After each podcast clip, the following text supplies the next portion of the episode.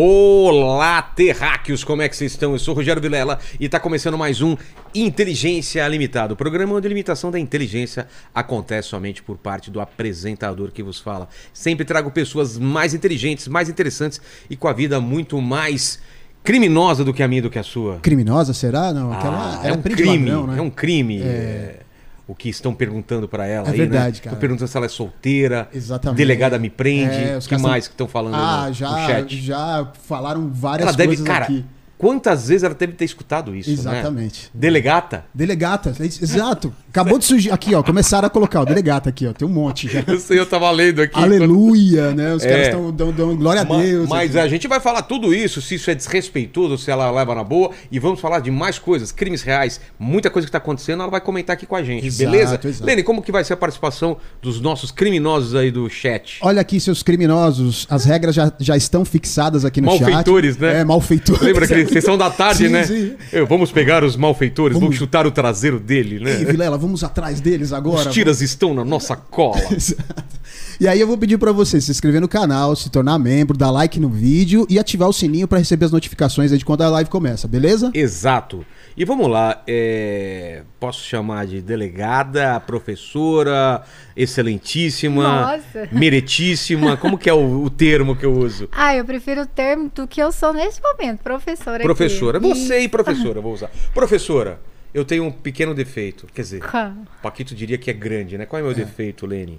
Eu É, sou É, você é uma pessoa, digamos, interesseira, interesseira. Eu peço presente para os meus Ah, eu convidados. fiquei sabendo disso. Você trouxe alguma coisa para eu mim? trouxe. alguma Presente coisa- inútil. Inútil, completamente inútil. Falando só pro pessoal aí que pra mim. atrasou porque você fez uma, fez uma aventura hoje, Não, né? gente, pelo amor de Deus, eu falo para as pessoas, as pessoas a minha história, né, quando você procura na bio, Nada fala- é fácil. É, tá escrito lá, eu não pularei de bang jump, porque não tem segunda chance. Eu ia, se eu morrer no primeiro, não volto. Porque tudo pra você dá, se dá, Dá errado. Tem, tem chance de dar errado, dá errado. Vai dar errado. Aí eu programei tudo certo. Eu falei, vou chegar em Congonhas cedo, 15 horas, ainda dá pra fazer. Ah, fechou Congonhas, que eu vi Choveu pra voando, voando em Congonhas. Ai, autorizaram a gente pousar em Guarulhos. Chegou em Guarulhos, não tem mais vagas. Não tinha vaga. Não tinha vaga porque o céu tava cheio de avião. Nossa, sei. não tem vaga. Não jogo tem. Tá, tá infestado de avião. Tempo hoje não tava E aí peixe. te jogaram pra Viracopos, Viracopos. lá em Campinas. Exatamente. Aí eu vim de Viracopos Que hora que você chegou cá. em Viracopos? Não, e a gente chegou em Viracopos, a gente pousou lá 17h50 alguma coisa, e a gente ainda ficou uns, uns, uns 20 minutos esperando Dentro do avião? eles deixarem a gente descer lá. Nossa. Porque queriam mandar a gente de volta pra Congonhas. Abriu Congonhas, volte pra Congonhas. Mas agora você está aqui, temos comida aqui. Coloque aqui, olha. Olha aqui, ó, Lene. Mandaram Está- coisa pra gente. Olha está quanta demais, coisa hein, bacana. Olha. olha aqui, ó. Olha. Tem doce, tem salgados, tem. Olha, muito bacana. Só pelo pãozinho, É, a galera já a gente sabe. vai comer. Mas meu presente, não, não, não enrola, não. Vamos lá. Ai, meu Deus. É, quero só Então, ver o que, que você trouxe. Eu vou trazer um presente que ele se torna inútil. Aliás, ela, ela tá com uma roupa que combina muito com esse cenário. Olha, ó, corta pra ela. Gostei. Corta pra ela. Olha que bonito, destaca no azul, olha. Obrigada, foi pensando. Foi pensando mesmo? Exatamente. Ah, né? Foi, ó, que eu que é? espero que você faça um ótimo uso desse lindo Nossa! vadimeco. Isso mata uma pessoa. Se cair na cabeça da pessoa, olha aqui, ó. Ó, Lene. Olha, cara. Maravilhoso. Vadimeco, para quem não sabe, é um compilado das leis do Brasil. Vadimeco, parece vadimecro, né? Vadimeco, satanás. Não, mas é, o melhor é que quem tiver aí no chat, que for da área do direito, vai entender o quanto ele é inútil. Mostra o É ano. mesmo? Mostra o ano. 2017. Não tem utilidade nenhuma. Sério? Pô, jogar na, na Fabi. Segura, eu- Fabi. Se eu te falar que esse livrinho com compilado de todas as leis, principais leis que caem no país, ele muda todo dia. Sério? É Todo muito remendo? É muito remendo. E aí, Então, não- como assim, vocês conseguem ficar por dentro? Tem que ficar toda hora. Ué, tem que ficar toda hora atualizando. Deixa eu ver aqui o que, que mudou F5. todo dia. O negócio muda toda hora e acaba até que muita gente opta por não mais utilizar o bom, bonitinho do Vadimeco. Exato. Né? Que a, a, a é Jojo Vadimeco? Todinho tava com Vadimeco no primeiro É, o dia de é? aula. É isso, o nome do, do O compilado que, de que leis. significa vadimecum? Ah, é um nome em latim, eu esqueci. é. O, o Lene, pesquisa pra gente. Vadimecum. Vadimeco. É, vê como escreve aí. E aí a Jojo tava dizendo, ai, ganhei meu Vadimeco aqui da minha advogada. Mal sabia sabe ela, ela, que é. vai ter um prazo de duração de quatro meses. E eu acho que ela Exatamente. nem vai usá-lo durante esses primeiros meses. Professora, Como é um programa especial de crimes reais, o pessoal adora esses episódios especiais, não é? Eu também gosto. E eu sempre peço pro pessoal dar as suas credenciais logo no começo do programa. Então, tua câmera é essa, se apresente para o povo agora. Olá, pessoal. Sou Luana Davico, sou formada em Direito, especialista em penal, processo penal e sou agora ocupante do cargo de delegado de polícia no Distrito Federal, professor de legislação extravagante, coordeno um cursinho, eh, participo de pós no Gran Curso Online, que é o maior cursinho online para preparatório para concurso público. Utilizo as minhas redes sociais para a defesa da mulher, para a defesa de minorias e principalmente para dar voz a, a casos e trazer maior justiça e conversar e aproximar a pessoa policial da sociedade. Muita gente ficou feliz que você vinha pra cá. Você viu quanta gente falou? é, é- como é seu sobrenome? Davico. Davico. Isso. É o quê? É italiano? É, é italiano. É italiano. Meu pai é argentino. Sério? Sério. Ah, que meus pêsames.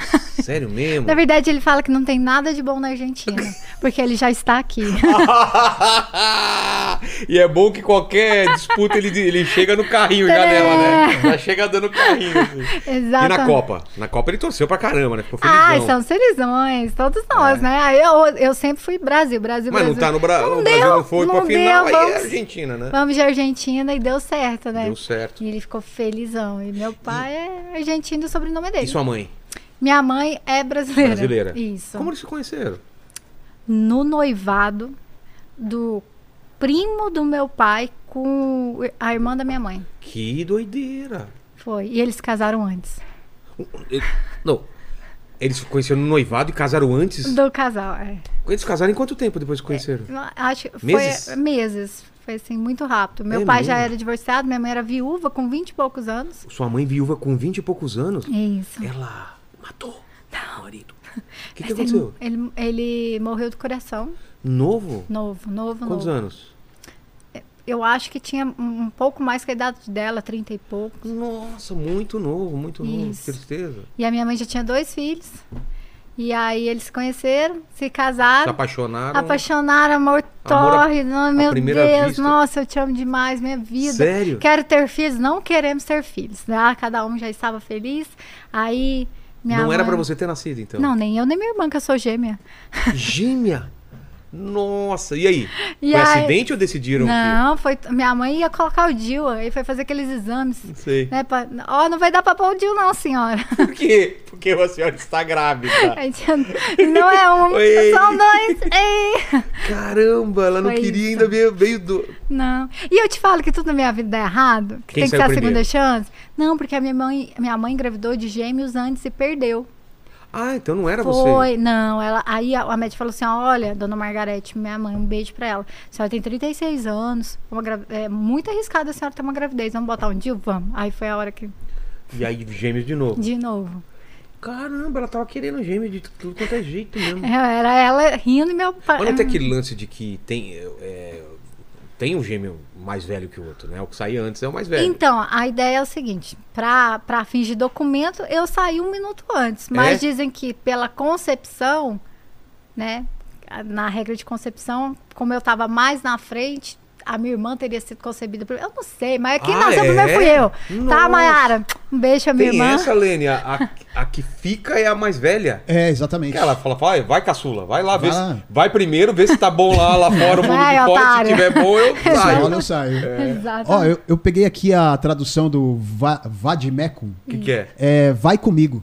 Isso. Vai comigo? Vai comigo. É, em latim. Vai comigo. O Vade eu sabia que era o vai, mas É. o Meco eu não tinha certeza. Nossa. E o que a gente falou aí no começo é, de, de, de- desses chamamentos, assim, de delegata, de. O que, que mais? É, delegata. Me prende. Me prende. Prende. É, isso tem- aí te enche o saco? Você já se acostumou? É isso aí mesmo? O que, que, você, que você acha? Eu, eu acho até engraçado a gente falar sobre isso num podcast sobre inteligência. É. Porque assim, a primeira coisa que eu olho, que eu olhava, principalmente quando eu era solteira, já adiantando que não sou, era se a pessoa era inteligente. Eu vejo o cara fazer uma cantada dessa. Qual a chance dele conseguir eu, alguma eu, coisa? fico, eu fico pensando, sabe? Ouvindo ela. O que o cara pensa que vai falar assim, me prende? Eu vou falar, nossa. Nunca tinha Eu ouvido nunca isso. fiz isso na vida, é tudo que eu quero, dá a mãozinha, né? Cê- É igual a lógica do nude masculino, eu falo pra todo mundo. Que cara, que é? Não, o cara manda lá uma foto, o que que ele pensa? Será, nossa, Nunca vi nada parecido. Por favor, tome o meu telefone, me posso. Não, sério, gente, né? Vamos, vamos melhorar. Sabe que eu nunca entendi? O cara que assovia na rua. Pensa bem. Não, é tá pra chamar a mulher, atenção. ele assovia. Aí a mulher fala, nossa, que assovio lindo. Eu nunca ouvi um assovio tão afinado. Melhor do que os pássaros. É. que. Ou então o cara que buzina também, né? Não, de que cara buzina. Eu já penso que eu tô fazendo alguma coisa errada, né? Buzinando. E assim, eu tava falando que é tão idiota porque a lógica dos nossos procedimentos padrões é que você seja abordado em uma situação de prisão pela pessoa do, seu, do mesmo sexo. Ah, tá. Então, se eu fosse prender esse indivíduo, não Teria- seria eu, né? Ser um homem. Seria um homem. E assim, ele vai ficar no máximo ali uns 10 minutos pra, pra- no seu interrogatório comigo, o resto do dia vai passar numa cela, né? Gelada, cheia de outros homens, curtindo esse fetiche maravilhoso que é pedir, pedir pra eu prendê-lo, né? Não é muito Que- Da onde é esse inteligente. sotaque? Do Goiás. De Goiás? É do Goiás? A gente fala do Goiás, mas o certo Sério? é de Goiás. Ah, não sei. É, é do Goiás. Não, a gente que é de Goiás, Sim, mas- a gente fala do Goiás. Mas onde é que você mora lá? Eu nasci, cresci, fiquei lá até tomar posse do meu cargo no Distrito Federal, numa cidade que chama Inhumas. Que inclusive eu já fui um monte de podcast, já, sei lá, tive um monte de seguidor na vida, já fiz um monte de coisa que eu acho legal. Mas eu fiquei famosa na minha cidade hoje porque eu vinha no seu podcast. Pô, que legal. Manda um abraço para o meu cunhado Thales, chama a inclusive. cidade? In- Inhumas. In- Inhumas. Inhumas? É. Parece que é o nome de bêbado. Qual é a cidade? Ah, Inhumas. né? Em umas e outras. Inhumas. é que eu nas- Aquela... Pessoal de Inhumas. Mal conheço vocês, já, já gosto de vocês aí, ó. Temos que um dia lá visitar Inhumas, não é? Total, total. De Penápolis para Inhumas. Exato. Exatamente, eu sou de lá, de Goiás, do, do Goiás. Então é esse sotaque de Goiás, é uma mistura de mineiro com. É Goiás, é, É ali, né? É um negócio assim, uma conversa aproximada, é. mas é, é E parecido. tua infância, como que era? A minha infância, pra mim, foi. Eu, eu sempre vivi uma infância plural, por ter a minha irmã, né? Gêmea. Então eu falo que eu acredito que a minha infância, a minha relação de, de com o irmão é diferente. Eu não- e isso influenciou em muita, muitas coisas na minha vida. E no- em, em todos os aspectos. Eu sempre fui uma pessoa que sou- soube dividir, que soube dar espaço, que sempre eh, não gosto de estar sozinha. Não gosto de solidão, não sou adepta à individualidade, detesto tudo que tem a ver com isso. E veio exatamente do fato de ter uma melhor amiga, né? O tempo todo. Eu sempre tive uma melhor amiga. Então, e assim, cresci ali no interior de Goiás e vivendo na rua. Eu fico pensando, cara, outro dia eu tava falando que eu, eu penso, se eu se eu fizesse com meu filho hoje, o que eu fazia, né? Ficava eu e minha irmã na rua de calcinha, brincando, até os 8, 7 anos Brincava do quê? de ping-pong, de, de amarelinha, de esconde-esconde, de queimada. Nossa. Era o que a gente brin... a gente brincava mais dessas coisas. Mas só vocês duas ou era uma turma? É porque os meus irmãos mais velhos são muito mais velhos, Ah, né? então não- não é, aí já não brincava, mas zoava, né? É, eu, eu falo que tem essa lógica, que as pessoas. Eu, eu vi até um comparativo que quem tem irmão não pode brincar com quem não tem irmão, sabia? Como assim? Você não pode fazer, tipo, um- um- uma, uma piada, um negócio assim, porque quem não tem irmão não vai entender. Ah, Quem tem irmão entende que quer você brigar, xingar o outro, e no outro dia você tá de ah boa. sim, eu tenho irmã. A gente brigava Né? pra caramba. Exatamente. nossa. Aí, se você fizer a mesma coisa com um cara que não tem irmão, ele, vai- É. ele pode se ofender muito, porque Com ele não certeza. entende essa lógica de brigar e ao mesmo cinco minutos depois tá junto. Só você pode brigar, outra pessoa não pode é, brigar não, com seu não irmão. pode, também tem essa lógica. Aí você defende. Então, e tinha, claro, o pessoal da rua, a gente brincava com quem estivesse na rua, com os coleguinhas de escola, então sempre foi é, algo muito, muito simples. Mas você brincava de polícia ladrão também, não? Não, nunca Não? brinquei. Nunca brinquei. Se eu falar pra você que eu nunca quis, pensei em ser policial. Sério? O que que você pensava quando era criança? Você queria ser o quê? Eu a primeira ser- coisa que você pensou eu assim? que eu lembro, eu queria ser astronauta, né? Todo mundo, né? Todo mundo, astronauta. cara. Você olha pra lua lá É. e você entra naquela naquela transa. Até eu, eu- outro dia eu tava Transa? falando transe, né, Ah, tá. Eu imaginei os astronautas transando, né? que deve ser uma coisa difícil, inclusive, né? Imagina, no, no espaço, numa nave espacial. É um tal de subir roupa pra cima É. e descer. Mas será também que a gravidade Viagra, né? ajuda? É, não precisa de, né? Não precisa de silicone, nada. Tá Exatamente, tudo. tá tudo. Mas, cara, pesquisa aí se dá pra transar no, no espaço. ah, devem ter feito já um teste, né? Não é eu acho que sim, possível. eu acho que sim. Né? Os caras passam mó tempo na estação espacial. Não é cara. possível que não tentaram, né? Tá, mas aí depois você descobriu que não dava pra ser É, astronauta. aí eu, eu tem- pensei assim, né, americana, não, tá, né? não tá rolando, tô longe da NASA. E aí, o, basicamente, na minha família, as profissões, as profissões que mais tinham na minha família era voltado para a área de saúde. Ah, é? É, galera gostava da área da saúde. E eu tava até comentando com o pessoal aqui do seu pod que eu tinha muita inspiração meu pai. Meu pai me inspirava demais. Então, já na época ali da escola, você começa a pensar em ser alguma coisa. E- Só que nem vezes, ne- nem todas as vezes, Vila, eu falo para as pessoas que a gente, a vida é simplesmente uma escolha. Muitas vezes Ah, você, claro, pô. você- eu sou você- prova disso também. você não Você tem se escolha. encaminha pra um lugar, você É. acaba falando, pô, faz todo sentido, mas não tinha outra escolha na Não época. tinha, entendeu? Eu não tinha como muito abrir um leque. É, que eu acho que até hoje essa barreira foi mais rompida. Sim. Mas na nossa época, eu tenho certeza que a gente É, qual que era? menos Qual ideia. que era? É, uma menina no interior de Goiás, o que, que ela podia ser? Então, a gente tinha três profissões. Professora? Médica, não, para você mudar a sua vida. Ah, tá. Né, para você mudar a sua minha, Meu pai era professor. Meu, meu A mi- mãe também. Sua mãe é professora. E, e, então, teu, tu e sabe. tua mãe? A minha mãe é dona de casa. Tá.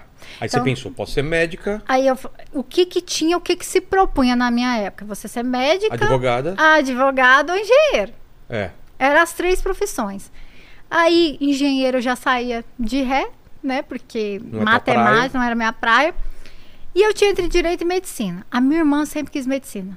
E a minha irmã era outra pessoa, assim, que era a minha grande inspiração, porque ela sempre foi muito focada. Eu falei assim, eu sou muito esforçada, minha irmã é tá inteligente, sua mão aí? Aqui, é. Protegida. Dá pra ler aí, Lene? Ó, que legal. Tá longe. Tá longe? Deixa eu ver. Coloca assim, ó. Ó, ó que legal aqui. É porque é a mão que eu É. seguro a arma. Ah. Depois a gente vai falar disso, né? Tenho várias, todas as tatuagens minhas. Tem mais? Nossa, tem O que, que tá 16. escrito aí? Deus me proteja da bondade de gente ruim. Da bondade de gente ruim? É, porque eu acho que é a máscara mais difícil de cair, a pessoa ah, que se tá. faz de boa. Parece que é bondade, mas. É, mas Nossa, não que é medo. bondade. disso. E aí Então, eu tu- Tua irmã foi pra medicina ou era só uma. foi, ela, não, vou fazer medicina. Eu pensei, cara, vou fazer medicina? É isso? Todo mundo fazia medicina, meu irmão mais velho fazia Ô, medicina. louco. a minha irmã mais velha fazia enfermagem. Falei, vou continuar aqui, ó, medicina. É, todo mundo. Aí o meu professor de química, um abraço, Daniel Rubens. Mano, você não vai passar medicina não, minha filha. Não vai rolar. Pensa outra coisa. E aí, resumindo, eu tinha muita inspiração do meu pai. Meu pai, ele fez direito, ele iniciou direito na Universidade de Buenos Aires. Quando estourou a ditadura lá, e ele, o nome dele estava lá para ser morto, ele não conseguiu, ele teve que fugir. Eh, ele foi exilado para o Uruguai, várias coisas, e aí ele não conseguiu terminar a faculdade de Direito. E eu fui lá e terminei a faculdade de Direito. Gostou? Amei, amei. É mesmo?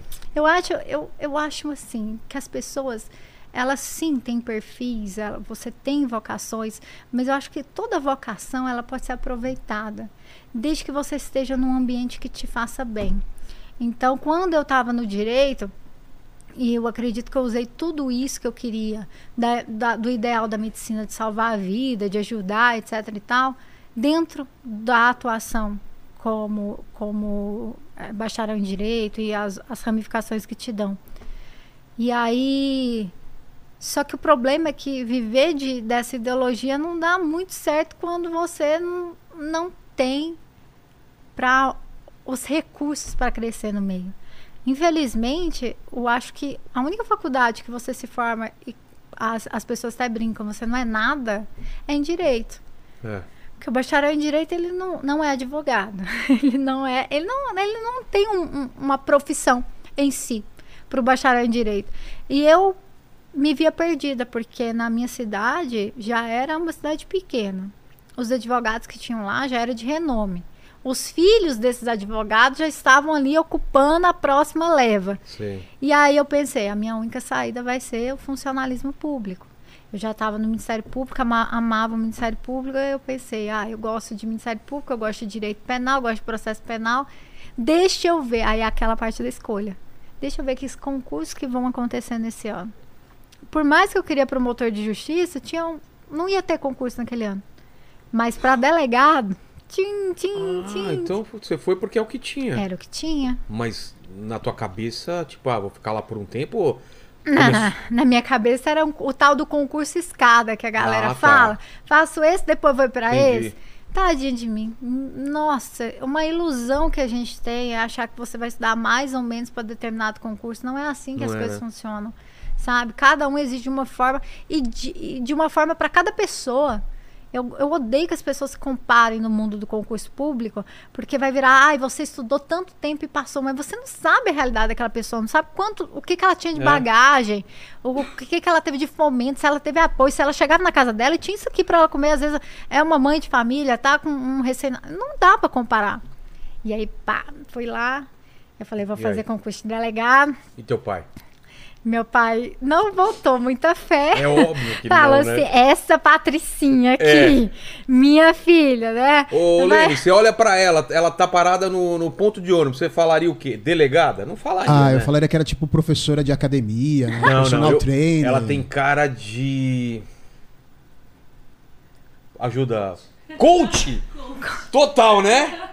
Com o terninho, assim, falando... Verdade, coach. Pode ser uma delegada coach também, né? Não, É. pode ser, até É. acho que hoje em dia. Hoje em eu- dia você é meio coach, meio né? Porque, coach. porque as pessoas procuram você pra...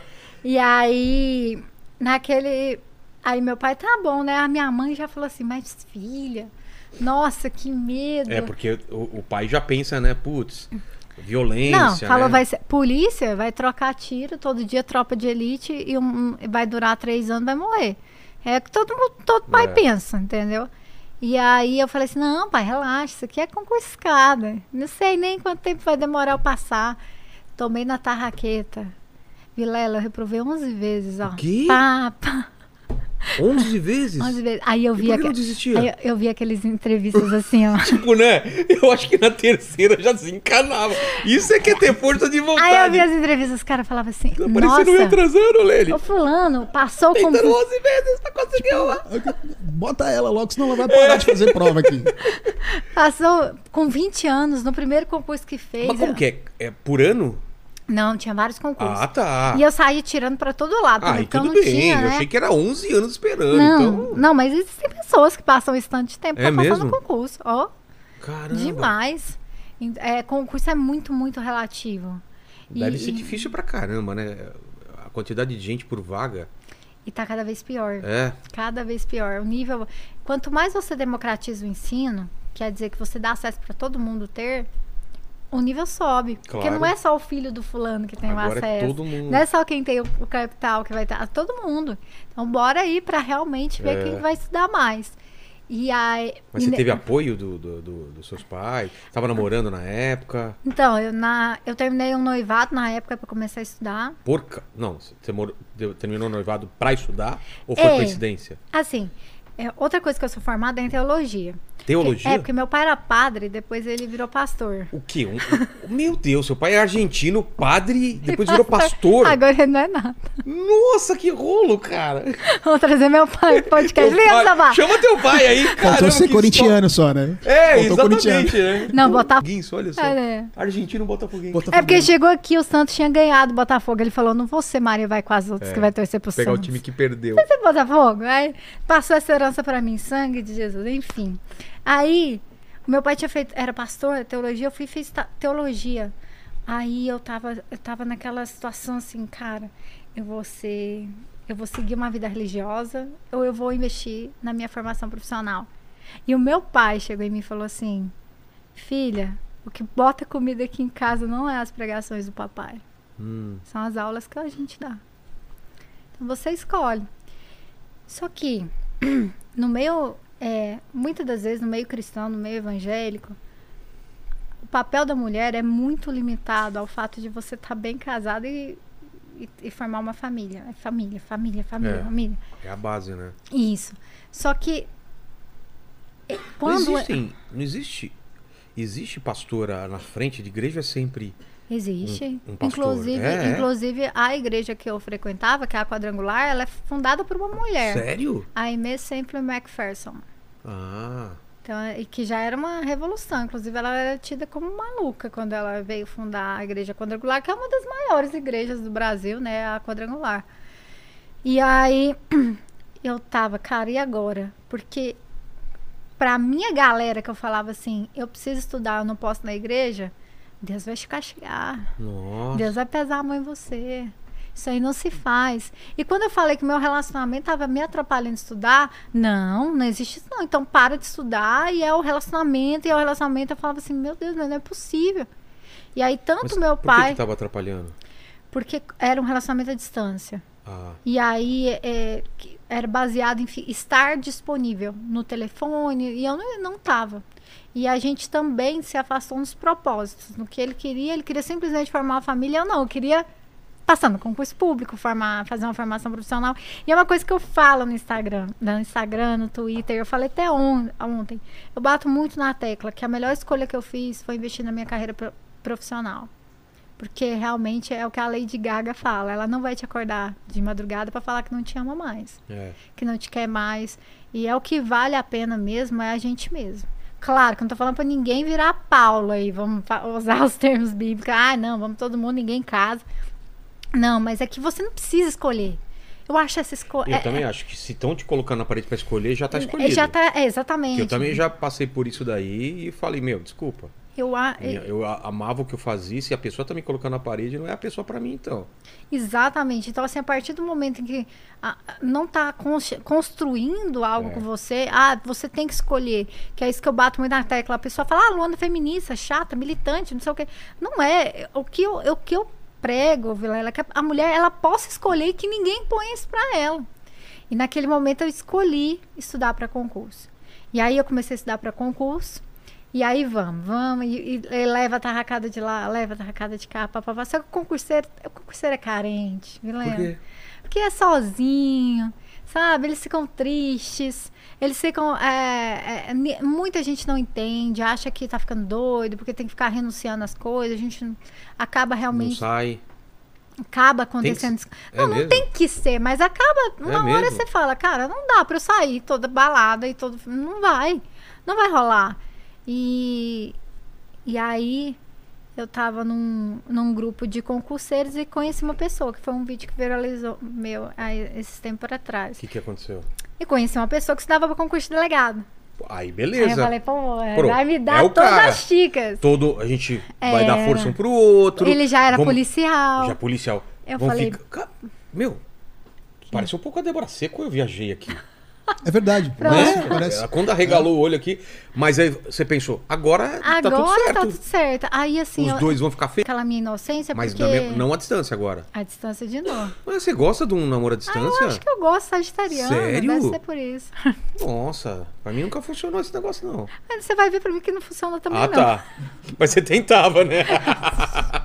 Você acredita em relacionamento à distância? Então! então, deu deixa uma história, deixa eu te contar uma coisa. Aí, eu comecei co- co- com, esse cara e tal, e a gente, ai, meu Deus, é amor, é isso que eu procurava. Ai, não vou ser mais sozinho, vou passar no concurso junto, e não sei o quê.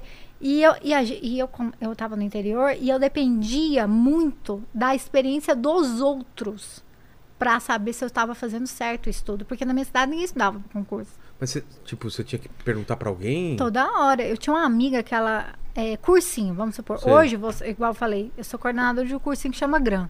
Você entra aqui no YouTube, tem aula ao vivo acontecendo. Pô. que você, que não tem dinheiro de comprar o cursinho, possa assistir a aula. Pô, Tá lá ao vivo. Pá, pá, você consegue assistir, você consegue fazer. Na minha época, Vila, você tinha que ir pra um lugar telepresencial, ou seja, para- era, era pela internet, mas você tinha que estar no lugar. Entendi. E esse lugar era a capital. E eu não tinha como ir pra lá. A minha amiga tinha. Então ela tirava foto do caderno dela Putz. e me mandava para estudar. E dava as dicas. Olha, estuda assim. Ah, aí quando você encontrava com alguém que tinha passado, você pedia as dicas para estudar. Você, você pegava alguma outra dica. Que é até uma coisa assim, que, que no mundo do concurso, se permitir falar, muita gente fala, s- julga o fato de ter mentorias para concurso, que é algo que eu faço. Ah, não, mas Vai fazer mentoria para concurso, eu acho que tinha que ser proibido, porque, por exemplo, a magistratura não pode fazer. Quem é juiz não pode. Promotor não pode fazer. Você não pode ter uma pessoa que te ajude a estudar. Exatamente. Ah, porque não pode. É, ah, porque ah, vai ganhar dinheiro em cima do aluno. Eu não sei quais são Tá. os argumentos. Basicamente, entende que não é uma tarefa de magistério, Tá. porque nós estamos em dedicação exclusiva e a gente só poderia dar. tá? Isso é, na magistratura e no MP. E a- aí o pessoal começa, ah, tem que tirar isso também dos outros cargos, né? Do funcionalismo inteiro. É, não pode. Ah, vale um, ah, vamos tirar. E é uma coisa que não foi tirado do- das polícias. E eu não concordo em tirar. Eu não concordo nem que juiz não tenha, nem que promotor não tenha. Por quê, Vilela? Porque esse, esse cara que ajuda, ele sempre vai existir. Porque quando eu estudava, ele já existia. Só tinha uma diferença. Qual? Ou eu tinha que pagar 6 mil reais pro cara, isso lá em quê? 2014, era extremamente elitizado, ou você era amigo, filho, primo, conhecido dessa pessoa. Ou você acha que o cara que é, que é juiz, promotor, não vai ajudar, É. não vai dar umas dicas. Então, assim, ah, mas é, esse conhecimento. E o fato de cobrar? O fato, eu prefiro que eu cobre ali do aluno um preço acessível do que 6 mil reais. E segundo, do que, o, do que eu não cobrar e o famoso dever favor, né? É. Que a gente sabe como funciona. Então, assim, na minha época já existia mentoria. Só que era dessa forma. Entendi. Então eu tinha que ficar picando, eh, eh, eu falava mendigando. Eu vi uma pessoa que passava num concurso, eu era extremamente chata, eu grudava nela. E falava conta aí, assim: conta aí. "Quan- quantas horas vocês estavam no dia? Tipo droga. Quanto né? Tempo, não sei aí. o quê. Quê, Por favor, me ajuda, não sei o que, me ajuda, pelo amor de Deus. E, e eu vi assim É até o difícil desconforto. assim passar em concurso, então? É uma coisa. É muito difícil. Caramba. É, é múltipla escolha?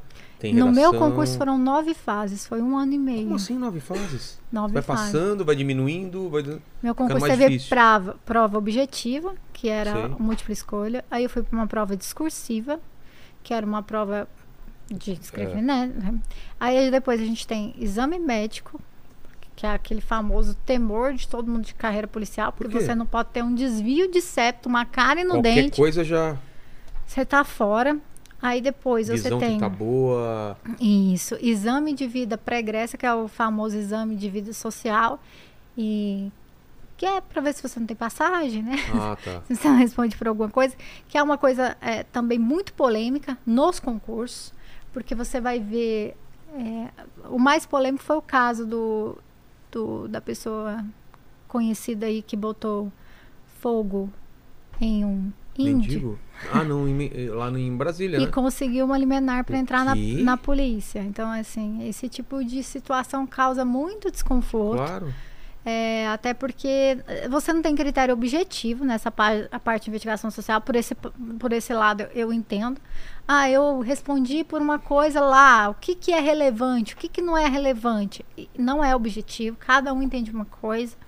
E aí, quando você leva para o judiciário, aí que fica mais subjetivo ainda, porque cada juiz vai entender uma coisa. Não, sei lá, essa passagem por uso de drogas eu deixo entrar. Essa daqui por, sei lá, Maria da Penha eu não vou deixar entrar. É isso- então, assim, a Entendi. gente não tem uma objetividade, aí tem essa fase. Tem TAF, que é o teste de aptidão física. Então eu falo, se você quer namorar alguém, namore um, um concurseiro da área policial. Porque Por além de inteligente, ele malha.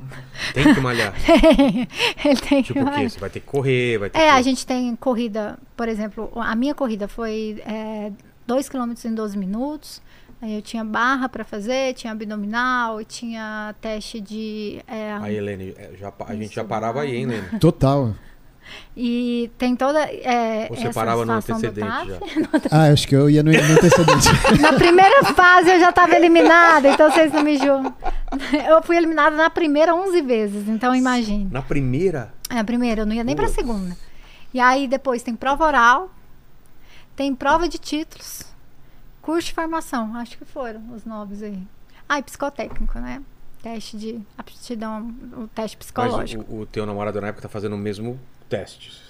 E- Esse, esse, esse É. rapaz, ele já era policial, mas não era delegado, e a gente estava tentando passar na primeira fase de algum concurso. E ele?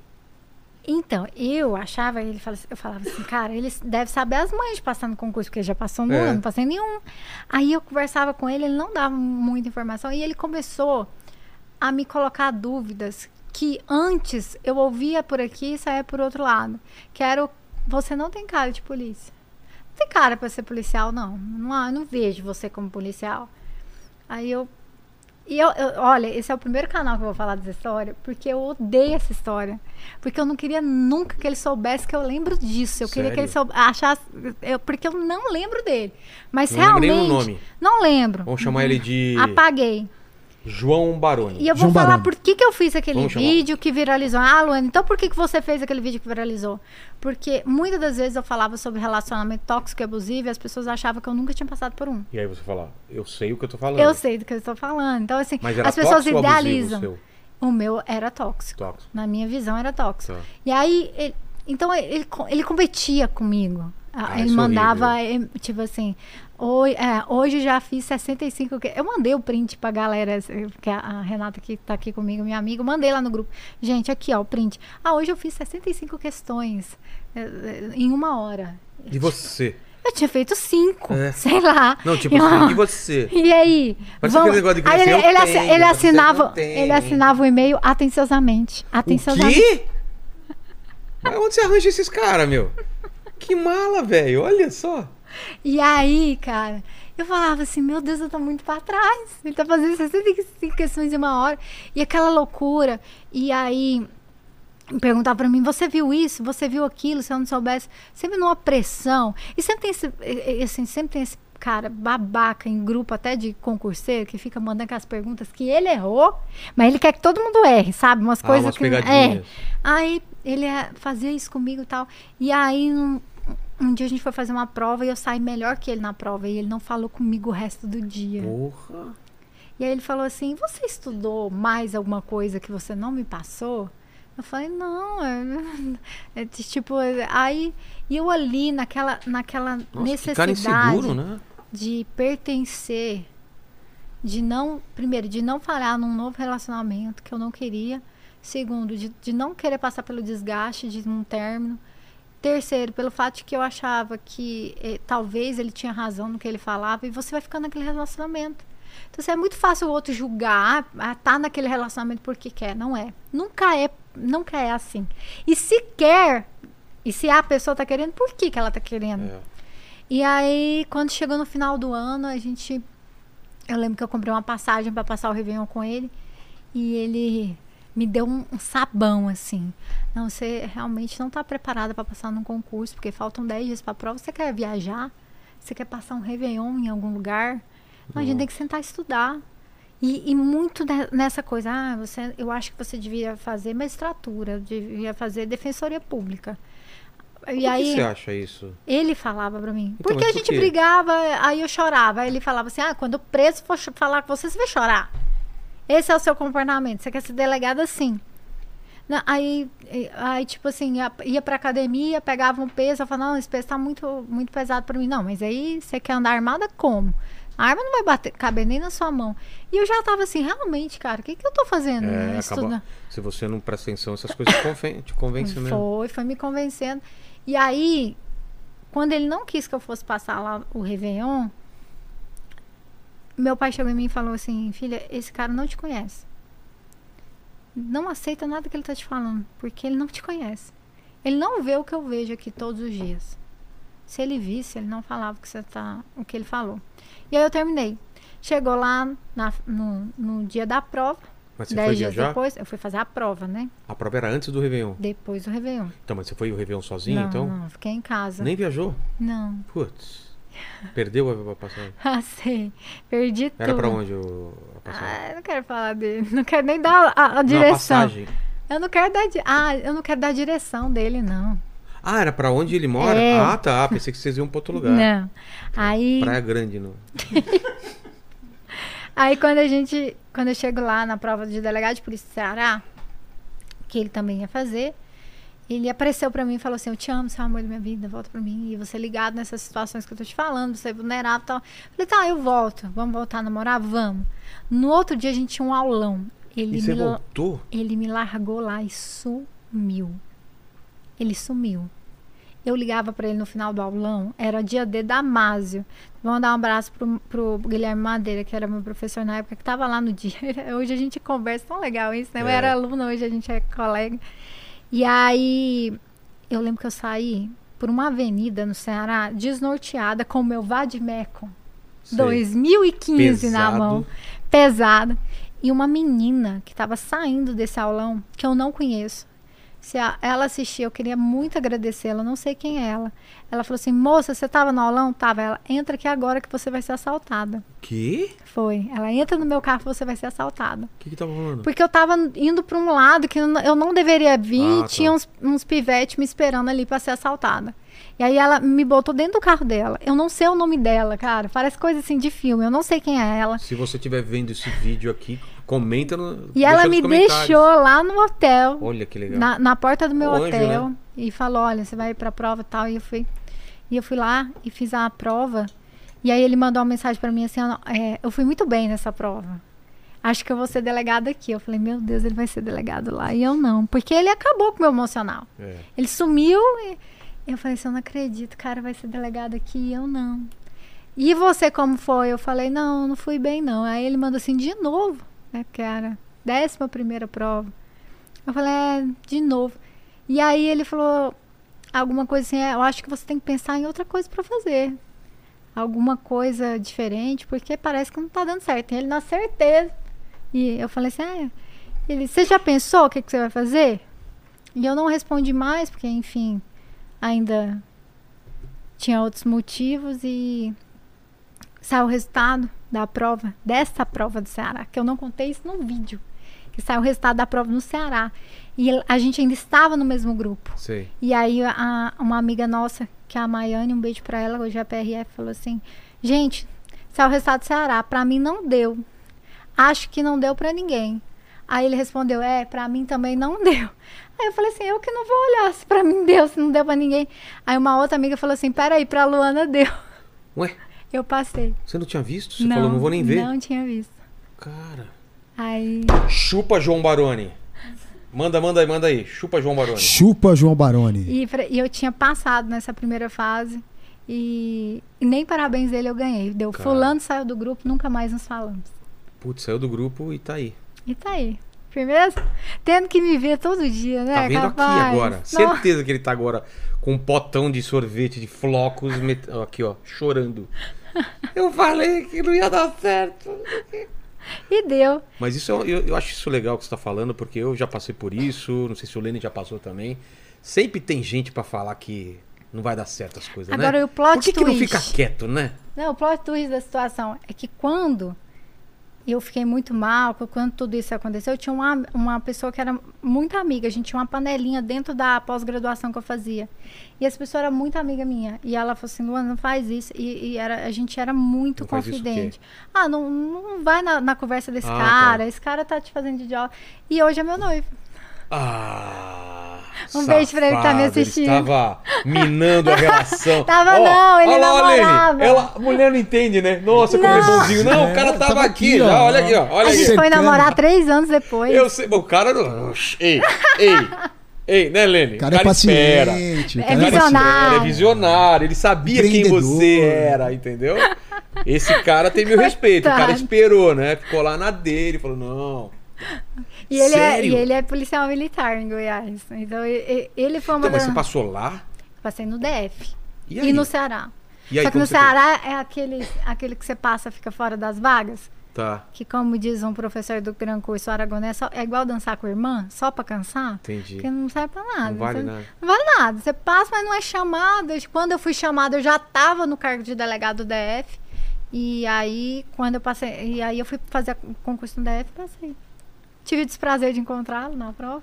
Sério, de Passei novo. assim, passando. E eu João Baroni passando. João Baroni passando. É que João. Baroni é É porque o- a gente foi encontrar é o o, grupo, o grupo do. WhatsApp, né? Então, é, quando a gente foi encontrar, tava lá. Eu falei, ah, vou embora disso aqui. E eu tava péssima, achando que eu tinha reprovado. Porque eu sempre sou assim, eu sempre acho que eu reprovei. Inclusive, eu fiquei uma semana sem falar com Deus.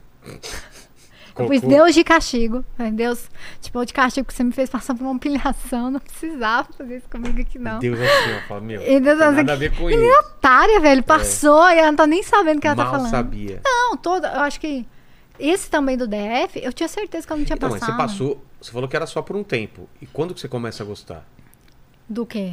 De- Do, do, da... é, do, do trabalho? Vilela, eu fui tomar posse 4 horas da manhã. Porque eu Por sou, quê? Porque eu sou maluca. Ué? Eu sou psicopata, eu sempre falo isso, né? Meu apelido na época de Como estudar é era ser- Luana Psicopata. É? Porque eu era psicopata, era o dia inteiro estudando. Quantas horas por dia você estudava? Não sei. Que dava. Aí falaram assim: olha, a lotação é por ordem de chegada. Eu falei, vou chegar cedo É. pra pegar a melhor lotação. A posse começava nove da manhã. Putz. Eu não conseguia dormir olhando pro teto, assim, ó. Sério? Eu pensava, cara, eu vou tomar o lugar de alguém que tem mais vocação que eu para ser delegado. Eu tô tomando o lugar de alguém que vai ser um ótimo delegado, porque eu não sei. eu- é- o Entrou con- nada te, o mesmo concurso isso? não te prepara para o que você vai encarar ali, Belela. É? Não te prepara. E as pessoas perguntam assim, Luana, por que, que você. Por que, que um policial abre uma rede social? Você não tinha que ser disfarçado? Você não tinha... Eu abri a minha rede social para que as pessoas pudessem encontrar o que eu procurei e não achei. Que era que as pessoas soubessem que a polícia não é o filme Tropa de Elite. Não é. E aí eu tô lá, olhando pro telhado, falei assim, cara, eu vou tomar o lugar de alguém que tem mais vocação que eu. O que, que eu tô fazendo aqui? Aí eu lembrava da necessidade, que é o que a gente falou, né? É. A motiva... Eu não tinha motivação para estudar, tinha necessidade. Eu falei assim, meu aluno, meu aluno, ah, eu tenho 50 empregos, ganho 10 mil reais. Eu falo, esse cara não vai estudar para concurso nada, velho. Ele não tem necessidade. Não tem- Enfim. Aí, quando eu olho no grupo, um colega mandou uma selfie. Já tô aqui. Eu falei, meu Deus do céu, já tá lá. Corri, troquei de roupa. E cheguei quatro e meia da manhã na sede lá para tomar posse no concurso. E, e eu falei assim, cara, o que, que eu tô fazendo aqui? Tomei posse, entrei em Que exercício. roupa que você foi? Ah, eu fui de calça social e camisa. Porque eu ainda tinha a ideia de, de que eu tinha que ir muito masculina pra Entendi. polícia. Né? Camisa, tipo, camiseta. Camisa, não, branca. é, camisa. Tá. Normal, é, calça social, sapato fechado, um negócio assim. Tinha ideia. Porque assim, eu não sabia, eu não tinha ideia. eu- eu- ninguém te fala nada, cara. Eu falei assim, eu vou chegar lá, vou... aí todo mundo falava assim, você tem que entrar em exercício no mesmo dia.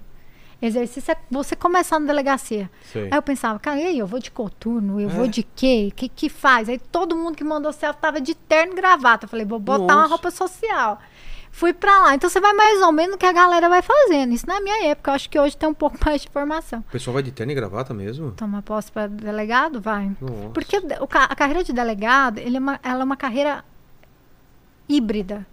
Ela nem é 100% poli- policial e nem 100% jurídica. Ela é um pouco de cada. Entendi. 50% ali. Então, aí quando a gente chega. Quando eu cheguei, aí eu entrar em exercício no mesmo dia. Não entrei em exercício porque o meu cunhado faleceu no dia da minha posse. Vixe. E aí eu entrei em exercício somente dois dias depois. Aí todo mundo fala: como foi o seu primeiro dia na delegacia? O caos. Por quê? Você entra como delegado, você entra sendo autoridade policial. Você não entra sendo. Um estagiário aprendeu. Exatamente, você já entra em situação de comando. Caramba. E, e assim, não importa pra mim, Vilela, que eu tenho pregado aqui um distintivo escrito delegado, porque eu acho que, que você ser respeitado não é algo que se impõe por um distintivo.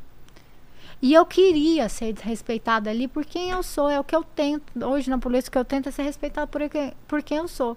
Então, naquele primeiro momento, você vai lidar com um monte de agentes, escrivão, que são mais velhos que você, que têm mais experiência que você, e que, óbvio, vai entrar duvidando de você. É. Quem que é essa?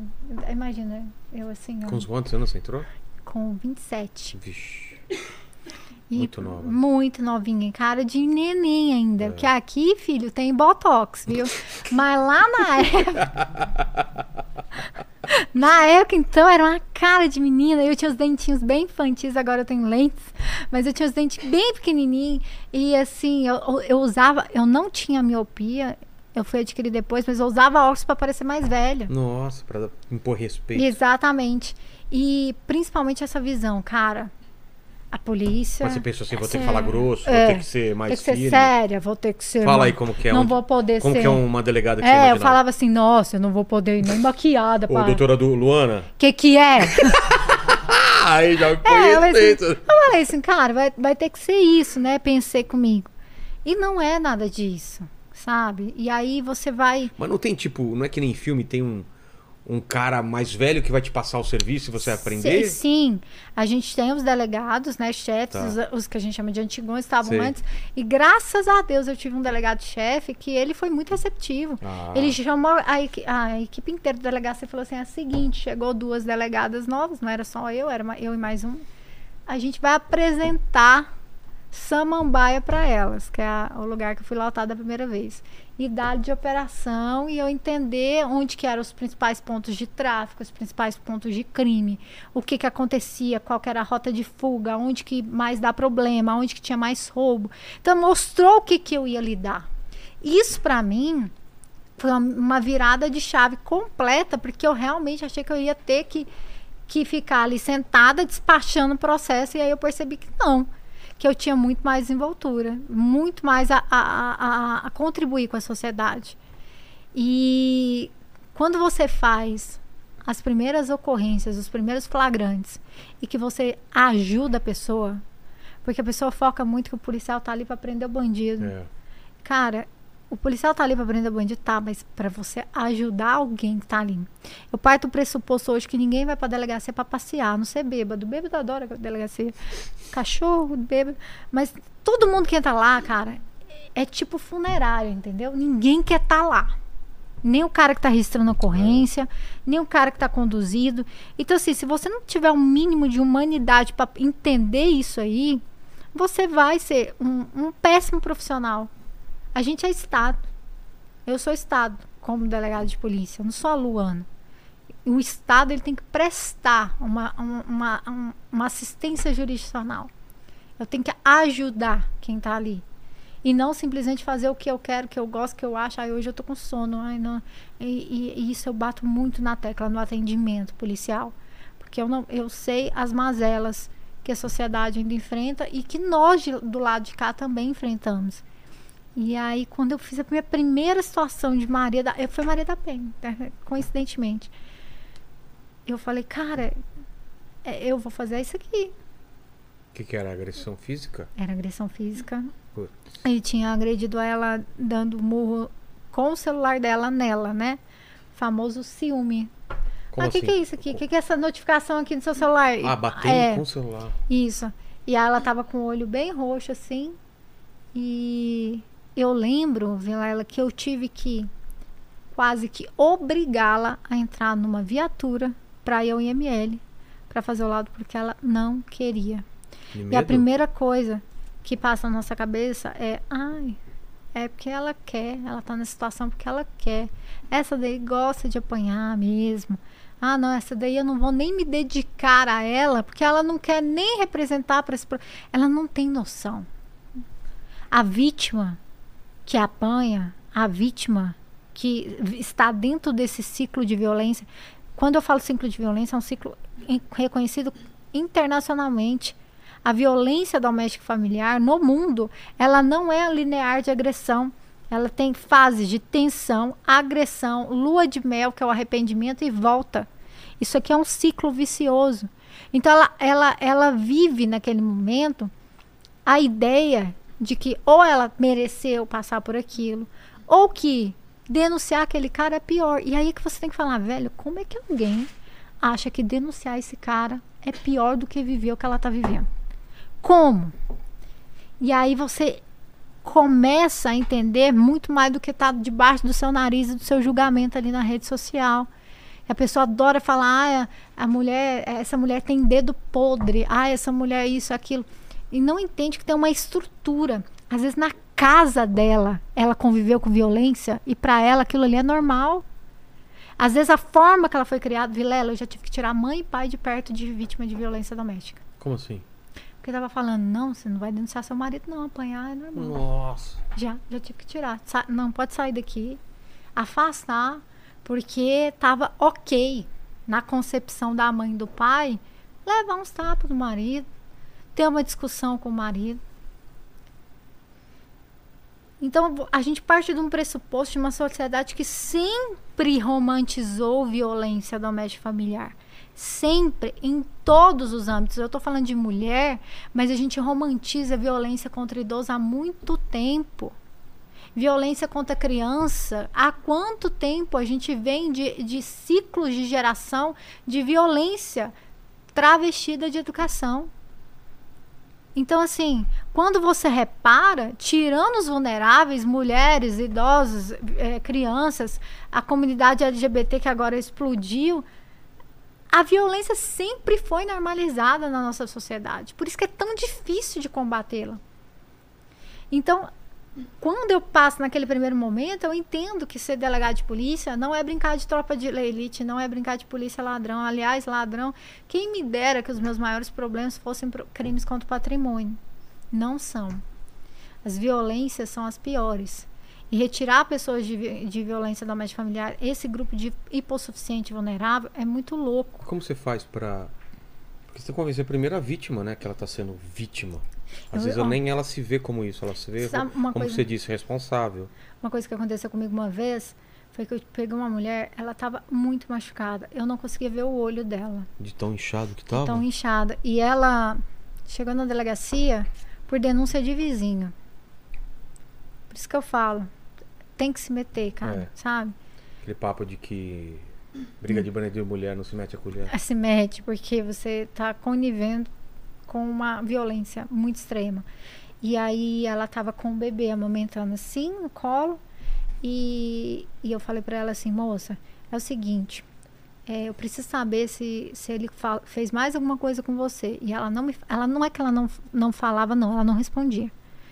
Eu falava, moça, ele te bateu como pra estar tá desse jeito? Ela não respondia. Aí eu falei assim, você entendeu que ele vai ficar preso? Ela falou assim, eu não quero que ele fique preso. Aí eu falei assim: como que você não quer que ele fique preso? Não, eu não quero que ele fique preso. Não, ele não fez nada, não. Eu falei: ele não fez nada. Aí eu peguei o celular e falei assim: olha aqui. Aí ela virou a cara. Putz. Ela não quis olhar. Eu falei assim: olha, eu, eu sei que ele fez alguma coisa. Eu sei que ele te bateu. Os vizinhos viram. Ele vai estar preso independentemente da sua vontade. Primeira grande sacada da Maria da Penha foi fazer isso. O quê? Ela não dá a liberdade para a mulher escolher se quer ou não que o cara fique preso em caso porque de lesão. Se der, a mulher não vai querer. É mesmo? Isso é engraçado, porque que doideira. às vezes a Lei Maria da Penha, para quem precisa, nem sempre chega. As que mais precisam nem sempre chegam, porque elas vão elas não levam para a delegacia, elas não procuram ajuda porque sabe. Aí, que se for lá. Isso. Aí eu falei assim: "Não, peraí, como assim você não quer que ele fique preso?" Ele vai te matar da próxima vez. Aí ela falou assim: Não, não vai matar, não, porque não é a primeira vez. Eu falei assim: Como não é a primeira vez? Ah, não, eu apanho toda terça-feira. E eu falei: Mas apanha por quê? É. Não, porque terça-feira é dia de eu apanhar. Então ela me narrou já um crime de tortura. Não era mais eu violência. Já esperando pela terça-feira. Quando eu olhei a perna dela, tinha marca inteira de marca. Eu falei assim, mas por que, que você está nisso? E aí você já tá na cabeça, mulher louca, né? Sei lá, bateu algo. que, que eu vou chamar o SAMU pra ela? Aí ela fala assim: eu tenho. Eu não sei se era cinco ou sete filhos com ele, em escadinha. Eu sou do Piauí. Ele foi lá, me buscou, me trouxe pra cá, nunca deixou eu trabalhar, nunca deixou eu fazer nada. Eu não tenho contato com a minha, com a minha família, não sei nada. Eu continuo com ele, doutora. Não é por medo de eu morrer, não. É para meus filhos não passar fome. Porque é só ele que trabalha. E o que eu falo para ela? É. Eu vou falar para ela, não, peraí. A Lei Maria da Penha, ela concede para você que você possa se afastar seis meses do trabalho e continuar recebendo, mas ela não trabalha. A Lei Maria da Penha garante para você alimentos provisionais ou provisórios. Aí ela falou assim, mas meu marido é Uber, se tiver ocorrência ele é mandado embora, ele perde. Então assim, você vê que ainda falta no âmbito de política pública pelo menos eu ter argumento para falar para essa mulher sair desse ciclo de violência. Além de, logicamente, ali eu tinha que dar um aporte psicológico imediato para essa mulher. o que tem de bom é que a gente tem a Casa Brasileira ou a Casa de Proteção da Mulher. Nós temos estabelecimentos que esse tipo, exatamente esse tipo de mulher, ele vai ser abrigado pelo, ela vai ser abrigada pelo Estado. Só que são muitas regras. É, inclusive com filho do sexo masculino, tem uma certa idade que pode estar lá. E chega uma hora que a mulher não vai querer ficar aqui naquilo ali. E também porque ela não tem noção do que ela vai esperar. Imagina você virar para a pessoa e falar assim: olha, você tem a opção de ir para uma casa que eu não sei como funciona, É. eu não sei como, onde que é, eu não sei nada sobre essa casa. Eu, eu que sou delegada, eu não sei onde é, Vila. Porque ela é tão escondida que ela não é divulgada nem para nós policiais, para garantir a segurança dessas mulheres. Então, assim, não tem. Ainda faltam muitas políticas públicas para que a gente pode entender. Dependência do que que faz uma mulher ficar aqui. Eu cito quatro: econômica, psicológica, sentimental e a, a, a violência patrimonial. Aqui, a- é sexual, mas não é sexual, porque é baseada nas formas de violência do artigo 7 da Lei Maria da Penha. Então, assim, são inúmeras formas de fazer com que a mulher continue nesse raciocínio. E aí eu percebendo que eu não tinha que virar a tropa de elite, que eu não tinha que, que para ser policial, ter esse perfil, eu me entendi que, como delegada, entendi o meu papel como delegada de polícia. Eu tô falando, Vila, que se você quiser ser o delegado que sobe o morro, que dá, você pode. Tem espaço para você. Se você quiser ser o cara que trabalha lá no TI, na Polícia Civil, tem espaço para você. Se você quiser ser o delegado de investigação, que mexe com papelada, tributário, vou ver aqui relatório de COAF, não sei, tem lugar para você. E no meu caso, era o atendimento direto ao público. E esse lugar eu encontrei no plantão. Então eu sou plantonista exatamente para isso. Então você se encontrou lá já. Perfeito. Foi onde eu me encontrei. E daí desaguou outras portas para mim, que eu que eu não, eu acho que eu não teria se eu não tivesse passado no concurso, que foi ser professora, que foi conseguir por meio das redes sociais abrir esse outro lado de ser delegada e também o, a mentoria, que é pra, voltado simplesmente para quem quer ser delegado de polícia. Entendi. O que mais que você viu de absurdo nessa sua. Tá há quanto tempo já como delegada? Bom, fa- vai fazer seis anos, Já viu muita coisa, né? já fiz muita coisa. E muita coisa parecida. É, é um, é, um, Recorrente. é recorrente. A gente, te- a gente fala que tem as, as manchas, os índices, né? Sempre, sempre. Que tá muito calor, normalmente vai ter mais crime. Sério? É, isso, é comprovado pela criminologia. As manchas de calor. É porque, assim, a gente co- costuma falar que criminoso ele é preguiçoso, Vilela. Então, tá frio, tá chovendo. Ah, não. Vai ficar de boa aqui. É, então o calor aumenta. É, vou é engraçado porque tem. O é, calor aumenta. ah, as pessoas vão me xingar. O jogo do Flamengo aumenta em Brasília. Não é o jogo, tá? É a bebida. Ah, a entendi. ingestão de bebida, tá? Aumenta bastante também ah, os crimes. E aí tem as épocas. Final do ano, eu tenho certeza que eu vou fazer flagrante de, de perto de Natal e Réveillon, de furto de picanha, de um Red Label. Isso aí sempre vai rodar. Sempre vai acontecer. E é engraçado porque antigamente, quando eu entrei na polícia, um furto picanha ainda caía no princípio da insignificância. Eu nem fazia o flagrante. O princípio da insignificância é que tem um valor X que os nossos tribunais atribuem que não é relevante para o direito penal gastar tudo aquilo para mover o Estado Entendi. por um valor que é menor do que 10% do salário mínimo. Então, assim, 100 reais até 100 reais em crime sem violência ou grave ameaça, fique bem claro, a gente ap- aplica o princípio da insignificância. Só que aí agora foi subindo o preço da carne. e aí já não dava para aplicar Caramba, o princípio da já- insignificância, cara. Aí qualquer picanha já. Qualquer picanha o cara tava ficando. Aí Ele, mas eu peguei só uma picanha. Eu falei, tinha que ter pegado a maminha, filho. o patinho. A picanha não, Você irmão. cresceu o olho pra É. cima da picanha. Exatamente. É igual o cara falou assim: não, meu, meu furto foi furto famélico. O que é furto famélico? Famélico? É alegado em estado de, um estado de necessidade, porque eu estava com fome. Sei. Tava com muita fome. Aí ele roubou, ele pegou, né? Roubou, né, ele furtou somente aquelas maminhas maturata. Pô. Cinco maminhas maturatas, 12 Pringles. Né? Porque o cara é um Uma nível. fome é específica, mu- né? Muito específica, né? Era o que dava ali. Então, é, é, tem sempre esse tipo de situação. Então, o que hoje você lida no dia a dia de um plantonista, delegado, e eu vejo que isso não muda de muito de um lugar para o outro, é crimes contra o patrimônio, furto, roubo, tráfico, Maria da Penha. Só que Maria da Penha é assim, ó, na frente dos outros. Sério? Muito. Muito. A gente tem uma, uma juíza que também é professora na audiência de custódia, a Lorena Ocampos, e ela, e ela posta os dados da audiência de custódia. Todo dia é a, a violência doméstica ali no topo. Caramba. Então a gente ainda está caminhando e, e nós tivemos ainda alterações. A gente, acho que mês passado, falou que todas as DEANs vão ter que funcionar 24 horas, ininterrupto, que eu acho meio ridículo, É. porque só 7% dos municípios têm DEAN. Então, eu tô falando para quem? Ah, eu vou. Não é melhor eu falar, vamos criar DEAN, do que falar, vamos ficar ininterrupto? Enfim. E tivemos alterações também hoje. Hoje foi sancionada uma alteração na Lei Maria da Penha para considerar como violência doméstica qualquer forma de violência contra a mulher. Porque a, a a relatora do projeto de lei é a Simone Tebet. E ela usa nas justificativas dela algumas justificativas muito relevantes. Como o fato de que o, o papel da Maria da Penha não é atacar o homem, mas proteger a mulher. Que a gente tem que partir desse pressuposto.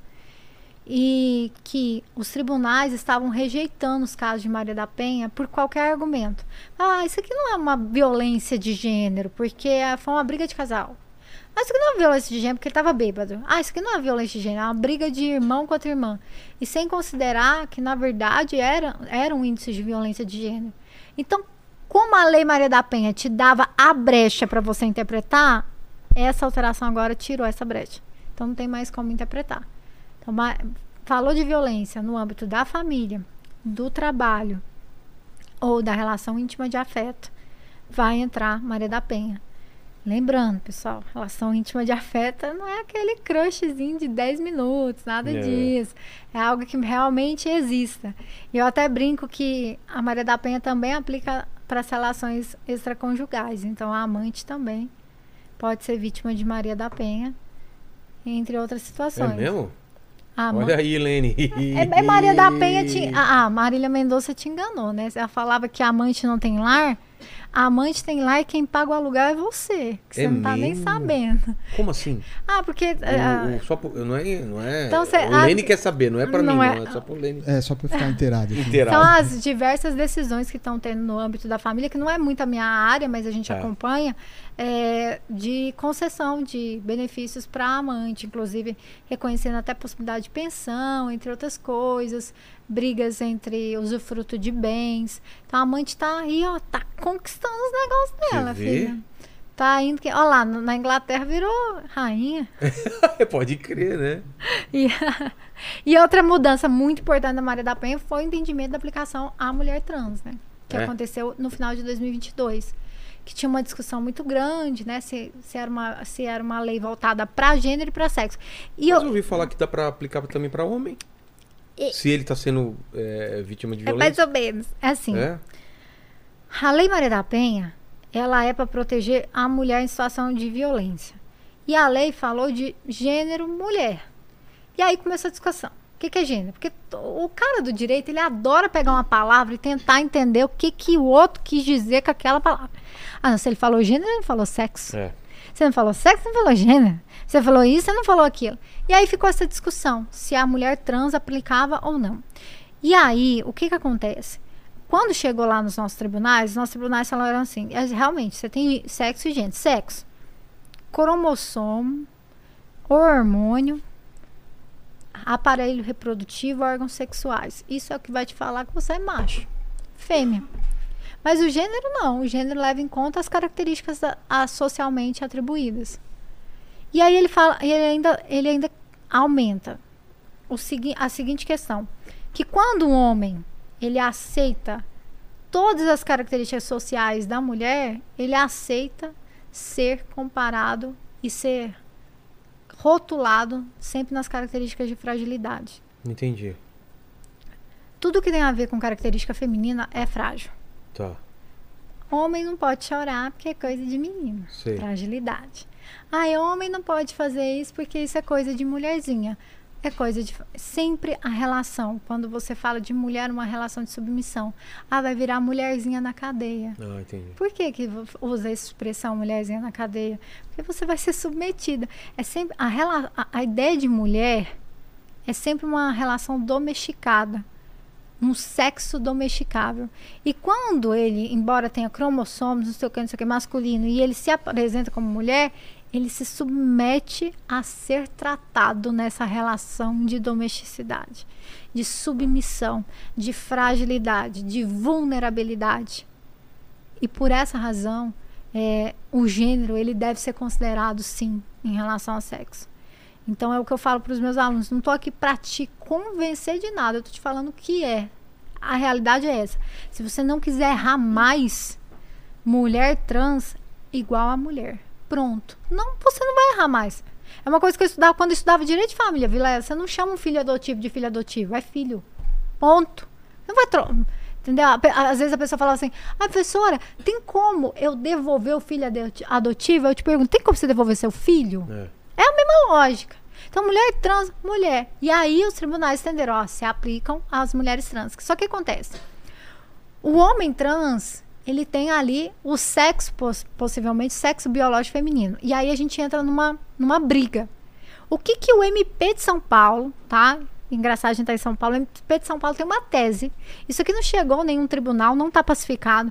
Que é o seguinte: pela proteção da vulnerabilidade, eu dou as medidas protetivas para ele. Não quer dizer que é uma Maria da Penha mas eu protejo ele pela vulnerabilidade dele. Então eu não aplico a, a Maria da Penha para um trans, mas eu pego um instituto da Maria da Penha, que é a medida protetiva, e dou para ele em razão da sua vulnerabilidade. Só que isso aí, Vila, é, é uma conversa que é. vai dar pano para manga. Outro dia me perguntaram o que, que faria com um não binário Mesmo. na delegacia. A pessoa chegou lá falou que é não binário. Aplica ou não a Maria da Penha? Aí eu falei assim, eu cara. O que é não binário? É que ele não se entende nem do, gê ah, do gênero tá. masculino nem do feminino. Eu falei assim, Ixi. bom, se ele não se entende do gênero feminino, você aplicar uma lei de gênero feminino é. para ele é uma ofensa. É. Então, assim. Mas o Lene, hétero, cis, é, sofreu violência em casa. Tá. Não, não, é Maria da, da Não Penha, é então. Maria da Penha, mas existe um artigo no Código de Processo Penal que é o artigo 319, que fala que o juiz pode aplicar um monte de cautelar. Inclusive, que é o que vocês mais veem, monitoramento eletrônico, tornozeleira, tal, tal, tal. Esse artigo, ele não se esgota. Tipo, os exemplos que estão lá não são só aqueles. O juiz pode dar o que ele quiser. Nesse caso, num homem do, do, igual a ele, a gente pode aplicar a medida protetiva, mas não da Maria da Penha. Entendi. Que é muito comum idoso. Homem, o homem idoso, eu já vi muita situação é. de o neto usar droga, Putz. bate no avô. E assim, foi uma das, das situações mais tristes, porque a sistemática da Maria da Penha é muito mais rápida que esse Código de Processo Penal. Muito mais rápida. Ainda que o idoso tenha aí as preferências, as prioridades no processo, não é igual a Maria da Penha. A Maria da Penha é muito rápida. Ou pelo menos é para ser. Por Entendi. isso que as medidas são protetivas de urgências, para a gente tentar a urgência. Você sabe que hoje, no Distrito Federal, a mulher não precisa ir na delegacia para ter uma medida protetiva de urgência. É mesmo? Ela faz pelo computador. E caso de, de tentativa de estupro, por exemplo? A qualquer forma de violência sexual, tá. ela pode é, gerar uma medida protetiva. Inclusive, a, a alteração de lei que entrou hoje em vigor fala que a medida protetiva não depende de ter um crime. Como assim? Eu posso pedir a medida protetiva no âmbito civil, por exemplo. Tem situações que a gente não tem crime na nossa lei. Vou te dar um exemplo clássico: tá. alienação parental. É. Não é crime. Exato. Entendeu? Mas só, só não saindo nesse caso do, do Daniel Alves, porque hoje ele mudou a versão de novo, né? Hoje, hoje ou ontem saiu uma nova versão, que primeiro ele falou que não tinha feito, depois que que, a primeira que... coisa que ele falou é que ele nem sequer a conhecia. É, exatamente. Nunca vi. Saiu é. a filmagem. É, Vi, mas foi. Sexo é, oral. É, não toquei nela. Te, aí encontrou o esperma lá e é. deu compatível. Ah, não, foi ela. É, foi consentido. Aí até teve algumas frases de, no sentido de que foi ela que teria provocado. É, agora parece que tá no que, que ele assume, mas que foi consentido. Parece que é a última versão dele, né? Que é, sabe o que, que me espanta nesse caso, Vilela? É que tem ainda gente que acredita nele. Você ainda tem uma camada de pessoas É que tem um conjunto de provas aqui que. que ainda fala assim: ah, cara, a mulher tava bêbada. É, Que em algum momento dessa história ainda consegue colocar a culpa Na nela. mulher. Porque ela, elas estavam numa boate, ele chamou ela para subir, eh, chamou ela para subir pro camarote. Ah, aqui é, aqui já o povo culpa a mulher. Ah, ela subiu pro camarote porque ela quer. Nas imagens das câmeras tem ele passando a mão nela, pe- eh, pegando a mão dela e botando nele e ela o tempo todo ali não querendo. Aí, aí o pessoal já, já tem gente que fala assim: ah, mas se continuou ali é porque queria. Aí ele chama ela para ir para um lugar separado. Ela vai. Aí pronto. Aí ela tá condenada. A mulher que foi para um lugar com cara que é porque ela queria. E aí quando ela vê que o lugar é o banheiro, ela tenta sair. Aí nas Ah. câmeras ele vai e puxa ela, passa 15 minutos, ela sai dali. Sabe quem aciona o protocolo de estupro? Não foi ela, Não? foi o segurança Que viu. eu fico me perguntando, o segurança, que provavelmente nunca viu essa mulher na vida dele, ele olhou pra ela e tinha certeza que ela tinha sido estuprada. Mas a galera da internet ainda acha que a culpa foi dela porque ela subiu pro lugar. Ainda tem gente que acha. Tem, porque no Brasil e no mundo a gente tem um fenômeno que chama vitimização, revitimização, violência institucional. E algumas pessoas até traduzem isso na tal da cultura do estupro, que é o de culpar a vítima pelo que aconteceu com ela. E isso em violência sexual é ranking, é campeão. Vilela, você tem filha? Tem. Não. Não, filho. Você, é, você, vai, você não vai passar com seu filho o que talvez o meu pai passou comigo. Que é ensinar o que fazer numa situação de estupro. O que ensinar. Me ensinar como me comportar, o que fazer, pra onde ir, pra onde não ir, Numa não. tentativa, você tá falando. Exatamente. E aí, Por quê? Você- Porque você- nós o que, que você fala mulheres. mulheres? Nós mulheres é, somos vítimas de violência sexual o tempo todo. E isso não aconteceu agora, tá? Isso acontece desde muito tempo, desde muito tempo. E se eu falar as várias situações que configuram violência sexual, eu garanto para você que 90% das mulheres, nós mulheres já passamos por alguma coisa de violência sexual, ainda que não seja crime. Ainda que não seja crime. E por esse comportamento social que sempre existiu de que a mulher ela é a vítima de violência sexual e, e nunca se fala disso e não se toca no assunto. E esse poder de dominação do homem e principalmente de dominação sexual a gente tem essa cultura de culpar a mulher. Uma coisa que está inclusive na minha tese de mestrado sobre essa revitimização no atendimento policial é, que, e que não acontece só no atendimento policial acontece o todo. Revitim- Revitimização é quando você na faz a mulher de reviver denúncia é fazer ela reviver. e, e fazer é, situações que não deveriam. Tipo, por que você estava lá essa Ah, tá. hora? Por que Porque você estava tava com essa roupa? É. Exatamente. Ah, É, é o- é o argumento- o cara fala assim, ah, mas é a roupa dela. E aí o que Ué? você me explica dos estupros contra crianças e bebês? É. Qual é a roupa? Qual é a roupa ideal, então? É isso que a gente tem que ensinar? A roupa ideal a, a não ser estuprada ou ensinar a não estuprar? É. Que lógica é essa da sociedade que a gente vive? Sabe? E aí eu vejo muita gente falando essa camada que culpa, principalmente por causa da bebida. Ah, porque ela bebeu, culpar a mulher por beber e culpar. E, e aqui no Brasil estourou com o caso Mariana Ferrer, é óbvio, da questão da embriaguez e da vulnerabilidade pela embriaguez. É, isso é muito sério. Porque sempre foi normalizado que mulher embriagada era presa mais fácil. E não é, era uma presa que não, ela não é uma presa, uma mulher embriagada não é para ser é, é tocada, não é, não é. Não tô falando que, ai, Luana, você tá falando que nunca alguém vai transar bêbado. Ai, você nunca, tá- não tô falando disso. Eu tô falando que, que, que é muito perigoso você passar do nível de fazer atos libidinosos ou sexuais com uma pessoa que não pode sequer consentir com aquilo. E eu te pergunto, qual é o tesão que o cara tem em pegar uma mulher que não sabe nem o que, que tá fazendo ali com ele? É. Qual que é a lógica disso? E, e aí, no caso do Daniel Alves, essa questão pra mim me enfurece. Porque você tem um cara mudando de versões 11 vezes, o que seria tipicamente atribuído a uma mulher de mentirosa, né? Ah, mudou a versão, é mentirosa. Mudou isso. Ah, já mudou, é mentira. Mas Ele ele tá não. mudando, sendo que não tem a menor chance dele conseguir convencer alguém já que ele, que ele tá falando a verdade? Eu acre... eu O que, você acha que ele tá a estratégia de defesa. É ele deve estar pena tentando. menor? É, Ah, deve estar tá. tentando isso. Alguma coisa nesse Daqui a sentido. pouco vai porque eu tava drogado, eu tava louco, né? Pode Que- ser. e, e, por exemplo, é um caso que ninguém. É uma situação que ninguém leva em conta no caso Mariana Ferrer. Qual que é o caso dela?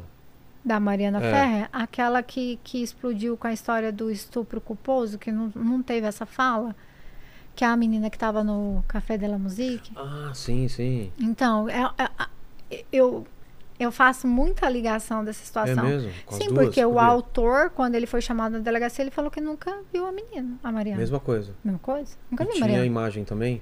Aí tinha imagem dele. Mesma ah, não. coisa. Ah, então vou. Ah, então eu conheço. Ah, não, conheço sim, não sei o que. Ele foi lá no delegado, aqui, ó. Deixou o copo em cima da mesa. O delegado pegou o copo dele, com a saliva dele,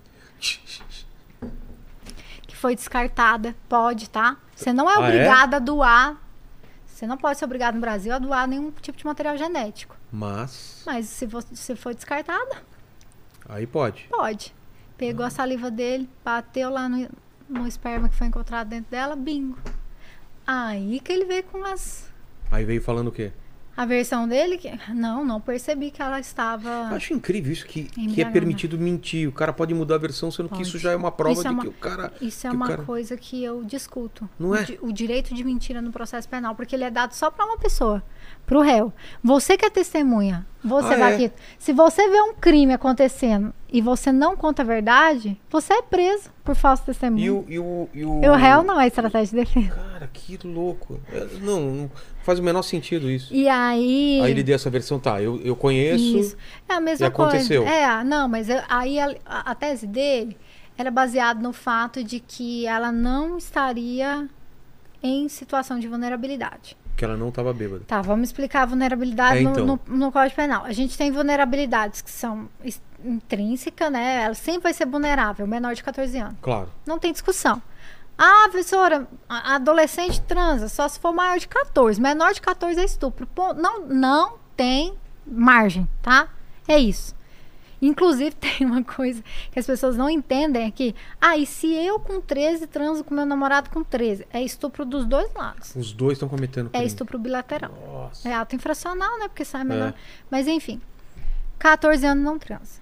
Tá? Esses são assim, trans. Ou pessoas que têm por uma questão de enfermidade, incurável, etc e tal. Tá. E tem a vulnerabilidade transitória. Que é droga, bebida, Ah, alcoólica. qualquer coisa que faça ele perder o seu poder de consentimento. Às vezes uma anestesia, a gente não teve o cara, Putz, é mesmo lá. né? Cara, que meu, cada coisa que a gente. É que não é. Que absurdo. Sabe que ontem no DF foi Que, preso cara, um isso- filho Ah, estuprando a Deus. mãe? Hã? Ontem. O quê? no Distrito Federal. A mulher acamada estava sendo estuprada e o, o estuprador era o filho. Meu Deus. É o filho. E aí, essa situação de, de vulnerabilidade transitória, ela é muito complicada. Porque eu te pergunto, que horas que eu sei que você estava vulnerável? Na hora do crime. Ah, tá. Não importa É. o antes ou depois. É na hora do é na crime. hora do crime que me importa. Claro. E, e, normalmente, como eu atesto que eu estava vulnerável, eu vou fazer lá um toxicológico, vou fazer uma embriaguez, é, vou fazer alguma coisa, vou tirar um sangue. Isso aqui é posterior. Cada corpo absorve droga de um É. jeito, reage de uma forma. É, Eu já tive situações viu, de mandar o cara embriaguez pro IML e voltar que o cara não estava embriagado. E ele estava. Eu tive que Claramente. acordar ele no IML. Filho, vambora. Ué? Sabe, bebaço. Qual a explicação? Que o corpo dele absorve de forma diferente? Não, é porque o atestado de, do IML, de corpo de delito, ele segue padrões médicos. Se você está consciente onde você está, se você lembra onde você vai. Sei. Aí ele fala assim: está clinicamente bêbado? Não. Ou então vem prejudicado. Ingeriu bebida alcoólica? Sim. Então, assim, só para dar uma ideia, esse atestado ele não é regra absoluta. Eu mesmo prendi o cara mesmo assim, dando negativo no IML. Eu prendi com base em testemunho. Porque eu a gente pode usar esse, esse recurso. Tá. Então você tem essa variação. Agora, imagina no caso da Mariana, que ela foi submetida ao teste dois dias depois. Então, todos os toxicológicos dela deu negativo. E a defesa pegou aquilo ali, ó, É. de prato cheio. Falou, ah, não tava, não tava, não tava, não tava. E ganhou com base nessa tese, não tava. E aí eu, eu faço a, a, a, a mesma ligação com o Daniel. Aí fica mudando, só que ninguém, todo mundo esqueceu o, o fato de que mudou, que mudou de versão toda hora, enfim. E que a palavra da vítima deve ser levada em conta, porque, pô, putz, cara, quem que é testemunha de crime sexual? É. Não existe, velho. Entendeu? Se eu for precisar de testemunha de crime sexual, não faço mais. Não tem mais. E, e outra coisa, inclusive por isso, que eu não sei se você sabe, o número de condenados por crimes sexuais no Brasil é 5,9%. 5% dos casos de crimes contra a dignidade sexual chegam a uma condenação. E de assédio sexual, que é aquela relação. É porque a palavra assédio sexual, ela não é exclusiva do mundo jurídico. Para o mundo, né, para os leigos, assédio é qualquer situação. Para o mundo jurídico, é, tem que ter uma relação de hierarquia. Tá. Né? Ent- Ou patrão em relação à empregada, ou professor em relação ao aluno, para tentar ter ali, retirar uma, uma obtenção de uma vantagem sexual com base no poder que eu tenho sobre a pessoa Entendi. De assédio sexual também os valores são lá embaixo, razão pelo qual também teve uma lei criada agora, a 15.540, para punir as relações, ah, os, assédios, os assédios, protocolos de assédio sexual nas instituições públicas, né? Não ficou igual aqui, porque eu acho que aqui o Tarcísio meteu responsabilidade para os bares, né? Fazer um protocolo de assédio, instituições privadas, mas essa daqui saiu no âmbito público. E o, do- e o caso do Daniel, ele tá nessa situação. Eu acredito que ele vai ser condenado. É, outra coisa interessante. Sempre que envolve um famoso, a galera fala, ah, Tá mulher querendo quer dinheiro Cê- ou tá querendo fama. Tu sabe o que ela fez, É, né? ela abriu mão de qualquer dinheiro, E não permitiu que o É. nome dela seja mencionado. seja, já caiu por terra esse tipo de coisa. E assim, era um direito dela, né? É, Se ela quiser. Porque tem- você tem noção do que. Ela deve estar pagando psicólogo. exato. ela deve ter que ter tomado um absurdo de coquetel anti-HIV, anti não sei o que tem, que tem efeitos colaterais. Ela deve estar sendo julgada no âmbito da família dela. Ela pode ter tido problema e ela teve que abrir mão de tudo para que a palavra dela, que sempre foi concisa desde o começo, valesse a pena. Ela não mudou a versão dela em nenhum momento. Em nenhum momento. E aí muita gente falou assim, Luana, por que o Daniel Alves foi preso? Se só tava no início da investigação, não tinha nada. Por que essa prisão? E ainda fizeram uma pegadinha com ele, né? Não falaram? Tipo, vem aqui é, é, na Itália, né? É, foi mais ou menos. Na verdade, ele deu azar, um azar muito grande. A sogra dele morreu. Ah, foi porque isso, porque falaram que ele não sabia exatamente porque ele tá indo lá e falou, já A- fica até aqui. rolava as piadinhas, né? A É? sogra ferrando até depois da Como morte. que foi, então? A sogra dele morreu e ele foi pro velório. Ele já sabia que estava sendo investigado. Ah, Só que sabia? ele teve que voltar pra Espanha Ah, pra Espanha, não pra Porque a Itália. mulher dele é de lá, né? Porque a sogra morreu. Aí quando ele entrou na Espanha, ele foi preso. E o principal fator que eu falo do Daniel Alves ter sido preso foi a repercussão internacional do caso Robinho. A sensação de impunidade na comunidade europeia foi muito O grande. Robinho tá solto ou tá preso? Tá solto, tá aqui no Brasil. Ele foi, é, fugiu. Porque aí não, não- o Brasil não extradita. Não, a gente nunca vai extraditar brasileiro nato. É? Nunca, nunca. O Brasil tem essa regra de não extraditar o brasileiro nato. Mas a gente tem algumas brechas para transferência de execução de pena. Então, assim, ah, eu não vou te extraditar você para a Itália, mas eu aceito A cumprir a condenação- pena da Itália aqui no Brasil. Ah, entendi. Que aí, tipo, se eu fosse o Robinho, eu falava, meu, você já viu como que é a prisão aqui? É, Partiu Itália. parte Itália. Ele vai ser preso lá ou ser preso aqui. Enfim, é, e na a comunidade Mas tá- europeia, tá- a comunidade europeia, é uma coisa que eu não sabia. Mas ele é o mesmo, é a mesma acusação também? de Mesma acusação, dele é de estupro, né? Também? E é um estupro coletivo do Robinho. Ah, é? Foi ele e outros, e outros jogadores. E o dele, ele só cai, ele, ele a tese, a, uma mesma tese, nunca vi, nunca fui, fiz, só estava lá presente. Ele caiu na interceptação telefônica. falando sobre. Peguei ela mesmo bebaça, pus ela pra chupar, não sei o que, não sei o que. E gozei na boca dela, não sei o que. Tava lá. Então ele só caiu por causa da interceptação telefônica. E eu não sei se você sabe, mas a Europa tem uma. Lei Mamãe Falei, ele caiu. Tem uma no rede grupo de. de zap, o cara Se mandou ferrou. ele contando a vantagem, Pois é. pegou o Robinho. Pois- O cara foi lá, né? Contar a vantagem, É, pegou a pá, pá, menina. pá, pá, pá, pá. pá. E aí o. Mas ele pode acontecer alguma coisa ainda. Ou não, você acha que não? Eu acho que vai acontecer e vai ser algo inédito no Brasil. Vou te, vou te Tá. explicar por quê. A comunidade europeia, ao contrário do que as pessoas imaginam, ela é muito mais avançada em, em desejo de igualdade entre homens e mulheres, tá? Então lá, a sensação de que o Brasil estava protegendo um estuprador foi muito gigante. Entendi. Então, quando o Daniel Alves entrou lá, tá preso. É, não vai deixar isso acontecer de novo. E não vai deixar sair, não vai deixar acontecer. E pegamos fama, tá? Tem a fama. No Brasil, o Robin tá aqui, ó, tô de boa, porque sou brasileiro nato, não posso ser extraditado. E de acordo com a lei de imigração, também, eh, com as leis vigentes, não posso, não tem como a Itália cumprir uma sentença internacional aqui, porque eu teria que ser daquele país e não ter um acordo de extra... Só que aí arranjaram ali uma forma, uma brecha na lei para entender a possibilidade dessa execução provisória, essa eh, transferência de execução para o Brasil, que ainda está sendo muito discutida. Por quê? Porque essa transferência de execução é de uma lei posterior ao fato. Ah, é? É. O fato que ensejou a, um- a questão do Robinho, eu não sei exatamente, mas eu acho que ele é, é, foi 2015. O Lene pode dar uma 16. olhada aí. Do Robinho, dá uma olhada. A lei é de 2019. Tá. Então a discussão é se eu posso aplicar essa lei, De modo retroativo. Eu vou aplicar essa lei com base que eu estou retroagindo para o fato ou não, eu estou retroagindo somente ao, ao dado processual que aconteceu agora, porque só aconteceu esse imbróglio agora. Então tem essa discussão, mas o Quando? M... É, foi em 2013. Nossa. Isso, Tigão, né? Tá. Então, é, e o MPF né, já se manifestou pela prisão do Robinho. É mesmo? E eu acho que É questão de tempo, então. Que é uma questão de tempo, entendeu?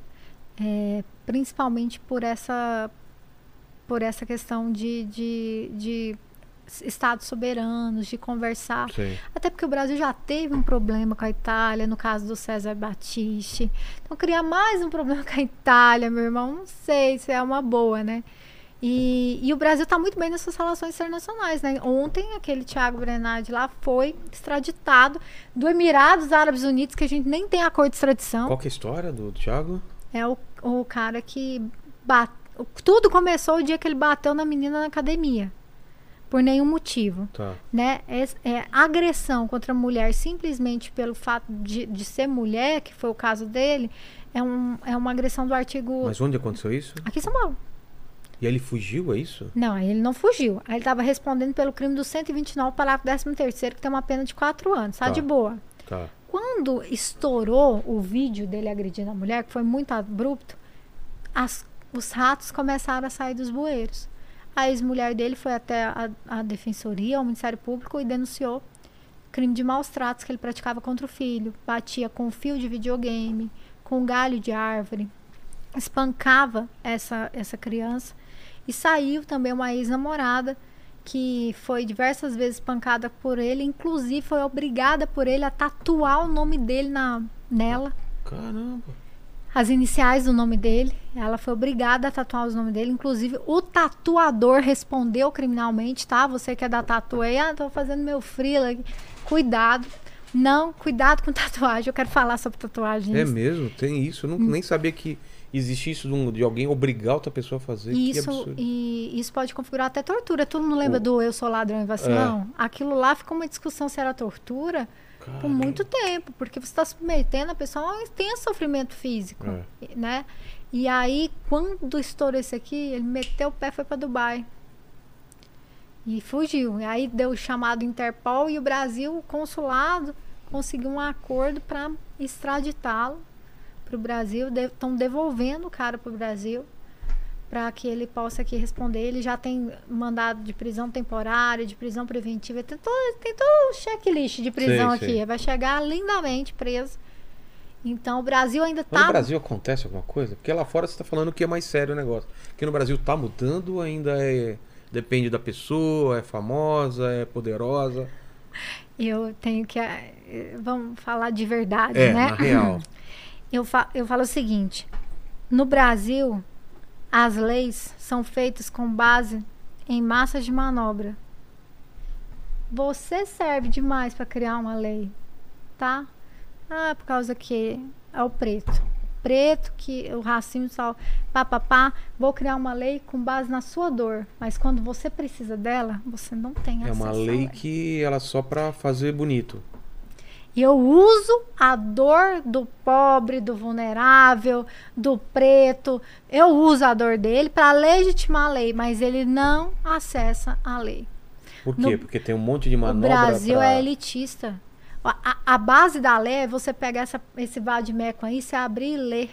Porque a lei, para você mandar eu fazer ou deixar de alguma, fazer alguma coisa, eu tenho que entender pelo menos. A lei já começa elitista quando você precisa de um advogado É. para entender o que, que tá nela. Não é, não é claro o suficiente pra qualquer pessoa poder ler e entender. Não é claro de jeito nenhum. Nossa, é, é muito complicado. E aí, e você percebe também brigas, aí que você vai ter dogmas de subjetivismo. Porque você também não pode engessar a lei. Eu concordo que engessar a lei ser e simplesmente positivista não é a melhor saída. Ah, é isso, é isso, é não. Engessar é, é ser. Sempre que é, não, tipo assim, ah, não, qualquer furto vai ser crime. Não, peraí, mas até 100 reais eu vou falar, Ah, tá. entendeu? É, e você abre aquela brechinha, né? Entendi. Então, assim, eu concordo que você tem que ter interpretação. Mas Se for muito aberto, também aí Mas não, a- aí não se aplica, né? Mas Nunca. aí é insegurança jurídica. Porque o, o pau que você- dá em Chico e não dá em você deve ser o Francisco. que, vo- vocês, delegados, devem ser o que mais sofrem com isso, né? Porque vocês fazem todo um esforço pra investigar, chegar e tal, e aí a pessoa O acaba te- se safando, O né? tempo todo. E aí você já sabe que o cara vai se safar pelo preço do advogado dele. É. Porque o cara tem um advogado bom, ele acha uma brecha. um advogado bom, um ele vai acordo. subindo, vai subindo, É. vai, vai pagar. Pra você recorrer no Brasil. Ah, o Brasil tem o duplo grau de ah, inventar a, a terceira, a quinta instância. É pago, você sabia? Pra você recorrer? Tem Sério? que recolher custa. Aí Existem, a- acaba sendo alguns, inviável. Existem alguns remédios que você consegue fazer de forma gratuita? É, é, existe. Aí Mas tem que, que que é- provar também que, que você não tem Exatamente, que você pagar. não tem condição e, não- e acaba não chegando, em- em- não consegue. E aí você vê, o Brasil é muito formado de jurisprudência, que são as nossas cortes, né, o STJ, o STF, que estão ali para resguardar a lei. Exatamente quando conflita. E aí, vale isso aqui ou vale isso aqui? E você vê também esses entendimentos toda hora mudando. E aí você passa a se perguntar: muda porque a lei mudou ou muda porque quem está pedindo mudou? É. Então, assim.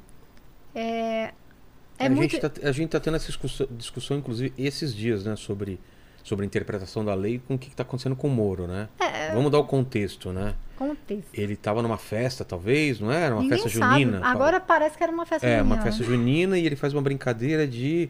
Tipo aquele negócio de prisão de festa junina. Ah, me- se me der dinheiro. Como que é? Dar dinheiro pro. pro... Me- É, o dinheiro que der, eu vou pagar o habeas corpus do Gilmar, né? Exato, exato. E aí, o que, que aconteceu? Bom, é, a necess... quando você tem regras e princípios em códigos, é para que aquilo seja aplicado. E eu não posso mudar as regras porque eu não gosto do cara. Eu, eu sempre critiquei tudo que o Moro fez, todas as decisões no âmbito jurídico dele. E eu vejo se repetir contra ele. Então, se eu critiquei ah, ele aqui, usando eu vou mesma. criticar daqui. Entendi. Eu vou Não é, criticar porque, daqui. não é porque você quer que alguma coisa aconteça que você vai mudar não, as regras. não né? vou mudar. É. Então, assim, é, O que, que, que, que tá pegando? primeira, primeira situação é que você tem um crime contra a honra. Um crime contra a honra é um crime, são crimes de menores potenciais ofensas, são os menores crimes do Código Penal. O que, que é um crime contra a honra? Eu chegar Ah. pro Lênin e falar que ele é, sei lá, bobo. assim. Hã? É, Não, mas Bonito. aí não é um crime contra a honra, né, aí é cara? uma mentira, só. Opa! tô zoando, tô zoando, tô zoando. É, eu É, o que, que é um Não, crime contra a honra? Eu, zoando. eu, acusar ele de alguma coisa? Não, aí é não, calúnia. e- não, desculpa. O crime contra a honra, eles vão se dividir em três crimes: calúnia, difamação e injúria. Ah, tá. A difamação, eu imputo um fato pra você que é ofensivo à sua honra. O Lene... Ah, o Lene tava traindo a mulher dele. Tá. Porra, tá me ofendendo. Calúnia. Não, Ainda bem Eu que eu não sou casado. eu tô É, então, não tem nem, nem problema. Não, nem, nem é casado, nem é feio, já pra mim, assim, o Lene, a mulherada pira no Lene, É, cara. Quando É ele minha aparece voz. aqui, né? É a minha voz. É, sua É. voz realmente é voz. bonita, Ué. né? Ué. E aí você tem a injúria, que é o atribuir alguma conotação, alguma característica. Canalha. É tipo assim, ah, seu feio, ah, sua Sério? piranha. É. Esse é o, é o mais leve dentro dessas coisas. É, porque você está atribuindo uma característica negativa para a pessoa, né? Ah, seu, seu, ah, você é um, um, um ridículo, um burro, um É. asno, né? Sei lá. E você tem a eu Posso calúnia. processar o, o Paquito, Paquito, né? né? Tô- Me chama de velho, de burro. Eu já Pô, anotei mas é umas, por umas isso- cinco aqui que ele, que ele xingou. Já tá anotado Mas aqui. é por isso que, É eu, que aqui, eu, né? eu já viralizei num vídeo falando que fofoca é crime. Porque toda vez que você Fofoca. fofoca, você tá metendo. É. É. E Você aquela vira- fofoquinha, às vezes, que É. ai, a pessoa é tão boa, mas. Mas quem É. somos nós para julgar, né? Entendi. Então, e aí você a calúnia, que No você caso do atribui, Moro é o quê? atribui um fato é, que é é, impu- imputar falsamente a alguém um crime. Tá. Vender uma decisão é um crime de corrupção passiva. Isso aí não tem. Então, o que acontece? Primeiro minuto, o que, que a, PGR fez foi colocar a tipificação em calúnia. Eu não vou entrar nem da discussão sobre a tipificação, sabe, o, o, Vilela? Porque eu acredito muito nos institutos é, da emendácio, da, do- da mutácio libera, Tem que é ter o o dolo também, você tem que ter a tem intenção. Você tem que escrever o que, que aconteceu. É, né? tem que ser a intenção dele de estar imputando aquilo, né? Mas, ao meu ver, aquela fala ali é muito mais próxima de uma injúria do que de uma calúnia. Tá. Porque ele não falou de um fato específico de uma venda de Claro. decisão. Ó, naquela, naquela situação É, esse é o cara isso. que vende, não é Exatamente. isso. E também não. Alguns falaram que seria difamação, ao meu ver também não, porque a difamação também parte da ideia de um fato. Pra mim ficou muito mais a injúria. O cara é um vendedor de, de sentença, entendeu? É, ficou ali. geral, é, é. Você é um corrupto, Entendi. entendeu? Pra mim ficou a mesma coisa de dizer que o Gilmar Mendes é um Mas o corrupto. fato de ser na forma de piada, na forma de Então, brincadeira. aí o ânimos, que é o dolo, é a grande discussão é o do quê? dec... é o dolo. Ah, É a, é a grande discussão da parada, tá? Então, assim, ele teve dolo de ofender o Gilmar? Ele estava, sim, o dolo dele foi simplesmente fazer uma piada. E aí eu te pergunto, qual que é o limite da piada? ixi, aí. Aí. E qual que é o limite da piada para um ex-juiz, um ex-ministro que está o em... presidente. ah, Exatamente. Se discutia muito do Bolsonaro, das piadas que ele fazia, Exatamente. do Lula também, das piadas que ele Qual que é o faz. limite? E assim, a gente tem uma legislação que recentemente criminalizou o racismo recreativo. Exato. né? Então, assim, é, quando você tem. Por que, que não tem flor preta? O cara pode ser. É, aí não, né, eu nem posso responder isso. Exatamente. Mas o que aconteceu aqui, né? Foi, O- exatamente. né? Sei lá. O cara contou essa piada. É. E aí? Ixi. Mas aí? assim, eu, eu, eu ainda parto do pressuposto que a cultura do cancelamento não é a melhor saída. Eu gosto de. Eu, Sim. ainda, eu, a- eu acredito que nós todos vamos errar. Principalmente eu. E eu, e eu sempre parto do pressuposto assim: se te ofendeu, eu não faço mais, cara. Ah, mas era piada, mas eu não faço, Pra velho. que fazer? Entendeu? Ah, porque agora, se eu falar que denegrir é uma palavra, é uma palavra racista, cara, se tá ofendendo o outro, qual que é a sua dificuldade de trocar a palavra? Entendeu? Não te ofende? Ótimo. Agora deixa eu pegar uma palavra que te ofende, mas não me ofende ficar usando contra você. Essa é a questão. Então não me ofende. Umbigo. Me ofende, umbigo. Então tá, umbigo, umbigo. Não, para, para, Tá para, vendo? para. Então, Mas no zumbi. caso dele, então, que estão pegando mais esse lance de, do, do de ânimo. que de- o dolo dele seria um dolo do- um dolo quase que assim Pequeno. não é pe- pequeno É, é, eu ia falar o dolo eventual mas é um dolo que ele é ele assumiu o risco é um dolo Ah, que está tá. intrínseco à conduta dele Principalmente por causa da, da, da posição dele. Exatamente. E que ele não fez senador. uma piada que não foi ofensiva, mas ele usou de uma piada para ofender.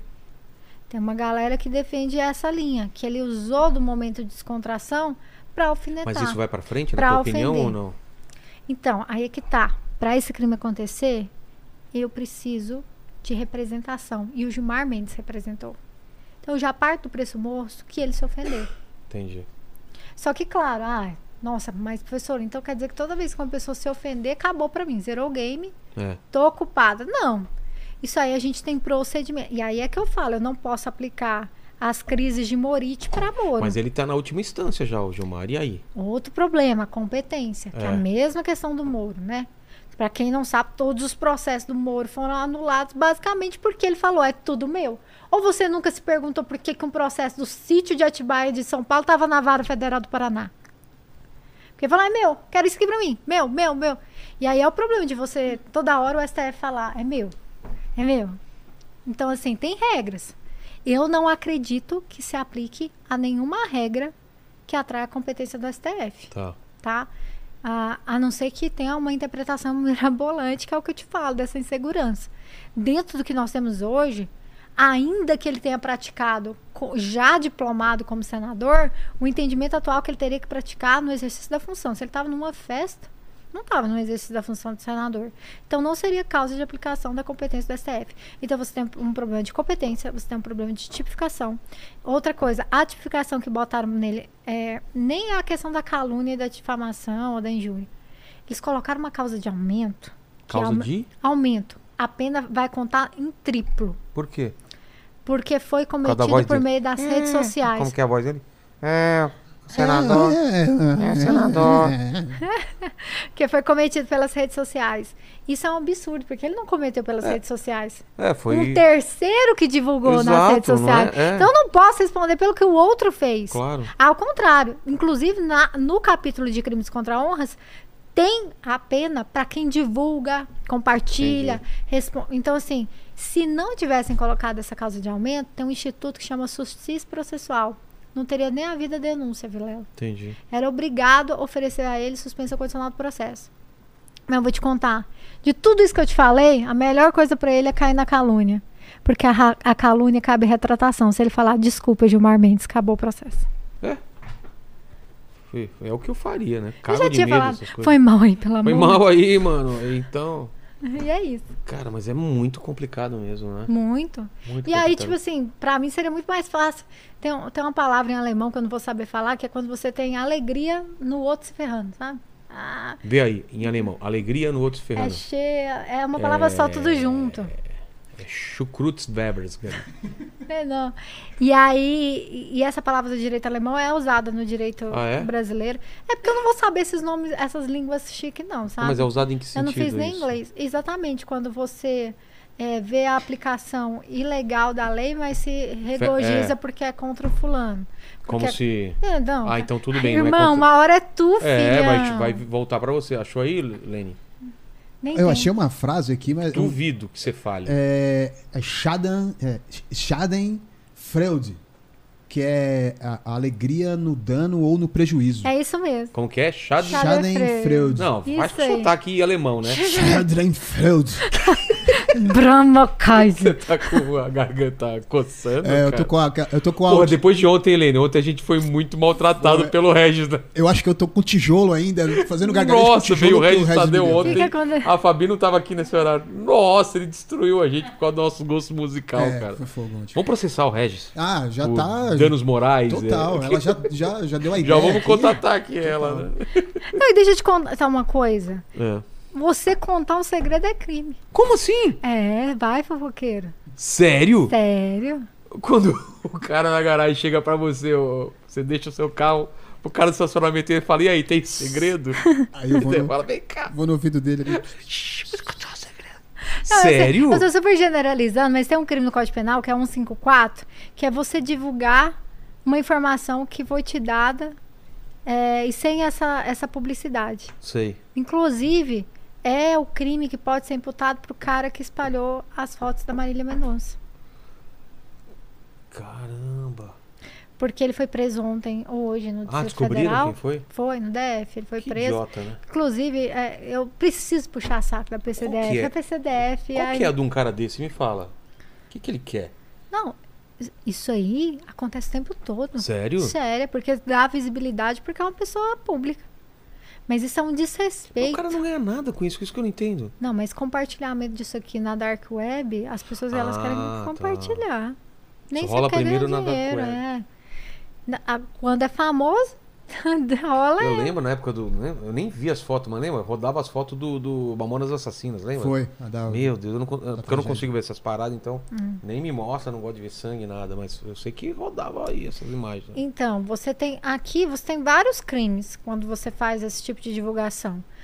É, quando você não é um funcionário que teve um acesso, etc., uma, uma, uma, uma informação que você só tem razão do seu cargo, você pode encaixar no 54, que parece que é o caso desse cara. Eu não sei se ele teve acesso um- ao computador do IML, mas ele não era e tirou uma foto Ele do não era computador. funcionário de lá? Não.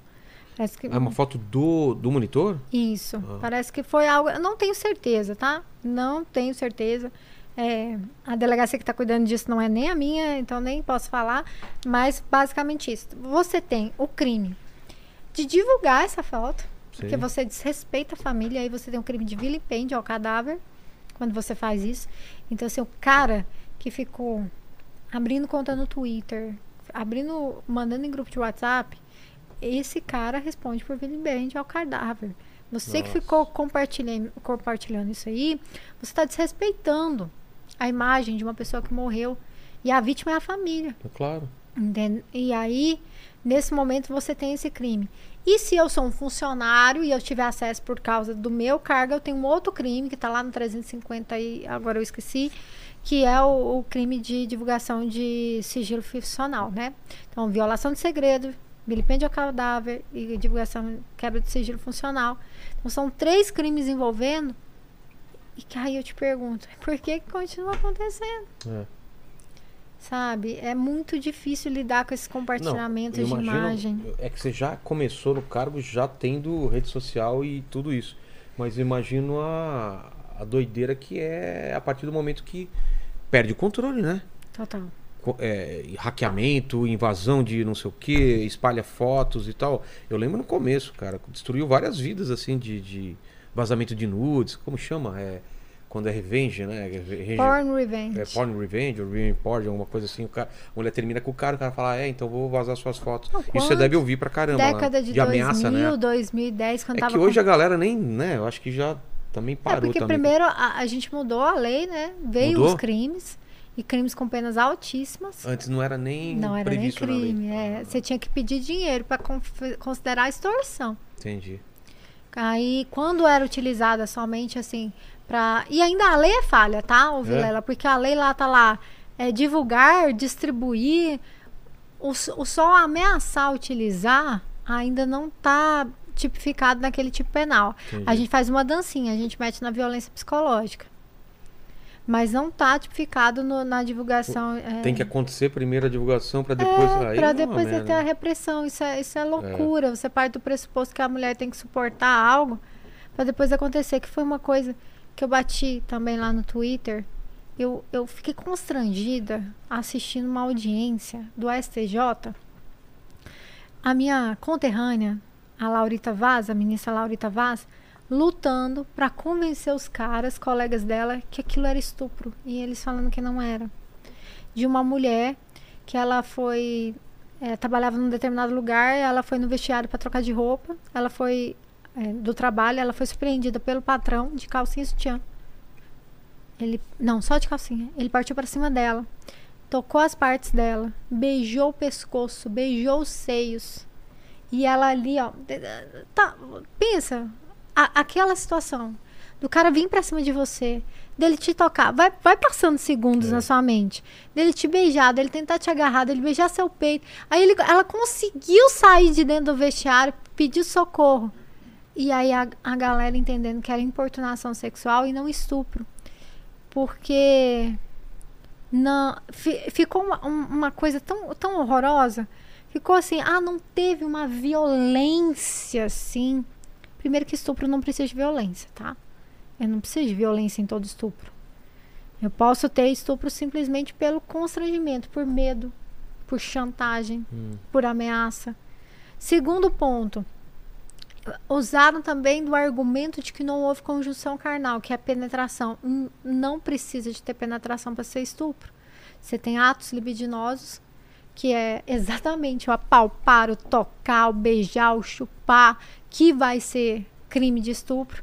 E o- por fim, um ministro que eu não quero falar o nome dele, que eu não quero se processar, e ele falou assim: porque também a gente tem que considerar que a violência não foi tão grande porque ela conseguiu se desvencilhar do autor. Pô. Ah, que legal. Então quer dizer que pro cara responder para um estupro, eu preciso deixar ele me estuprar. Tá louco. E a ministra Laurita Vaz, ela fala assim, pessoal, eu entendo que a importunação sexual realmente ele, ela ficou ali para tutelar aquela conduta que não chega a ser, ser abrupta, violenta no sentido visual, do cara ir para cima, é o que é aquela passada de mão, é aquela tirada né, de, de pegada palpada dentro de ônibus que acontecia, é uma ejaculação não desejada em cima de você. A importunação sexual é isso. A importunação sexual não, não virou um mini estupro. E mesmo assim, ela foi vencida. E é por isso que eu falo que tem que ter mais mulheres nos tribunais. A gente vai ter uma saída de um ministro do STF. Tem que ter mais mulheres nos tribunais. Gente, isso é tão ridículo. E as pessoas acham ruim eu pedir mais mulheres nos tribunais. É, Sendo que tinha que ser. óbvio, né? Que é óbvia. Como que um cara vai entender é, uma coisa dessa, sendo que uma mulher, ela sabe exatamente e ela consegue defender melhor. Sabe quantas mulheres já teve no STF? Três. Nós só tivemos três mulheres no É. STF. Que, que Gente, faz são pra 11 mudar vagas. Vamos, vamos? Como lá. que faz pra mudar isso? É indicação poli- é, é, é, é pressão comoção, popular. pressão popular. Exatamente. Exa- é é uma coisa que eu tô falando. Aí, aí a São pessoa. quantos ministros? 11. De 11. Cara, vamos Porra. lá, metadinha, dá quatro, velho. Não tá pedindo muito, né? Não tá pedindo, velho. Não tô, aí a gente pede uma mulher, aí eu uso o seguinte argumento. O critério é o conhecimento, não é o gênero. Você tá errado. Porque o conhecimento, ele não é critério, ele é requisito. É. Eu tô partindo do pressuposto que se eu tô pedindo uma mulher, o requisito dela é ter a Claro. reputação, o conhecimento. Só que você quer me falar que não tem mulher com conhecimento tanto quanto um homem? É isso que você quer me dizer? Porque eu só chego a essa relação. É. E tem. E outra coisa, e eu faço a campanha lá no Twitter. Eu, quero, eu queria uma mulher, eu queria uma mulher preta. A gente teve um homem preto, Joaquim Barbosa. Ponto. E aí a gente começa as, as velhas discussões, que é tão difícil a gente conversar sobre isso, sobre minoria, porque quando você não é a minoria, você não entende a dor do outro. É muito difícil. Eu, por mais que eu tente falar de racismo, eu não vou entender a dor dele. Eu nunca vou entender o que que ele passou, porque a pessoa tem que a, a pessoa usa do pressuposto de que quando eu quero promover uma igualdade racial, vamos usar a igualdade racial, eu vou partir daqui para frente. Eu nasci branco, eu não tenho culpa do que os meus antece- antepassados fizeram. Então não posso ser culpado porque o preto foi escravizado. A pessoa parte desse argumento. Ah, porque vão tirar cota para negro, vai tirar uma chance, a minha chance que estudei mais que o outro para poder entrar.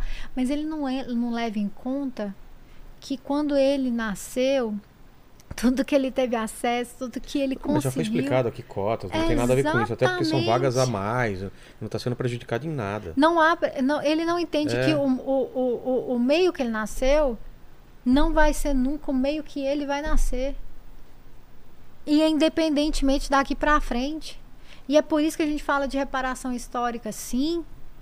Porque a gente precisa reparar para a gente tentar colocar todo mundo na mesmo, no mesmo barco, porque não tá não. Você tá andando de iate, meu irmão, e tem galera anda- andando de canoa. E ele também não escolheu, não. Então, assim, a gente e- e vai nessa. Ah, é quando a Defensoria Pública colocou 2% de vagas para trans. Ai, meu Deus do céu, que é um absurdo. Agora a gente tem que ver concorrer com 100. Sabia que a expectativa de vida de um trans é 27 anos? Não. Só? Você, quantas pessoas que você conhece bem-sucedidas em cargos de sucesso, de executivo, cargos de comando trans? Nenhuma. Quando eu te falo da, necessidade de inclusão, é a partir do momento que você olha no seu ambiente de trabalho e tem um, dois pretos, duas, três, quatro mulheres, zero trans. É isso que é inclusão. Eu preciso incluir. Cadê essa galera? Por que, que ela não está chegando aqui? Ah, porque não tem acesso, porque não tem isso. Então eu vou facilitar o acesso para ela, porque ela não está chegando. A canoinha dela tá lá longe. Você tá vindo de iate. Não é justo. Ele tá de canoa. Então eu vou pegar e vou esperar ele chegar na, na canoa dele. Mas eu vou colocar ele aqui. Depois ah, tem uma frase para saber se você não tem preconceito, né? Exper- Experimenta ter um chefe mulher, um chefe preto, um chefe trans, e isso não ser um problema para você. Então, inclusão é trabalhar eh, todas essas nuances. Você sente isso? Já sentiu isso em algum momento? De você ser chefe e ser mulher ou não? Sim. Em que Já. sentido? Comentário de você falar uma coisa e fazer outra? Porque E- até aí também isso acontece com o Paquito aqui também, né? Eu falo uma coisa e ele faz outra, né? Mas aí é outro problema. O que não que- existe em nada que, o ponto? Paquito possa fazer hoje para garantir que ele não vai sofrer um racismo. Não, não. O Paquito Ah, não desculpa, tá aqui. o, o. Não, eu falei o- do o outro que não tá aqui. A gente fala dele É, que não tá aqui. É o isso. Paquito, é o É. outro. Ele é, É. loirinho, calvo Não, e 21 é, é porque eu anos. já tô confundindo os nomes. É. É, não tem nada no, que. teu, no teu caso, por exemplo. Não, tem você tá nada que eu possa. O? Não tem nada que o Lênin possa fazer que vai evitar que ele sofra um racismo. E Como não tem assim? nada que eu possa fazer atualmente que vai me evitar que eu sofra machismo. Não tem nada? Nada. No mundo atual, eu não posso garantir que ele não vai sair na Ah, rua e tá. vai sofrer Nesse alguma sentido, coisa. que não tem Eu passo desse pressuposto por quê? Porque é, é, senão a gente vai rotular a polícia de machista. E eu não quero rotular. Eu não gosto de rótulos. Tá. A sociedade é machista. A sociedade é racista. Ela Ah. foi construída numa base racista e machista. Exatamente.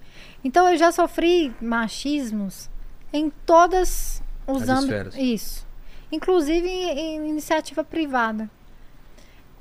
Na polícia, o grande problema é que é uma instituição masculinizada, então é predominantemente masculina. E que isso causa um desconforto por si só. Porque eu vejo que as atividades policiais, muitas das vezes, elas são pensadas para homens. Eu não penso em ter uma mulher. Eu, foram desenvolver colete que pudesse adaptar o seio recentemente. Senão Nem a era- roupa, nem o que você faz, nada, nada. É pensado no homem, não é nada pensado na mulher. Entendi. E assim, e uma mulher na polícia, ela sempre ainda é vista deslocada na sua função. É aquele comentário, mulher, polícia, não tem cara de polícia.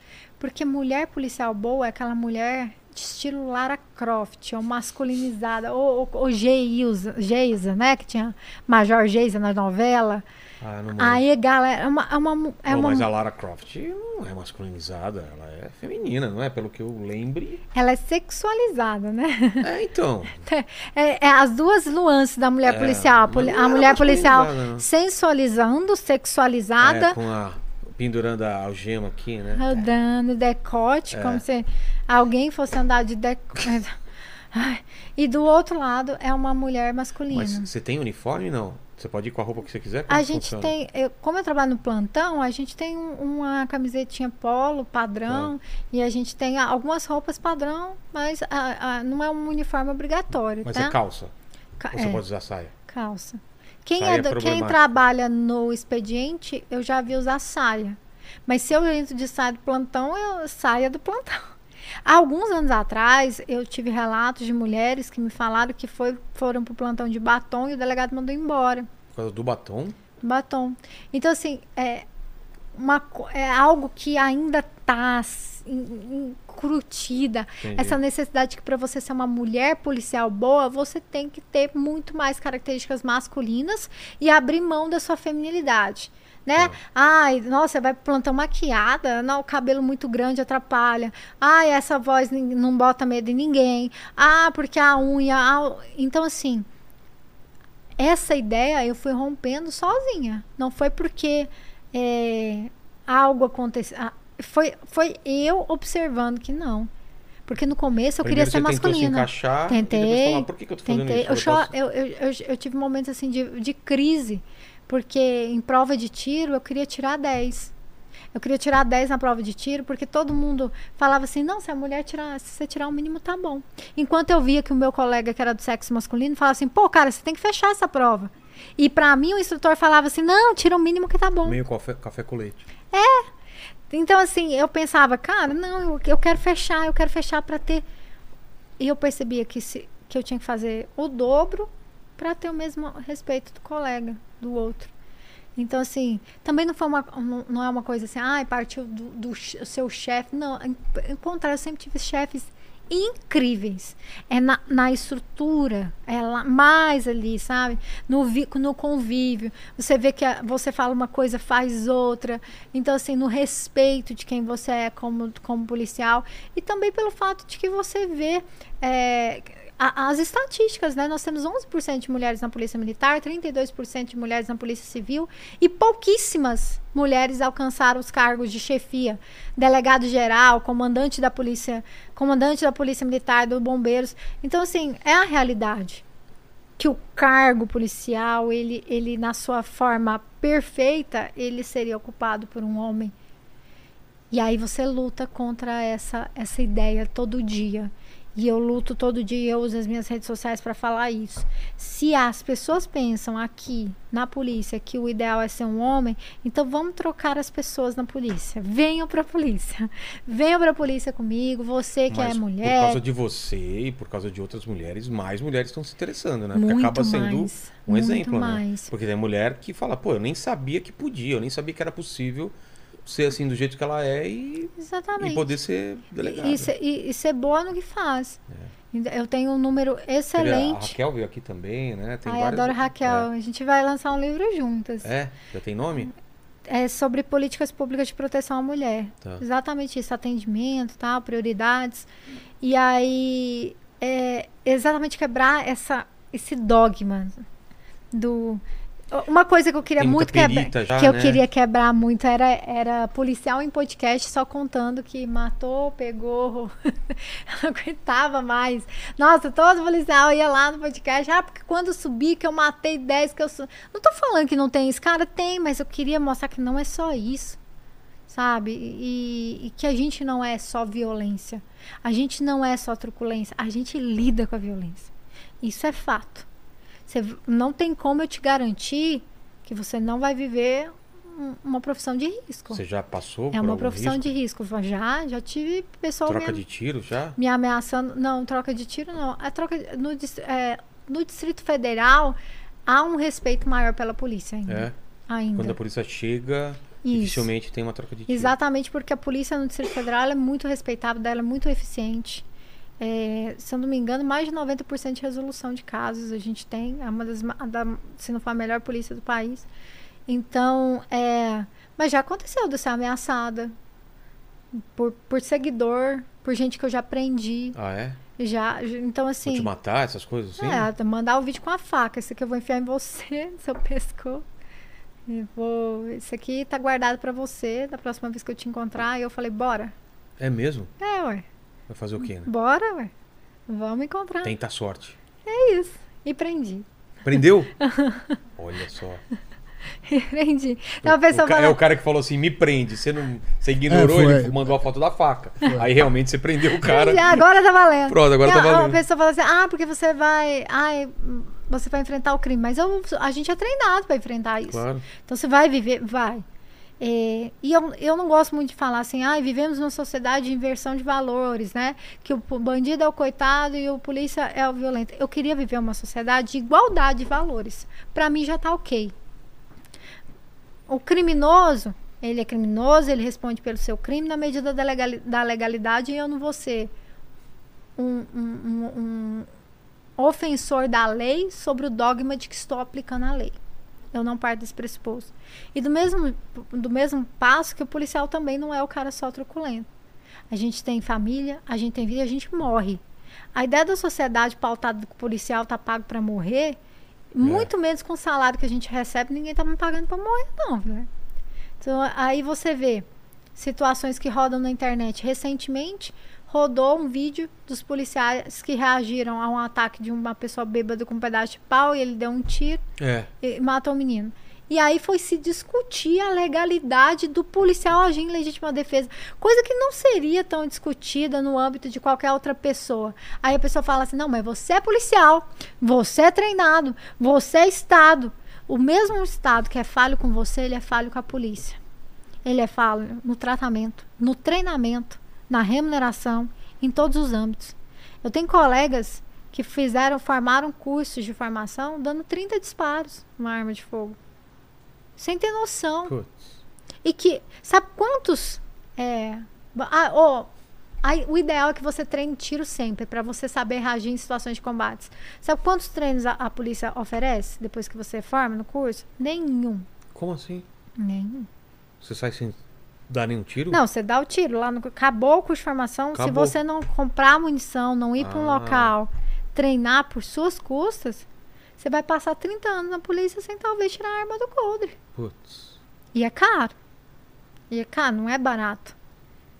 Então, assim, com exceção de cursos de progressão, às vezes, ah, a polícia vai trocar a arma, vamos treinar com a arma nova. Agora era, era Taurus, agora é Glock. Não tem. Então, assim, beleza.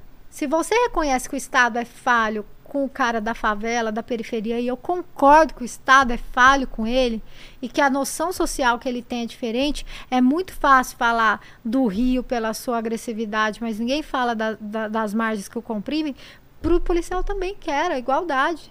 Quer que você vai lá ver o que, que o policial passa, quais os riscos que ele corre. Porque aí, quando foi anteontem que o policial não reagiu e foi espancado, ninguém falou nada. É. Por causa da sensação de que o policial ele tem mais aqui apanhar Eu não entendo essa, essa, essa visão também que o policial tem mais é que apanhar, tem que morrer e tá tudo bem. Eu, eu acredito que as dores Porque de você uma não, camada. Você não vê isso, por exemplo, nos Estados Unidos, né? Você vê uma visão diferente da polícia. Mas né? está mudando. Inclusive, os Estados Unidos está vivendo uma crise de É? pedidos de exoneração e de aposentadoria. Por quê? Exatamente porque a polícia lá está começando a migrar essa ideia que tem aqui no Brasil, de que a polícia é truculenta. Por causa dos episódios que tiveram Ah, lamentáveis, que eu não vou passar pano, porque é polícia. Claro. Isso aqui, né? aqui- errado, o tá caso errado, tá né? errado, né? Do George lá. E George o- teve um outro, em outras Floyd. situações também, em que dá essa roupagem de atuação racista da polícia lá. Aí os policiais, ah, eu não quero. Por- Não quero mais. Então tá começando lá a ter esse problema E aqui você acha que é por quê? Você ia falar alguma coisa? do, do É, racismo. não, pela- essa ideia que se tem da polícia. Então, a- a ideia que eu, que eu tenho é exatamente essa. Se você quer trabalhar que aqui tem um problema, você precisa reconhecer que aqui também tem um problema. E não simplesmente você virar para mim e falar: ah, você é um funcionário público, você é o detentor da lei porque você representa o Estado, eu vou cobrar mais de você. Mas peraí, mas o Estado foi pior, foi tão ruim quanto. Ou em algumas situações pior. Ou você acha comum você aqui no estado de São Paulo ter o pior salário de delegado de polícia do Brasil? Quando tem uma das maiores organizações criminosas sentido, né? aqui. Faz sentido. Não fa não é. Eu, e eu falo assim, ah, eu não, eu não vou falar que o, o delegado ganha pouco, 10 mil reais, porra, porque você tem uma sociedade. O Brasil, você ganha 1.200, é a base salarial do Brasil. Mas se eu te falo que eu passei por nove fases num concurso, você passa o que passou, você tem uma especificidade de mão de obra. Você bota essa mão de obra para correr risco. E você paga isso? Também eu não vou falar que isso justifica a corrupção, mas um dos dados que a criminologia estuda da corrupção é, em algumas repartições públicas e por que não policial é exatamente salário. Então, é número. Então a gente tem que mudar o pensamento num todo. Eu tenho que te cobrar exatamente na medida que eu te dei acesso para ser cobrado, não só vou sair cobrando. E a gente vive esse paradigma de ser. Eu falo, ninguém gosta da polícia. Hã? Ninguém gosta da polícia. Como assim? Ninguém gosta. O judiciário não gosta da polícia. O Ministério Público não gosta. A Defensoria não gosta. Então, sempre é, a, a gente está muito rotulado, muito rotulado. Eu fico pensando em, em alternativas de reversão disso. E até o cara que gosta da polícia, quando a polícia chega lá, recebe a bala e granada, não foi isso que aconteceu? É. O Exato. cara gosta da polícia, tá, tá na porta da casa dele. tá lá na porta da casa dele, não tá mais. Agora virou moda viralizar videozinho humilhando a polícia, né? Vamos dar uma olhadinha aqui. Tá, tá. Aquele vídeo do cara fa- falando, ah, quem que é você? Por que, que você acha que você pode pedir minha identificação? Porque posso. Ué? Eu posso. Inclusive é contravenção penal. Você não dá a sua qualificação. Artigo 68. Então aí a pessoa viraliza ali no TikTok, a galera. E a galera, ó, Tá certo mesmo. é isso mesmo. E aí quando a gente conversa sobre problema de criminalidade no Brasil, a primeira coisa que falar é eu me sinto seguro de andar em São Paulo, eu me sinto seguro de andar na Cracolândia. Mas se você não quer, você quer ou não quer a polícia? Que, que, que polícia você quer? Então vamos discutir, sociedade, bora discutir É. o que, que a gente quer, o que, que a gente não quer, para resolver realmente esse problema de segurança pública e, e, e até os viés dos discursos, né? Porque o principal discurso de armamento no Brasil é falar que eu tenho direito de me defender. E o principal argumento de não armar a população no Brasil é que a arma é uma coisa de polícia, de segurança pública. E aí você fica ali no meio dessa coisa. Mas é ou não é? Falando da des- desmilita- desmilita- desmilitarização da polícia. É, então, o tema da desmilitari- É desmilitarização. difícil. Fala aí, Lênin. Des- Desmilitarização. Toma! Nossa! É aqui, ó. Por essa Obrigada. você não esperava, hein, Fabi? A gente apanhando. Não, eu treinei, aqui, eu treinei antes, eu sabia que vocês iam falar essa Ah, frase, treinei em casa. né? é, Treinei em casa. É. Sério? Nada. Brincadeira. Fala des, desconstitucional. Desconsti- Des- Desconstitucionalissimamente. Que isso, É, nem eu consegui vê? falar, ele É já um meteu. locutor aí, né? Truco. No, tri- aquela, já, é, no trilho do trem tem três tigres. É, no trilho Tristes. do trem tem três ti- tigres. Tigres, É, tigres tristes. É. É, porque a desmilitarização das polícias, ela não é, não é concebida como um todo se está falando.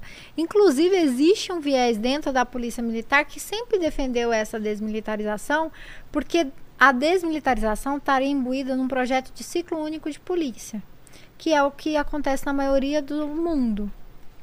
No mundo, você tem polícia. No Brasil, você tem polícia militar, polícia, polícia não sei o quê, polícia Não não, tem essa quê. divisão? Não. E por que fac- facilita isso? É melhor? Essa, essa divisão foi concebida no Brasil na, na época de. eh, no momento da nossa Constituição da República e continuou forte em razão dos poderes dados às instituições de forma individual. Quando você fala em ciclo único de polícia, você trabalharia com uma polícia única. E aí a pergunta é: quem vai mandar? É. É sempre isso. A questão aqui é sempre o poder. Perigo. A- mas assim, a desmilitarização é trabalhar com a ideia de que a polícia que, que faz atuação repressiva, atuação ostensiva, que é a polícia militar. Por que, por que a polícia militar anda fardada e a polícia civil não? É. Porque a farda é um instrumento de, em tese, de repelir o crime. Tá ali, eu tô, reconheço o policial, ele tá ali, ele me serve, eu vou inibir a prática do crime. Então a polícia militar é aquela que faz o patrulhamento, que tem ali o poder de que, com a presença dele, reprimir a ideia de que aconteça um crime. E ocorrendo, ele esteja ali imediatamente para fazer com que cesse o crime. A Polícia Civil, que é uma polícia judiciária, ela trabalha na investigação do crime, depois que aconteceu, não é antes. É depois. Entendi. A atuação dela é depois da, da ocorrência do crime. Por isso que na Polícia Militar você tem limite de idade, limite de altura. Na Polícia Civil, não. Na Polícia Civil, você vai trabalhar com a investigação. E aí, da investigação, você manda para o Ministério Público ou para o titular da ação penal que vai promover a ação. A ideia é que todo mundo estivesse no mesmo órgão e trabalhando em conjunto. Porque você evita o quê? Que uma polícia militar ganhe mais do que a polícia civil, do que a polícia civil ganha, que você rivalize as instituições. Entendi. É mais fácil você trabalhar separado, é mais fácil você trabalhar junto. Era melhor. A ideia da desmilitarização também tange isso, um ciclo único de polícia. Que trabalharia todas as polícias juntas e também a progressão de cargo e não a divisão de cargo. Como assim? Se você entra soldado, você vai ser soldado, você vai ser cabo, sargento, papapá. Mas você nunca vai ser oficial. Tá. Se você entra agente de polícia, você nunca vai ser delegado de polícia. Você não vai subir na patente igual nos Estados Unidos, que você começa, sei lá, como cana, xerife, aí você vai até ge- Qual, qual detetive. é o máximo que dá pra ganhar? Delegado, o que tá acima da delegado? Ninguém. Ninguém. Então, o delegado Hoje, hoje o delegado ele é, ele é compatível com o cargo de coronel. Delegado de última instância Tá. seria a mesma coisa que um coronel. Aí em cada estado muda. Ah, é? Cada estado tem um plano de salário. E você vai subindo. Se eu não me engano, deve estar perto dos 34 O máximo. o máximo, né? Isso lá no meu, no, no meu, eu tô levando em conta coronel porque eu tô lembrando de Goiás, mas é por aí, 35, 34. Cada estado tem um, um- um viés. Entendi. E você vai ter estado que o inicial é isso. Ah, é? Deixa eu, vou até pegar o ranking Enquanto você aqui. procura aí, Lene, como que tá o chat aí? Fala pra gente. Ó, é o seguinte, teve Você não um. comeu jujuba, hein, Luana? Meu Deus, você sabe que eu comia muito isso pra estudar? Isso tem uma memória. É porque é açúcar, né? Dá uma, aquela ativada, né? Ó, a Fernanda Enche- Enchenberg. É, esse, é, é, esse aqui eu gaguejei porque é um nome difícil, tá? É. É, aí ela fala assim: que linda você, já te amo. Pra Aí- mim ou pra ela? Então, aí de- só que na ordem aqui ela mandou, né, é, ela mandou primeiro um beijo pro Vilela e depois um beijo pra, Tá falando de pra mim, Luana. então, é. lindo. Certeza, linda. Lindo. Eu acho que foi. Linda. E aí o, o Econotravel, ele pediu depois pra, pra delegada falar a opinião dela sobre o caso do Márcio do Márcio Smelling Ah, é. e do Neymar com a Nájila. É, então. Achou? Achei. Ó, o inicial, é, o final do Mato Grosso do Sul é 39.474. Quanto o, o final de delegado em São Paulo, o final, 15.834. Nossa, é muito baixo, né? E aí a, a pessoa pensa assim, ah, a Polícia Federal é o maior. Não, a Polícia Federal tá no meio da Mas lista. O- o São Paulo, como sendo o, o estado mais rico, por que, que tem essa, essa diferença de ser mais Uma baixo? diferença abrupta. Aí você tem São Paulo, no final, depois Bahia, depois Paraíba, Minas Falando Gerais, pra baixo? pra baixo. Putz, Os primeiros colocados, Mato Grosso do Sul, Mato Grosso, Goiás. Goiás, olha só. Roraima, Tocantins, Santa Catarina, Amazonas, Alagoas, Pernambuco, Amapá, aí Polícia Federal. Quem que esse, esse, esse bulldog francês é no teu braço? É um bulldog É a francês? Madalena. Porque eu tenho uma bulldog francesa aqui. Tenho- É a Madalena. Que é o. Dá pra ver aí, Helene? Ó, coloca aqui, aqui, ó. Mais pra cá. Aí. Que eu tenho a Wolverina aqui. Todas as minhas tatuagens têm significados do lugar e ela. Como assim? Braço é antebraço Quando, porque. quando eu mudei para Brasília, que eu saí do Distrito Federal, para mim foi muito difícil viver uma vida singular. Lembra que eu te É. contei que a minha vida era por lá? Claro. E eu ficava. E eu comecei a entrar em uma espécie de depressão, de tristeza. Tanto que. Acho que eu nunca contei isso. Com três meses, eu entrei dentro do carro, que eu tinha tomado posse, falei, vou pedir exoneração, não quero isso Sério? mais. Vou voltar pra minha Vou cidade voltar e tudo minha mais? cidade, vou ficar lá. Caramba, era tanta. A, a, Eu tanta falo assim, a única coisa que eu ganhei aqui foi dinheiro, mais nada. Eu per- tô perdendo minha família, não sei o quê. Até que eu me reencontrei e falei assim, ah, onde que eu tô indo? Eu lutei para chegar até aqui, para abrir mão, porque eu não tô me adaptando, vamos dar mais um tempo. Só que quando você acaba ficando, quando a sua mente adoece, seu corpo adoece. É. E aí eu vivia no hospital, tomando soro, Putz. aqui. Ah, E aí veio a Madalena pra mim. Ela, Madalena. eu falo que ela me curou. E aí eu botei aonde eu onde tomava, tomava soro. soro, olha só. É isso. O- Eu fiz exame de toque com o Dr. Wilson. Se eu fosse tatuar o nome do Dr. Wilson, Lene, onde eu tatuaria? Na testa. Nossa, nada a ver, né? Manda aí, Lene. É, então, aí ah, o, é, o Econotravel aqui perguntou sobre. Deixa eu ver se é o Econotravel mesmo. Deixa eu achar aqui. ó. Ah. É, sobre o caso do Márcio Smelling e, e o caso do Neymar com a Nájila. Do Neymar foi falsa acu- acusação, né? Foi uma falsa acusação, é, porque o- tudo correu mais no Brasil do que lá. Eu tenho amigos que são de franceses que falam que se ela tivesse feito a denúncia lá, o Neymar estava preso. Sério? Exatamente, porque é igual eu falei, as leis é, fora do país, se o povo acha que aqui tá mimizenta, não viaje para fora. Vai lá pra fora pra ver. Você vai ver. Mas então, é, houve uma alegação dela, né, de que ele teria é, violado sexualmente ela e agredido, e aí ele tinha essa filmagem. Ela tinha. Era ela? Ela que soltou a filmagem. Ai, que inteligente. Eu não me lembro do caso. Não, ela foi muito inocente. Era uma gravação que ela mostrava que ela pedia pra ele bater nela e, e, ele, e ela batia nele. E aí as pessoas falavam assim: ah, mas é, eu posso pedir pra alguém me agredir? Pode, só um consentimento ofendido, né? Vai lá, me bate. Eu po... É. Como assim? Eu posso pe- pedir, Porque mas... senão você não concorda que luta de boxe seria, É. né? Crime. Ah. Eu, fala- tô aqui. não. Se a mulher fala, bate na minha bunda. Aí Bate você... lá. Aí fala, Olha, bate que nem homem. Aí você dá. né? Aí fala assim, bate mais forte. Fala, não, então- parei por aqui. É, tem que parar. Então aqui você tem uma, uma falsa acusação de crime, né? Entendi. E, e no Isso caso dela ainda também uma denunciação. Sim, a pena de oito anos Sério? no Brasil. Nossa. No caso dela, o que, que você falar? No, no caso dela ainda tinha uma discussão de denunciação caluniosa, porque era especificadamente para uma pessoa, né? Então a, a denunciação caluniosa que tem a pena Sim. maior, que é de oito anos, a falsa acusação tem de dois.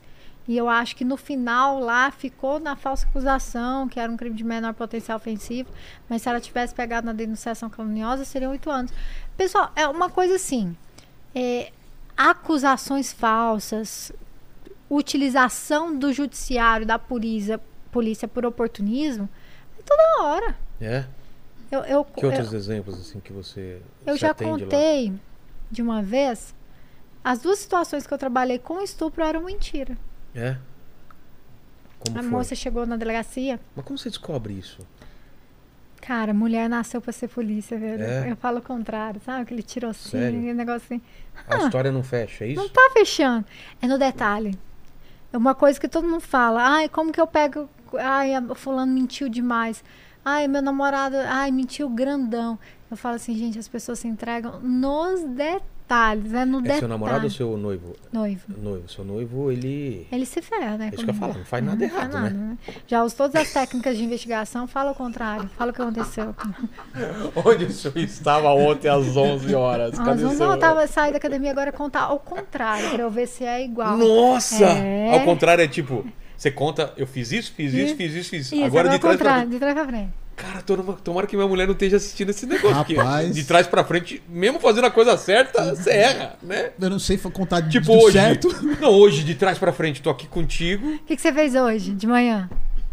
É que, é que ontem, ontem eu, putz, eu acordei meio-dia hoje. Cara, eu acordei meio-dia, velho. Porque como também. não tinha tarde, nada, eu também. acordei muito tarde. Mas é isso, eu acordei meio-dia. Então daí pra frente, da- da- ou de trás pra. Como você quer? Vai contando, acordei meio Tem coisa que eu não vou poder contar, tá? Tá. Hum, Né, Fabi? Eu escovei os dentes hoje, então. não- Mas eu acordei, almocei. É... Putz, fiz aquelas coisas chatas de pagar conta, não sei o que, não sei o que, não sei o que. Escovei os dentes. Meu filho chegou, dei banho nele, comi um negócio, tô aqui. que Aí- conta você pagou? Ai, meu Deus. É, do aí você vai pegando, entendeu? É, putz, olha só. Mas aí vo- você coisas. deu comida pro seu filho antes de vir Não, dá, de deu escovar banho, os dentes? Deu banho. Deu banho? Você não falou que era pra comer? Não, deu comi comida? depois e dei Não, tô tentando. O te- delegado, delegado não, não me. É, minha- é, já começa a gaguejar. Ô, ô, senhora, ô, ô, ô, ô, senhora, senhora, Ela é a... eu, eu, eu vou te falar uma coisa. Eu tô, não tenho nada errado. Carro, documentação, passo perto de polícia, eu fico num cagaço. Você eu nem vou te falar, né? Nossa. Lê? Você deve ser dobrado. Mas eu que não fiz nada. Eu? Não eu, bebi, quando não eu nada. parada na vida, Ah, eu você? falo, Juro? Mas por quê? Uai, se eu tiver errada. Então, então, mas eu não tô. Você também sabe que não tá. Por que, que a gente fica nervoso? Mas eu não sei, mas eu fico com Nossa, me medo. dá um negócio, o cara abre o vídeo, eu já abro o vídeo, acende a Que a, luz. pe- a pessoa pensa assim, ah, eu vou ser polícia, eu vou dar carteirada. Eu penso o contrário, eu falo assim, cara, se eu tiver errada, que vergonha É. Olha a vergonha que eu vou eu sou passar. polícia. A vergonha que eu vou passar se Mas é normal, errada, então, velho. essa, essa, esse medo. Sim, eu já aconteceu de eu cair numa blitz da, do fazendário lá em Goiás, Do velho. quê? Que vergonha. Que isso? Fazendário, não pagar IPVA. Eu tinha acabado de tomar Ah, posse, não tinha e aí? pagado. Nossa, velho, que Tomou um pito ou não? vergonha, velho. Peguei o boleto, paguei, ué. Claro, né? Nossa. Não, e o pior, quem tava fazendo a blitz era o batalhão do meu noivo. Eu nem contei pra ele. Ele, Tanta ah, vergonha que eu fiquei. soube agora, né? Ele soube porque o colega dele contou. Pagamos sua o mulher na duro. Aí, aí, aí falou assim, ela não falou nada. Aí, tipo assim, você O cara te admira por uma coisa, por você fazer o certo, né? Básico. Tem que fazer, né? E aí foi isso. Mas E- no caso que você falou que, você- que mulher tem o, o jeito Isso, de... aí, tipo, aí a mulher chegou na delegacia, ela tava em estado de transe, completo, desespero, chorando. Era uma mulher bem vestida, só que ela tava com a roupa, é, a calça ela vestiu ao contrário, porque ela disse que ela vestiu correndo. Tinha fezes humanas na roupa dela. Nossa. E assim, uma situação deplorável. E, e ela foi conduzida por taxistas que encontraram ela pedindo ajuda, socorro. Aí peguei- a gente pegou essa mulher, eu ouvi essa mulher, ela falou: Ah, eu tava saindo de uma festa, da festa da casa da minha amiga. E aí a gente parou, eu parei para pegar o ônibus, o cara surgiu com uma garrafa cortada, me levou para um determinado lugar e me estuprou. Tá. Aí eu falei, não, calma, calma. E o telefone dela tocando e ela com vergonha, todos os sintomas de vitimização. Aí eu não quero contar pra minha mãe, porque a mulher de vítima Ah, de era nova, violência. então. É, a mulher vítima de violência, ela devia ter uns 20 anos. Ela não quer ser vítima de violência. Como assim? Ninguém quer ser vítima. Ué? Ninguém Você quer. foi vítima. Cara, você já foi. vou- eu- você já foi furtado, roubado? Você já, Já. foi vítima? Não é legal. Ah, não, não é, mas você se assume como vítima. Eu Não, fui- você se assume, mas você não quer, sabe? Claro que Porque, tipo não. assim, por exemplo, já aconteceu comigo, eu sendo delegada, eu levar golpe de barcineiro. O cara foi lá, fez orçamento, não sei o que, paguei uma A entrada. entrada e sumiu. Aí eu fico, você fica se sentindo idiota, entendeu? Ah, não, mas como É. é. você ro- retardado desse Total. tanto, sabe? Então, assim, ser vítima no Brasil nunca foi vantagem. É. Então, assim, Você é você. de otário. Tem né? aquele comportamento dela, ah, eu não quero contar pra minha mãe. Eu falei, não, fica tranquila. Atende seu celular, fala pra sua mãe que você tá, que você tá registrando algum, algum. que você tá indo pra embora. Aí ela falou, não, mãe, eu já saí da festa da fulana. E ela falava a festa da fulana, não sei o Sim. quê. Leva no IML, dá positivo. Que ela Que ela teve teve uma relação. uma relação sexual. No caso dela, foi uma relação sexual anal. É, que, e aí, aqu- aquele, todo aquele cuidado pra não viver. Porque, cara, é muito foda, Porque velho. você tem que perguntar detalhe, mas é revive. Qual que é, qual que é o truque, então? É tentar ser o mínimo possível. Tá. O certo é uma mulher chegar na delegacia numa situação de violência doméstica, ela ser encaminhada direto pro delegado. Tá. Não é contar pro agente Ah, é, polícia, contar não três, com o escrivão. quatro vezes, é. Aí eu já. Só que assim, ainda a gente não consegue evitar. Eu tenho que pegar essa mulher, levar no IML. Ela quer o quê? Qual que é a primeira coisa que aquela mulher quer fazer? Tomar banho. Claro. Ela não pode, porque eu preciso pegar os vestígios dela. Putz. Agora imagina isso com uma criança. É. Porque o protocolo é que toda criança que foi abusada, eu tenho que mandá-la pro IML. Mesmo que ela não narre que ela, que ela foi. Sim. é, é, que, que houve é, penetração. Eu tenho que mandar. Então, assim, eu tenho que mandar uma criança de 5 anos para ser examinada, né? Das partes íntimas para ver se tem. Então, assim, é muito complicado. E aí, ela chorando, assim, copiosamente, papapá, e aí cu- e cuida dela. Aí chegou lá no IML, aí ela deu todas as roupas dela. Aí que a, a gente deixou ela se lavar na pia, porque não tinha um chuveiro. Deveria ter um chuveiro, sabe? É. Aí se lava na pia, não sei o Putz. quê, e vamos embora pra delegacia. Aí chegando na delegacia, quando deu positivo, a gente ouve, né? Porque aí a gente tem a identificação. Quando terminou, ela falou assim: é, doutora, tem como a viatura me levar em casa? Porque eu tô sem dinheiro. Eu falei assim, mas você não tava no ponto de ônibus? Tava. E você ia embora como? Não, mas é que na hora do, que ele, do estupro, ele, ele ficou com meu dinheiro. Aí eu falei assim, ah, então além do estupro a gente teve um roubo. É. Isso. Eu falei, mas você não tá com seu celular? Tô. Mas é que eu pedi pra ficar com o celular. Ah, que ladrão bacana. Eu te estupro, eu roubo seus cinco reais da passagem e dê seu celular. Aí começa a gagueira, né? Igual você fez aqui. Eu falei assim, moça, tem alguma coisa acontecendo que você não tá me contando. E aí, quando a gente chegou pela manhã, o ruim é que a gente não conseguiu resolver na, naquela madrugada, pela manhã, quando eu peguei as imagens lá, não era nada disso que ela tinha contado. Tinha imagem do que? Da, Tinha da imagem rua? do dela indo com cara de mão dada pro cantinho lá. E ela e por que, faz. que ela contou essa história, então? Ela, ela tro- tinha, tinha trocado uma relação sexual por droga. Ah, E aí eu acho que quando ela voltou da droga, ela ficou desnorteada, ficou com medo de pegar doença, porque ela falava muito isso. Vou pegar uma doença, vou pegar uma doença. Não sei se ela achou na cabeça dela que para ela ter acesso a essa, esse protocolo de medicamento no SUS ela precisava da ocorrência. Não Ah. precisa, tá? E foi isso. Caramba, olha o motivo. Eu nunca imaginaria isso. Exatamente. Então, assim, é, o que eu tô falando não é para não é para descredibilizar Todas fala as de mulheres que não. sofrem. É porque isso é uma exceção. Só que quando a exceção acontece, ela é re- desregularmente veiculada, como se fosse a regra. E não é a regra, tá? Não é a regra. Você vai ter mulher que vai contar mentira, como você vai ter homem que vai contar mentira, e essa não é a regra. E, e o caso da, da- do Neymar, ele é para mostrar que, que toda pessoa tem que ter defesa, até É. que você não gosta. É. Exatamente por isso. Primeiro ponto, serve para isso. Segundo ponto, que a investigação é importante. Todo crime tem que ser investigado. E não simplesmente eu sair fazendo um processo sem nenhuma prova.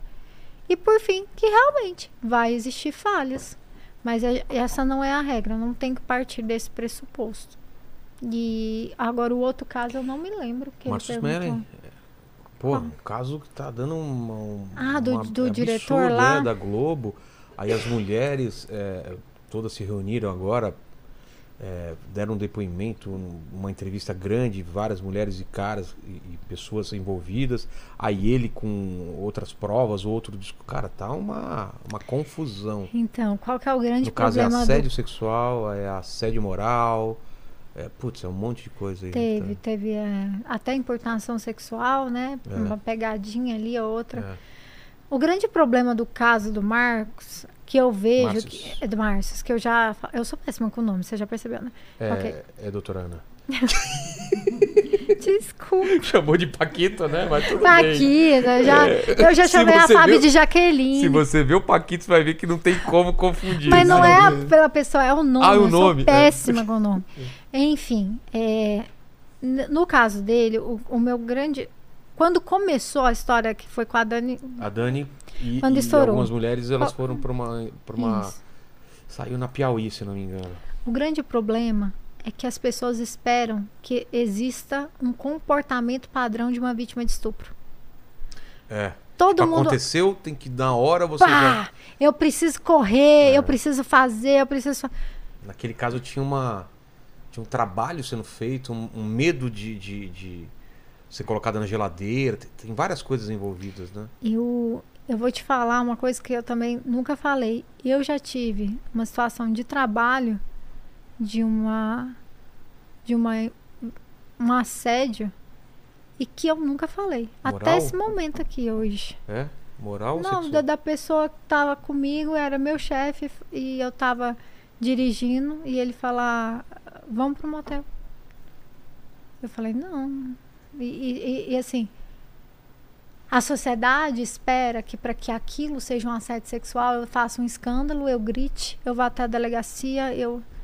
A única coisa que eu pensava é a minha palavra contra ele não vai valer nada e eu vou perder meu emprego. Então, assim, é muito fácil você colocar um padrão comportamental na pessoa quando não é você que está vivendo ali. E, de acordo com o Fórum de Estocolmo, 89% das mulheres que sofreram com um tipo de violação sexual, elas não elas não não se não contam na hora. Elas vão processar isso ao longo do tempo, ao longo de um prazo, e talvez nunca se percebam ou só vão se perceber quando se desvencilharem desse agressor. E aí você tem inúmeras causas, a questão de não querer ser vítima, a questão de não passar por esse ciclo ju- do judiciário, ah, não quero. Eu prefiro esse cara desconhecido, eu nunca mais vê-lo, do que eu ter que passar por isso. A sensação de impunidade, o que, que vai dar isso? É. a sensação de julgamento. Porque eu vou ser julgada pela minha roupa, porque eu tava bêbada, porque eu tava numa boate, porque eu tava em- ali, aqui, porque eu tava no outro lado. O questionamento, porque você vai estar ali a, se abrindo de forma vulnerável, o mais possível. Você está nua di- diante da sociedade. E a sociedade está questionando o que você está falando, a sua dor. Então, assim, não existe padrão de comportamento em estupro. Isso tem que ser entendido. Se a mulher quiser denunciar hoje, quiser denunciar daqui tanto tempo, porque a gente tem prazos prescricionais, óbvio, óbvio, isso tem que ser levado em conta.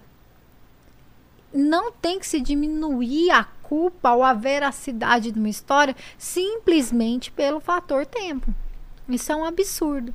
E, o, e, o, e, e no caso dele, eu acho ainda um pouco mais desconfortável quando você tem uma repetição da mesma história e a versão é sempre culpando a mulher e de novo a gente cai na ideia de revitimização. É sempre o comportamento da mulher, é sempre que não fez, fez. E ali no caso dele vai contar situações de prazos prescricionais, vai ter regras para que em algumas situações vai ser crime, não vai ser mais crime, né, no Brasil, porque a gente tem um prazo é, para que um processo ocorra. Mas a realidade é que toda mulher sabe que isso acontece.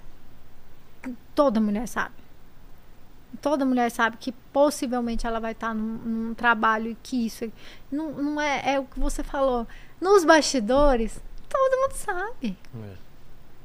E aí a- essas relações de poderes que, que, que me Imagina a Globo se enfraquecem. começar, se a galera começar a falar mesmo que acontece nos bastidores. Não só a Globo, vamos falar a verdade. Não, falando a Globo porque é a maior, É, né, não, eu falo assim, em instituições é, que a gente possa usar assim de, de máxima moral e todas.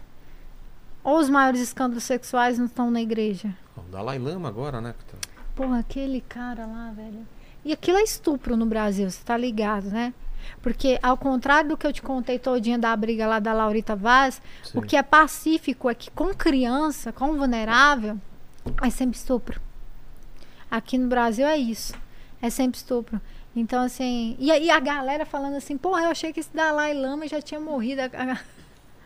A a galera achou que era um cara. Dalai, Dalai Lama é um, título. É um título, né? É, É a exatamente. reencarnação atual do, do Que é Lama. você ver, na verdade, que não existe nenhuma pessoa santa no mundo. E que a gente ficar endeusando religiosos ou filósofos, seja lá o que, que você está endeusando, pare de endeusar. Porque a realidade é essa. E normalmente quem tem esse viés de reafirmação de algo é porque ele não é. Isso aí é certeza. O cara que banca de santo demais. Ah, sim. é- é- O cara Ah, fica pagando de virtuoso, né? é, exatamente. Você Fala vai ter. muito. É, aquele relacionamento de cinco estrelas lá do Twitter, do Instagram, não é aquilo ali. A pessoa que precisa reafirmar toda, toda hora algo que ela é, porque ela não é. É, a verdade é essa. Então você sempre vai ter esses padrões opostos, antagônicos em, em todas as relações sociais. E ali do, do da. Meu Deus do céu, aquilo, Aquilo é uma coisa que. Aquilo foi filmado, né? Você imagina o que, que não acontece por trás O das que, que câmeras. não acontece por trás das É. câmeras. E a gente, a gente, o que o, o ministro dos Direitos Humanos falou sobre falhar com as crianças, eu acho isso muito real. A gente falhou com criança e adolescente. Hoje eu conversava com um amigo meu que é de direito penal, chama Rodrigo Pardal. Inteligentíssimo, ele é aqui de São Paulo. Quando vocês precisar comentar caso, chama ele. É? Eu falava assim, Rodrigo, a gente fa tá falhando, cara.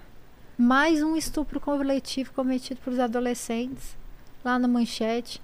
Olha essa situação dos massacres da escola, nas escolas.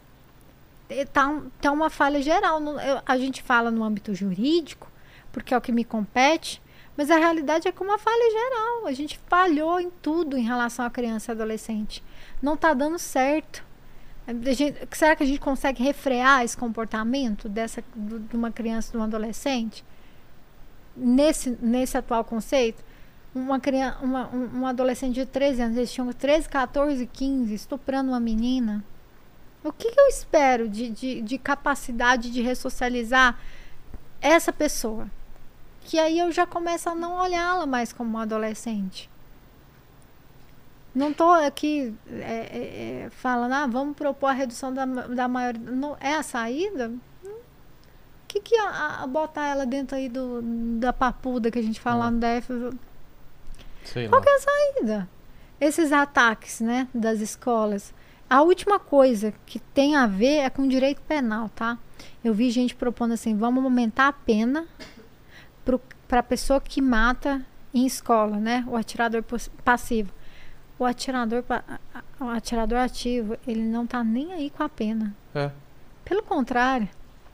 Se ele for apenado, ele virou Marte, porque o, o foco dele é, é, na verdade, até se matar depois. É, a maioria deles até se mata. né? É, os que não se mataram foi porque Deixa foram carta, desarmados deixa- antes. É, pode perceber, os ataques que tivemos no Brasil, os que não se mataram foi porque foram, foram repelidos. Foram impedidos. Né? Exatamente.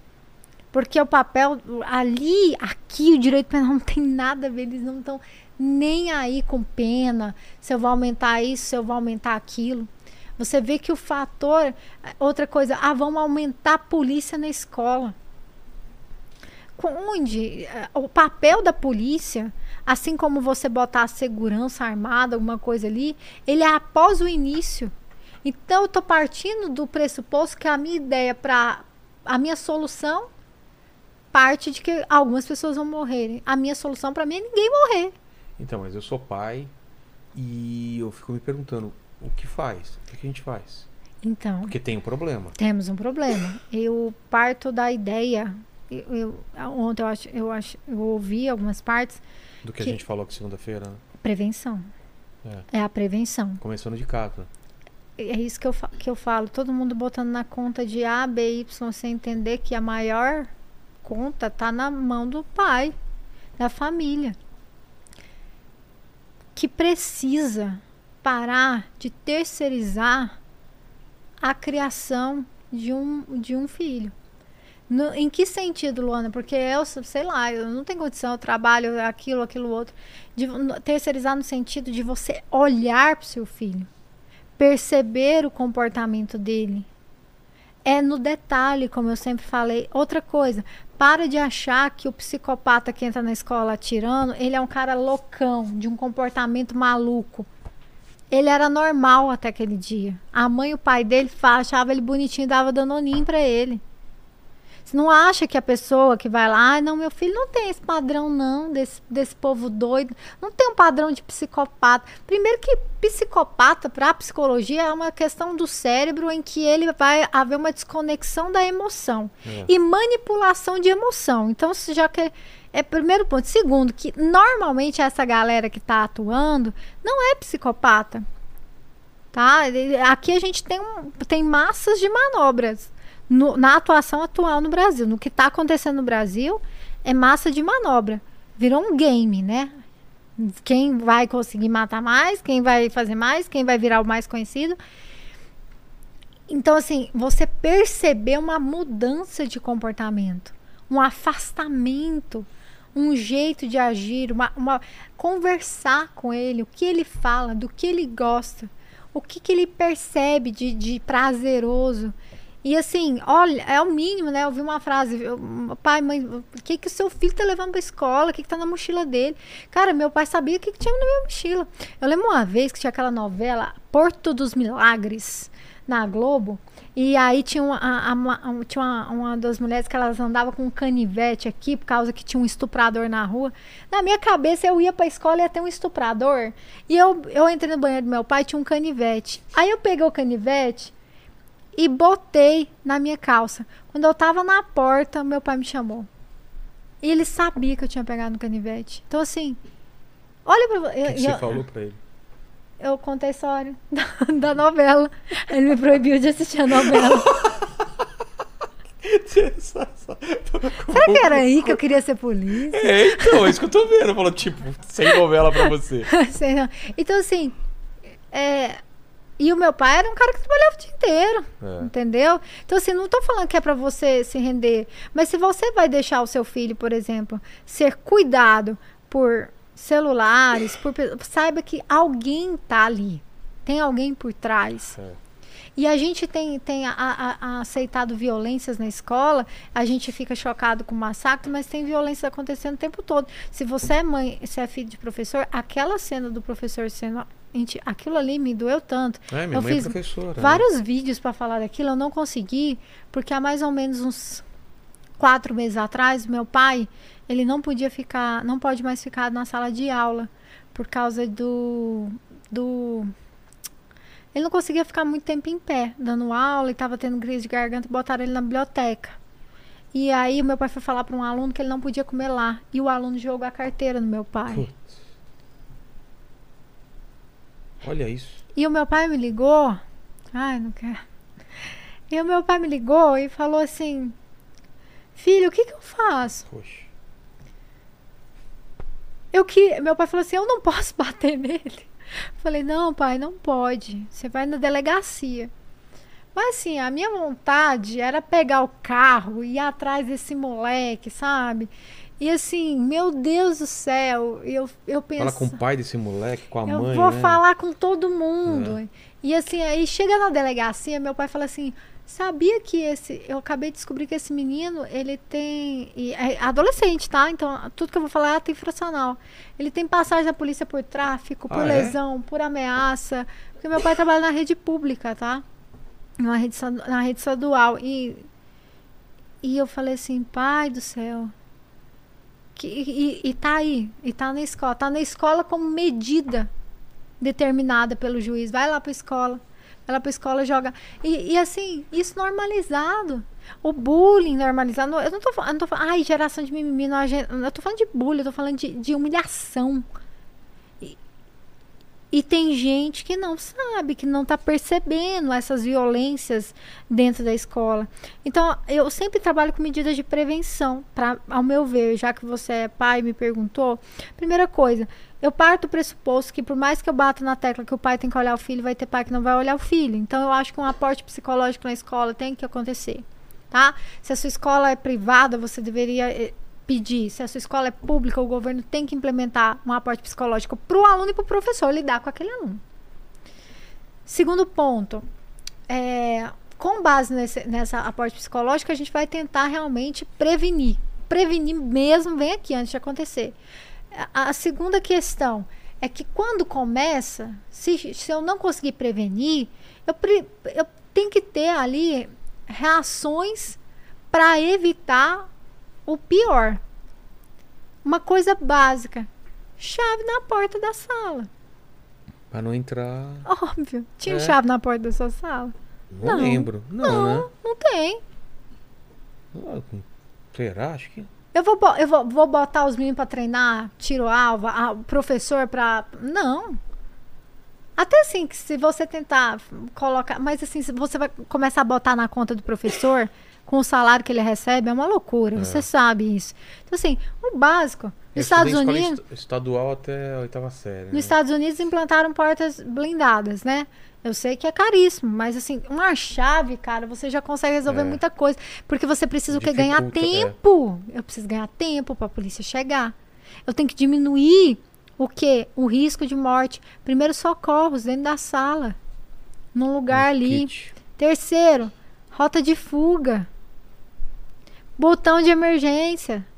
Tudo isso serve. E principalmente, para de divulgar esses malucos, que é o que eles querem. É. Um protocolo Don't Name Them, que é o protocolo da, do, da, do FBI dos Estados Unidos, é exatamente porque o estudo demonstrou que a única É ver- ego, a, né, é a que- única coisa que eles querem. É, é o ego. É a fama. E não é, ah, eu não vou botar um, idiotice, né? o mas- nome dele, nem a foto dele, mas aí eu posso como ele agiu, É. onde ele agiu. Observa, quando a gente começa lá no massacre de Realengo, o cara tinha uma arma. Era um fator dificultante, não é toda pessoa que vai ter acesso a uma arma de fogo. Veio um cara, depois que foi Suzano, com faca. Opa, preciso mais de arma? A faca dá certo. Escola, escola, poxa, começaram a colocar guardinha na escola. Creche. Então, assim, você está contando para os próximos aonde eles vão, como eles devem agir, o que fazer. Ah, mas e como fica o jornalismo nessa história? Ué, tem hora que não tem jornalismo, não. Tem hora que o jornalismo ele tem que participar de um processo de prevenção. E é não falar. É. Você quer. Ah, não, quer participar? Então vamos nomear os heróis. É o professor, é o policial, é esse cara ó, que vai ganhar todas as mídias. Eu É. falei uma coisa no programa e eu reafirmo aqui. O cara que faz uma coisa dessa com criança, com gente que sabe que ele não vai entrar num, num- numa, numa academia de jiu-jitsu? Porque ele é um covarde. Porque ele vai pegar pessoas mais fracas, pessoas desprotegidas. Ele é um covarde e ele acha que ele é herói, mas ele é um covarde. É um covarde. Ele é um covarde e, e assim, e ele tem, ele, ele quer chocar, né? É. E isso que é o pior. E aí, muitas das vezes que eu falo que a gente tem que sair do âmbito do direito penal até nisso. Porque o direito penal, ele tudo ele tem, ele- você vai encontrar barreiras. No Brasil não tem pena perpétua, É. por exemplo. Não tem pena de morte, não tem perpétua. E aí, o que, que Qual eu é o faço? máximo? Atualmente 40 anos. 40 anos. O que, que eu faço com essa pessoa? É. Então você sai do direito penal e você vai para o âmbito civil, como aconteceu com o Champinha, que é você entender que esse cara não tem capacidade civil, não tem como conviver em sociedade, manicômio judiciário para ele o resto da vida e tchau e benção. Entendeu? A galera fica lá, direito penal. Vamos mudar para isso, vamos Não mudar para. Adianta não. Primeiro porque você tem um, um- um- um histórico de uma justiça extremamente injusta, que é o Brasil, que a gente É. está falando. Então você tem, vai correr o risco de cometer inúmeras injustiças. E o segundo fator é que a melhor saída é você ir para o direito civil. O Champinha está até hoje, manicômio judiciário. Tchau e benção. Tem, tem avaliação, ele não passa. Não passa, Fica mais tempo. não vai passar. É. É igual eu falei do pedófilo. Eu já falei isso em outras vezes. Que- como é que eu sei que o pedófilo, eu vou pôr ele na rua, ele não vai cometer pedofilia mais? Porque ali no ambiente controlado do Estado, dentro de uma cadeia, Não tem como, né? não tem criança, não tem nada acontecendo. Então são discussões que a gente tem que parar de achar que tudo está na mão do direito penal, até porque a gente não tem, não está muito funcionando É. o sistema de ressocialização no Brasil. E começa com, com defeitos no- no- na lógica do sistema. Quando você tem um país que ele é baseado em política, em todos os poderes, você botar que o, Pedro, o preso perde o poder político, ou seja, ele não vota, ele não é votante, por que, que um- uma proposta de um político vai ser reformar as, os presídios no Brasil? Entendi. Nenhum. O preso não volta. É. Tu, tu tem interesse nele. Então você tem vários problemas. Você- a, a- a- a gente tem vários fatores de, de falecimento, de perecimento, que precisam ser revistos o tempo todo. E nesses casos de escola, para mim, a melhor saída realmente seria as técnicas de prevenção, saída, fuga, acionamento, diminuir o risco. E não simplesmente você colocar detector de metais. É inviável isso. Você não vai conseguir todo mundo entrar. Vai ter falha. Tem gente falando em armar os alunos. Mentira. Ah, Alguém, tem né? maluco. Ah, tem maluco pra tudo, né? Ah, não, gente. Fala, Lene, o que, que o pessoal tá comentando? Tá falando sobre isso? Ou sobre algum assunto que a gente falou? Ó, Pra é, completar a informação? é, não, na verdade é o seguinte, ó, tem um recado aqui do Guilherme Figueiredo. Sua voz é muito bonita, viu, Lene? Oh, obrigado, muito obrigado. É alguém? Ó, a- o Guilherme Figueiredo, ele mandou o seguinte, manda um beijo pra Lu e a galera da Parabellum, é, é, seus filhos, mandou um coraçãozinho. Parabellum é? É a minha mentoria. Hum, É os meus, são os meus bebês. A Parabela é a minha mentoria, é meu projeto de vida. Eu realmente eu, eu sou dedicada nessa galera, eu sou maluca neles. Inclusive a Renata que está aqui, que é minha amiga, ela foi Parabela, virou monitora. Então a gente, eu tenho uma relação de amizade. Eu sou Ela tem muito cara de Renata mesmo. Não Renata. tem? Meu Deus, todo mundo me chama de Fernanda. Sério? Não, você parece uma. Parece Renata. né? E eu tenho uma mentoria que eu, que eu falo que é muito maluca, que né, continua no meu, no meu período de psicopata, porque eu sempre é, formo turmas de 200 alunos. E aí eu, eu ficava assim, eu contratei uma plataforma, software, que eu vou lá e respondo os alunos na plataforma. Tinha uma hora que eu não aguentava mais entrar na plataforma, meus alunos têm meu WhatsApp. Meu WhatsApp fica o dia inteiro.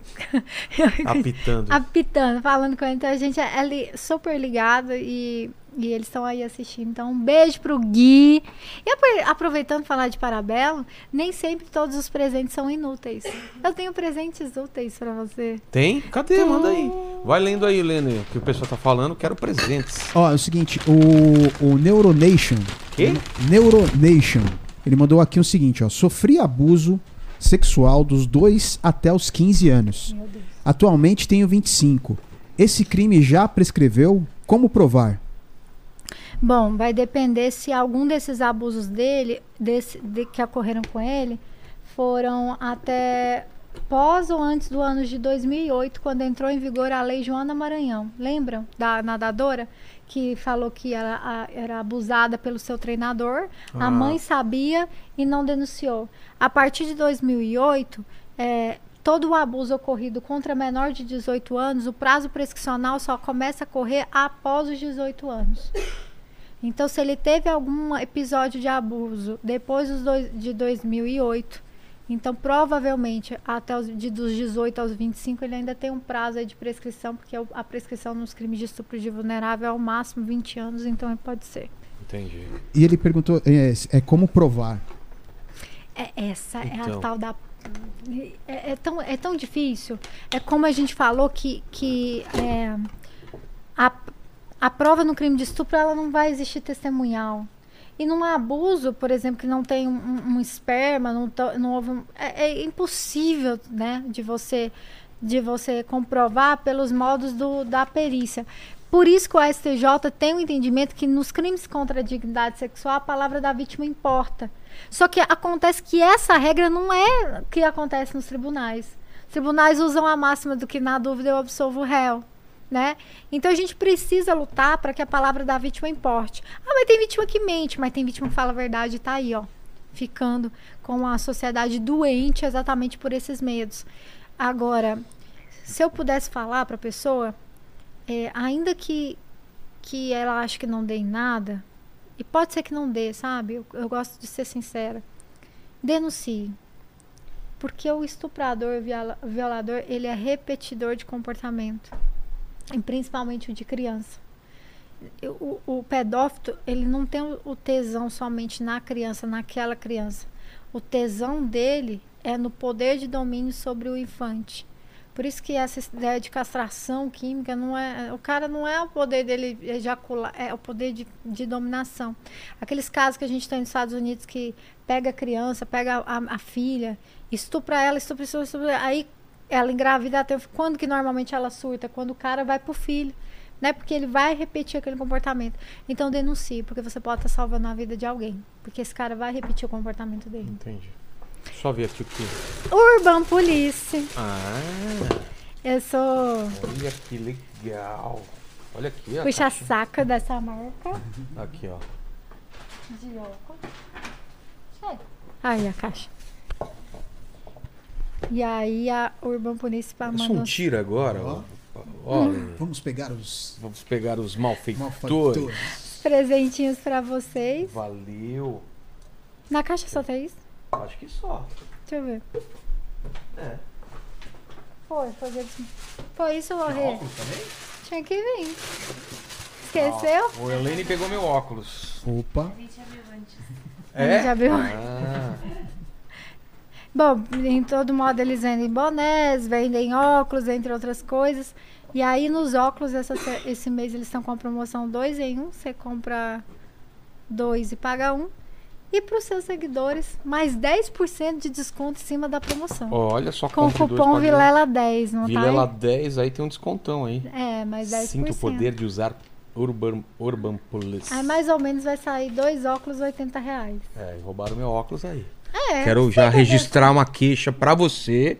já vou Cê- falar sei que você tá fora da sua, da sua área, mas eu queria registrar aí que eu fui roubado do meu óculos Curto aí. de óculos. eu tenho, tenho... Vou falar pra Renato, manda mensagem pros meninos ver o que aconteceu. O Paquito passou aqui hoje ou não? Não, pior que não. Ah, você não sabe. Hoje ele não. Minha mulher que pega meus óculos, sabia? Eu Sério? ganho óculos de sol, ela pega.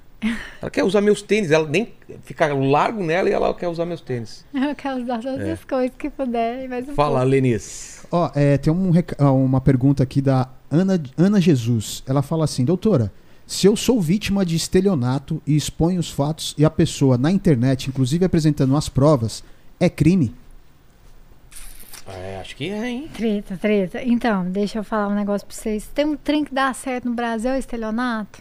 É? Você já viu estelionatário ser preso? Não, Não rola. vai, velho. Cara, aplica golpe. Não, e a gente tá na era dos golpes, né? Total, né? Golpe atrás de golpe, Fabica uns golpe, golpes golpe. aí, né? E assim, rapaz, agora sim, Vamos lá, criminalmente. Eu ir na internet falar que o cara cometeu tal, tal crime. Se realmente ele cometeu crime, eu não vou ter nem o- a, a calúnia, porque a calúnia a- ela a- aceita a exceção da verdade. Se você comprovar que a pessoa comete o crime, então não é um crime contra a honra. O problema vai ser na, na esfera civil, né? Aí o cara pode entrar, falar que Danos morais? Exatamente. Tal dos danos morais. Então, só que isso está sendo muito relativizado, tá? Eu acho que, inclusive, na eh, teve alguns casos, se eu não me engano, a como que é o nome daquela que namorava o Henri, o Nego do Borel, Ixi. Duda Reis, não era? Ah, sou Eu lembro que a, Fabi, eu conto com é, você o, o tipo juiz, a juíza, ele entrou no juiz para pedir para que ela não pudesse falar do caso, nem, nem falar dele, e ele perdeu esse direito. A juíza falou que não, que ela tinha o direito de expor o que aconteceu, a violência, mas não foi o mesmo entendimento, por exemplo, com a Pérola, né? Pérola. Pétala. Isso. É, não... Da Pétala também, aquela que era casada com um, um produtor de, de música, que é casada com aquela Lívia Andrade atualmente. E aí ela também expôs todas a- as situações do relacionamento dela e o juiz lá entendeu que ela, entendeu que ela não podia falar mais, que ela estava proibida. Aí a irmã dela começou a expor, aí ele entrou com a ação e também a- é, parece que era 100 mil cada vez que falasse dele. Então, é, o problema é sempre a esfera civil. Entendi. Agora, se você não chamar ele de vagabunda, não dá uma xingada lá, só falar, gente, ó, deixa eu contar um caso curioso que aconteceu aqui, eu queria que vocês me falassem se é crime ou não. Dá uma de, de assim, ó, gente, me conta aqui se isso aqui é crime. Eu depositei mil reais de Pix, falaram que eu ia ganhar 10 mil de... Ô, gente, não cai nessas tretas aí da internet, não, não faz comigo, não. Quais? Uai, deposite mil, ganhe 10 mil no Pix. Aonde, filho? Qual que é. Mas nem que é o- Bitcoin tá, É, qual é o segredo? tá rendendo isso. E aí você tem o problema da internet, né? Que a gente tava falando de começar.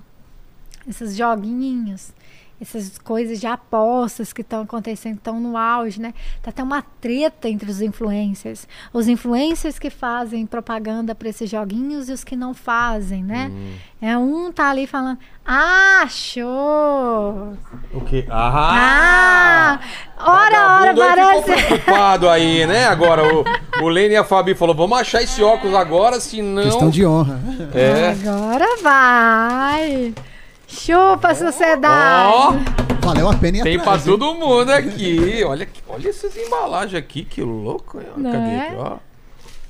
Que legal. E aí o pessoal falou assim: "Ó, mas peraí, professora. No Brasil é proibido ou não é proibida a aposta? Não tem, cor- não tem cassino, não tem É. nada. Eita, acabamos. Caramba, cara, olha. Agora você tá parecendo um tira mesmo. Agora sim, né? E o Didi com esse etiqueta aqui. Lembra que o Didi usava as roupas com a etiqueta? Olha que legal, cara. Que presentão, hein? Obrigado aí, Urban. Vai abrindo. Urban Polícia. Police. Eu, eu era- eu nunca fiz isso. Deixa eu, eu, eu cuido Ora, pra você, né? ora. Já escolhe o seu aí. Vamos deixar o, o Paquito sem, hein? É, é. Então, realmente no Brasil é proibida a exploração de jogos de azar, né? Não tinha aquelas operações caça-níquel, É. tiraram os bichinhos tudo. Poxa, juntava moedinha lá. E aí, professor, como que é agora? Todo mundo lá pro- postando aposta, né? Que o boom começou na Copa do Mundo, que você usava o site de aposta. Não, já tinha apostar. antes aqui. A Copa já. do Mundo chegou num nível. E aí você chega também que esses sites começaram a patrocinar os clubes, né? Então É. você começa a ver, ah, interesse, ah, interesse. Tem um decreto de 2018 que ele deixou uma brecha para essa atuação, que era da empresa internacional sem sede no Brasil poder fazer propaganda na internet. E aí? É. aí que abriu a porteira. Ou seja, eu não posso que uma empresa brasileira aqui dentro explore, pagando imposto, gerando emprego, gerando renda, não sei o que, o azar. Mas eu permito que uma empresa que seja fora do país faça isso de forma ilegal, fomenta a lavagem de capitais, entre outros crimes, por causa de uma brecha no decreto. Então, aqui a gente precisa de, de uma pressão até de quem tem interesse aqui no Brasil de explorar isso aí. Só que como que você vai Eu competir? acho- que Não sei. Eu, tenho, eu acho que tinha que ter cassino aqui no Brasil. Pegar umas regiões turísticas aí, meter, fazer tudo certinho, com, né? Aí, fora isso, esses jogos de apostas estão lá no decreto. O que não tá é jogo manipulado. Tem, até me mandaram aqui um exemplo, tá? Gente, tá? Tá, De um que você tem que ter um foguetinho. tá. E que quanto mais o foguetinho voa, mais você ganha. Mas se o foguetinho cair, você perde o dinheiro. Obviamente aquilo não é a habilidade do jogador. É, sorte. É sorte. Esse tipo de jogo não pode ser explorado no Ah, Brasil, entendi. tá? Mas aí estão botando ele na mesma conta do decreto das apostas. E não é. E tá caindo. Outra coisa que me perguntaram, o influencer. Eu vou lá e falo, nossa, olha aqui, que lindo esse joguinho e tal, tal, tal. Qual que é o problema? Teve duas ou três influencers que fizeram a propaganda com uma tela gravada. Falando, olha aqui como é fácil. Não sei, ah, ganhei! E não, era uma tela simulando, ganhando, simulando inclusive o Pix caindo na conta daquela pessoa. Isso é crime.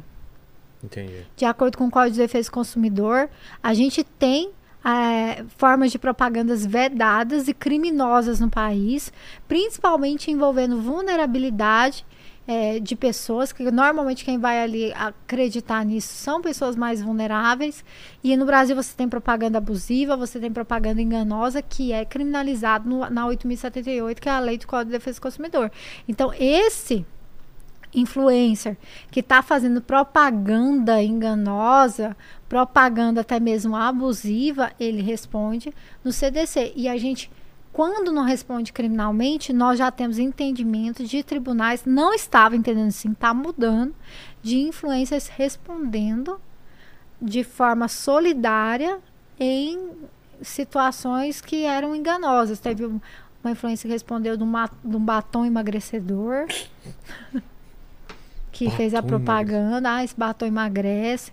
Teve uma ação também da, do CAD contra uma influência que falou que uma, uma cápsula de cabelo eh, prevenia Covid. Então, assim, tem várias coisas aí que estão sendo eh, denunciadas, estão revertendo. Ainda, teve até de eh, iPhone, que não era iPhone original, Ah, tá. e que não entregava, também está Puta, respondendo. isso tem de monte que a gente fica sabendo, né? Então, assim, é, e é muito importante que isso falar que para quem vive de internet, ah, eu sou influencer, o que, que eu vou fazer? Então você testa o produto, você faz um contrato. Porque também imagina, se eu faço uma propaganda na TV de alguma coisa que deu errado, eu vou, eu vou culpar o ator que estava lá? Não, o que você tem que tomar cuidado é exatamente no limite da pessoa falar assim, ah, eu comprei, eu testei, É. entendeu? Eu fiz acontecer, eu boto o meu dos jogadores do. Palmeiras lá, que os caras perderam 6 milhões, né? Que que é? Estavam prometendo acho que 5% ao mês no negócio lá. E aí, cara, e, é- e- e esse negócio aí das pirâmides financeiras É. também, que o prejuízo, rapaz, não é. Pô. Você não, eu falo assim, todo cara que caiu num golpe de pirâmide, ele não tá nem aí se o cara vai ser preso ou não, ele quer o dinheiro dele. Claro. Entendeu? Então, assim, quando você entra numa pirâmide, a uma hora alguém vai, vai parar de receber, meu irmão. Normalmente é você, porque quando o trem explode é porque ele já tá caindo. É. Total. E, e essas investigações são super difíceis exatamente pela dificuldade eh, de, de punição nos crimes de estelionato. E na internet, então, estelionato é, é- é- é corriqueiro, é todo dia, é toda hora. Eu lembro que teve um- até uma vez que eles questionaram o, o Zuckerberg, né? Por que, que o, o Facebook mesmo não, não tira essas coisas absurdas do ar, sabe? Que já cai num link que você vê que é tá. falso, que tal. Aí, de, de acordo com o pessoal, falou que ele pe- perguntou se alguém estava filmando e falou assim: não, é porque o brasileiro gosta de cair em golpe. O quê? É, o brasileiro gosta de cair em golpe. Então, a ideia da, da sociedade lá fora é que a gente é otário porque, que- porque gosta de ser otário. Ah, tá. Entendeu? Ah, não. Porque assim, quem vai. Ai, olá, selecionamos você para o emprego. Quem não recebeu essa mensagem? do príncipe, não sei da onde aí, da Ganhar herança. 5 mil reais. Cara, a gente tá um país que tem recorde de desemprego, você vai receber uma mensagem. É. Venha, ganhar 5 mil reais por mês. E esse é o problema do estelionato, porque na ideia é, é de novo o papel da vítima sobrevalorizado. Porque todo mundo pensa assim, foi dar uma de malandro quis ganhar, É. quis isso. Só que a torpeza bilateral, ela não desconstitui o crime. O fato de eu querer ganhar em cima de alguma coisa não desconstitui o crime. Mas aí a legislação é bem difícil de trabalhar com estelionato. É, é, é- é a coisa que mais dá, dá dinheiro no Brasil. O pessoal fala assim, ah, porque na pandemia diminuiu a criminalidade, mas muita parte da criminalidade do Migrou. pra internet. É. Meu, tenho medo pra caramba. Quase caí numa dessas aí, É, eu também quase Recebi caí. um e-mail aí, cara. É, liguei pra minha gerente do YouTube que tá desesperado. Tinha é, novos termos do YouTube, não sei o que, se tem sete dias. E tinha um vídeo no YouTube que parecia que era do YouTube mesmo, privado, assim. Cara, você sabe onde tava? Aí eu falei pra ela, falou, não, não, não clica não. Não eu falei, clica. então, deixa eu te contar uma coisa. Já cliquei. Já cliquei, ele falou, então muda as senhas. Aí eu saí mudando a senha. Se eu não conseguia entrar, fiquei mais desesperado ainda. cara. Olha só. Não, e assim, eu já vi o, o, o clique, o falso clique, tá? Quando você manda, tá conversa no direct no Instagram e você manda um telefone, Como assim? ele fica azulzinho. É, tem um. É- Era o falso clique. O que, que é falso clique? É, era o vírus. Ah, Você entendi. Clicava e pronto, perdi essa conta. Não era um telefone, era outra Não. coisa. Ai, Putz. vou- não, liga aqui que é em contato que a gente tem o interesse em uma parceria, vou te passar meu telefone, se você não quiser passar o seu. Aí você clicava, pum. Putz. Então, assim, a, a, é, eu falo, a genialidade do cara. O cara tá todo dia ali, ó. Cara, os caras. Por que, que Então, os caras não trabalham é pra, o num trampo próximo golpe? O cara fica pensando só em ganhar dinheiro fácil, cara. Aplicar, sabe? Então, assim, a internet, os crimes cibernéticos e digitais, a gente tá vivendo uma era em que a, a gente não tá conseguindo acompanhar a genialidade dos caras. É. Quando você tá descobrindo um golpe aqui, eles já estão ali. A gente tava no, no golpe do SimSwap, né? Loucura. Aí todo No? mundo. ia- SimSwap. O que, que é isso? Cara, eles trocavam a titularidade do seu chip de telefone. De. A distância? É, eles. Eles eles entravam no seu e, e, e você perdia o É, aí a investigação, ela partiu de vários levantamentos. Uns que tinham funcionários das empresas de telefonia. Ah, dentro da Vivo, da Vida, da Claro, essas coisas, eles, lá dentro CD fazia. fazia a troca. Nossa. E tinha também fa- falhas de segurança. Às vezes o cara que ligava pro telefone, ele tinha seus dados, porque seu dado tá É. vazado pra todo é não lugar. sei quem, seu CPF. Telefone. CPF, não sei o quê. Aí ele fala, não, é que eu, eu quero migrar de chip. Que eu comprei outro chip, perdi meu chip, eu quero migrar pra esse aqui. Aí ele dava o número do, do chip lá, migrava. Aí você. Uai, meu celular caiu aqui, a a rede, não consigo acessar. Quando você volta, via, não, é, mas o senhor pediu a portabilidade aqui. Não, não pedi nada. Ah, não, uai. E aí, quando via seu, seu Instagram, Putz. seu YouTube, tava o quê? Verificação de duas etapas, WhatsApp, SMS, o cara tava recebendo lá. Aí tomava o seu. Aí o pessoal pensou, por quê? Ou o quanto eles ganharam vendendo móveis. É. Era todo dia. Eu vejo quando. Eu sei que tá hackeado um perfil de amigo, de conhecido, quando começa o cara a falar sobre venda de iPhone ou venda de alguma coisa, tá muito barato lá. É, agora a moda é, é pegar assim e falar que tá vendendo. Tipo assim, É, eu vendo um curso, eu vendo a Parabelo. Falar que eu tô. Olha, gente, abri uma turma extra. Agora estão intele- inteligentes. Quem quiser comprar agora por esse Muito valor, barato, muito é. barato. Então pega exatamente o que você faz, eh, pesquisa ali e mete. Eu, eu lembro que teve uma pessoa que foi na delegacia que ela vendia é, aqueles brechó de luxo. Sei. Sabe, você pega bolsa de grife. É. Num dia o cara tinha pegado mais de um milhão e meio. Num dia. Botando assim, essa bolsa da Gucci hoje por dois mil reais. Pá. Não sei o que, tá, tá, tá. E, e assim, a vítima é exatamente quem fez a compra. E não é nem o dono do perfil. É. Então eu precisava que o dono, as vítimas do cara fossem até a delegacia, não a dona do perfil, entre outras coisas. E... É porque normalmente o dono do perfil tá tentando recuperar nesse meio tempo aí, né? Exatamente. E teve. E agora parece que isso evoluiu. Eu ainda não entendi. Teve duas amigas minhas. Porque aí todo mundo aprendeu que você não pode botar em verificação no, tele- no telefone, você tem que pôr no aplicativo. E aí teve duas amigas minhas, é, que eu acho que há, há menos de um, de um mês atrás, as duas tinham verificação duas etapas no aplicativo, uma tinha no celular. Ai, eu- ela eu nem considero. Mas uma disse que pra mim que só tinha no aplicativo e mesmo assim perdeu a conta, que eles mudaram Putz. mas que ela ainda não sabia como que era. Então tô- ainda estamos tentando entender. Outra coisa que está acontecendo demais é troca de cartão de crédito. Como assim? Você vai passar o cartão no lugar, aí ele fala assim, é, uai, Ou, ah, tenta por aproximação, não deu. Você Tá. bota a senha, Não dá. não deu. Aí você fala assim, uai, aí bota a senha de novo, aí deu. Ah, passou. Só que ele te devolve o cartão dele. E aquela máquina ali, ela, na primeira vez, ela capta a sua senha. Tá. Então ele. Você, aí ele tem um monte de cartão igual. Visa. Os caras Sei, são sei. muito rápidos. Você só Então- vai ver depois. Você só vai ver que você não tá com cartão seu. Putz, aí ele tá com seu Lá- cartão e sua senha. É. Aí ele tá com seu cartão, sua senha, e tá chegando lá, 70 mil de compra. E chega lá pro banco, passado presencialmente com senha. Caramba. Aí você liga pro banco e fala, o banco fala assim, eu? Ah, mas foi passado com senha, aí vira uma treta judicial isso aí. Entendi. Então é outro problema. Eu, quando o cara fala pra mim na primeira vez, não deu, eu já. Me dá essa maquininha aqui. Já olho em cima, já olho embaixo, já troco o cartão, entendeu? Tento outra saída, porque realmente os e do caras Pix? são Os caras fazem do golpe do Pix também. Pix também. Tá? É, é porque você perde um documento. O cara vai lá e cria uma conta digital no seu nome, entendeu? Com Às vezes as pessoas chegam na delegacia tão animada, cara, dá uma tristeza. Que ele fala assim: Não, eu tenho o número do telefone e eu tenho o CPF do cara. É tudo laranja. Esse telefone 61, o cara tá lá no, em Cuiabá.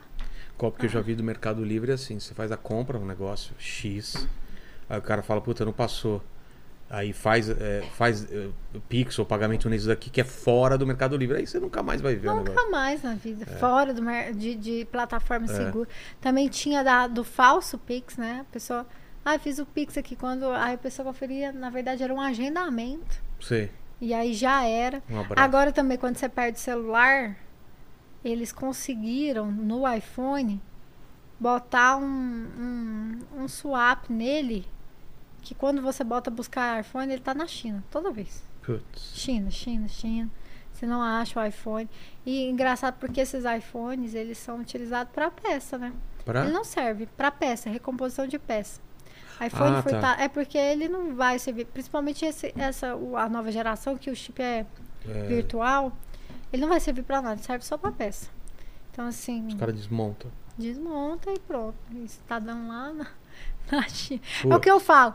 a- enquanto a gente estava tentando desbloquear o iPhone em, em tese de perícia, o cara dali da esquina Já tá. tchum, tchum. É. Entendeu? A gente, enquanto a gente tem que pedir autorização judicial, esperar ter elementos eh, basilares, eu já, já no mundo do crime, no mundo da ilegalidade, isso acontece assim. Então você dificulta muito para quem quer fazer a coisa certa e facilita muito para quem quer fazer o errado. Total. E é isso. Fala, Lene. Ó, tem, tem um- uma pergunta do Fauzi Cruz aqui. Ele falou o seguinte: como você lida com a possibilidade de um sujeito que você prendeu é, é, lá no futuro é, querer se vingar de você? Isso é uma realidade que eu acho que inerente a todas as profissões. Você ter um desafeto.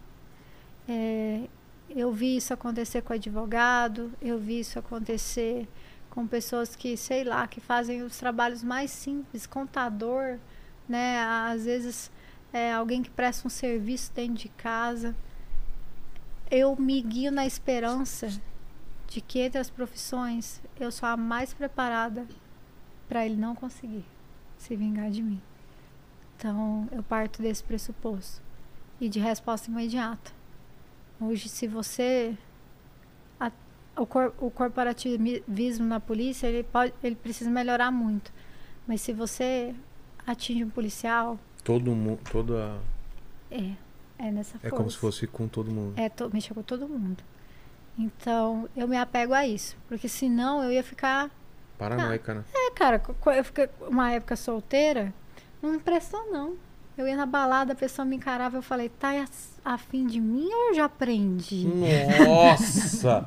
É 880, né? Eu ia assim, "Ih, Me quer? me Pra quer?" quê? Nossa, eu ficava assim, né? Às vezes eu tava assim na fila do supermercado, e aí, doutor? Eu falei, meu Deus, me segue no Instagram É, ou não, né? Você sempre fica naquela. Eu sempre tra- trato bem. claro. Então, assim, eu, eu parto do pressuposto de tratar bem. Eu trato, trato bem na delegacia, trato bem em todo lugar. Que a, a pessoa sabe. Porque sabe o que é engraçado? O criminoso mesmo, aquele cara que tem a, a vida no crime, ele respeita de num certo ponto mais a polícia do que, sei lá, eu prender um cara engravatado que estava no embriaguez ao volante. Entendi. Entendeu? Isso é de delegacia. O cara da embriaguez ao volante, do engravatado. Ah, eu sou bancar, sou O cara filho vai do dar fulano. vai. Não, o cara fala pra mim, você sabe de quem filho eu sou? Eu já perguntei, eu sou ratinho pra fazer DNA? né? né? Que sou filho de quem? Porra. Não sei, cara. Você tá precisando de DNA, não é, É. que não. E outra coisa, a pessoa fala assim, ah, é que eu sou, eu sou policial, eu sou isso, eu sou aquilo. Eu falo assim, pior ainda, você tinha que dar mais exemplo. Então, é, quanto mais você tá falando, pior tá ficando essa situação aqui pra mim. E sempre é igual. O cara ali do crime, ele já sabe, perdi, velho. É. A regra é clara, claro. Aí o outro ali ar- ar- argumenta. Eu bêbado, gente. Ai, eu sempre falo isso. Ai, Vilela, o bêbado na atividade policial, ele é, ele é a diversão, mas ele também ele pode te tirar de sério, sabe? Eu, no começo, assim, da carreira, o bêbado me tirava do sério demais, sabe? Que era assim, ei, menininha, tá achando que sei o quê, não sei o quê. Eu, eu, você ganha quanto? Eu vou pagar pra você. Eu vou, e assim, sem contar as cantadas, né? De bêbado, que é inevitável. Teve, teve um dia que eu tava, que eu tava com a calça de, de onça. E aí eu fui perguntar a qualificação do preso. Eu falei, qual é o seu nome? Ele, fulano, matador de jaguatirica. Foi engraçado, desculpa, mas essa. Matador de jaguatirica. Não é aquele carinha lá que tinha um, um Ai, cara. não Deus. tinha- Sou matador de jaguatirica. De onça, né? Batendo, não sei o quê. É. Eu falei, meu Deus do céu, onde que eu Meu, tô? o cara meteu essa. Mulher bêbada, quando vê outra mulher. E aí? vadia, vagabunda. Ah, só, só, e aí vai, só piranha, não sei o quê. Aí, e aí eu- os agentes falam, ela é a delegada, foda-se, é uma vagabunda, não sei o quê. Aí no final eu só viro assim, ó, tamo aqui, sua nota de culpa. A vagabunda vai ter que te deixar presa. Hoje a vadia não estipulou fiança. Cara. E aí vai, eu vou usando. Só que é, hoje, hoje em dia eu vou usando dessa. De não me importar, sabe? Não importa, o cara lá, é bêbado, eu já, já sei que ele não tem que ser ouvido, que ele não tem condição de ser ouvido. Então eu já, já, já quase que é zero, mas no começo, meu Deus do céu, quanto mais você dá corda pro bêbado, mais ele cresce na vida ali.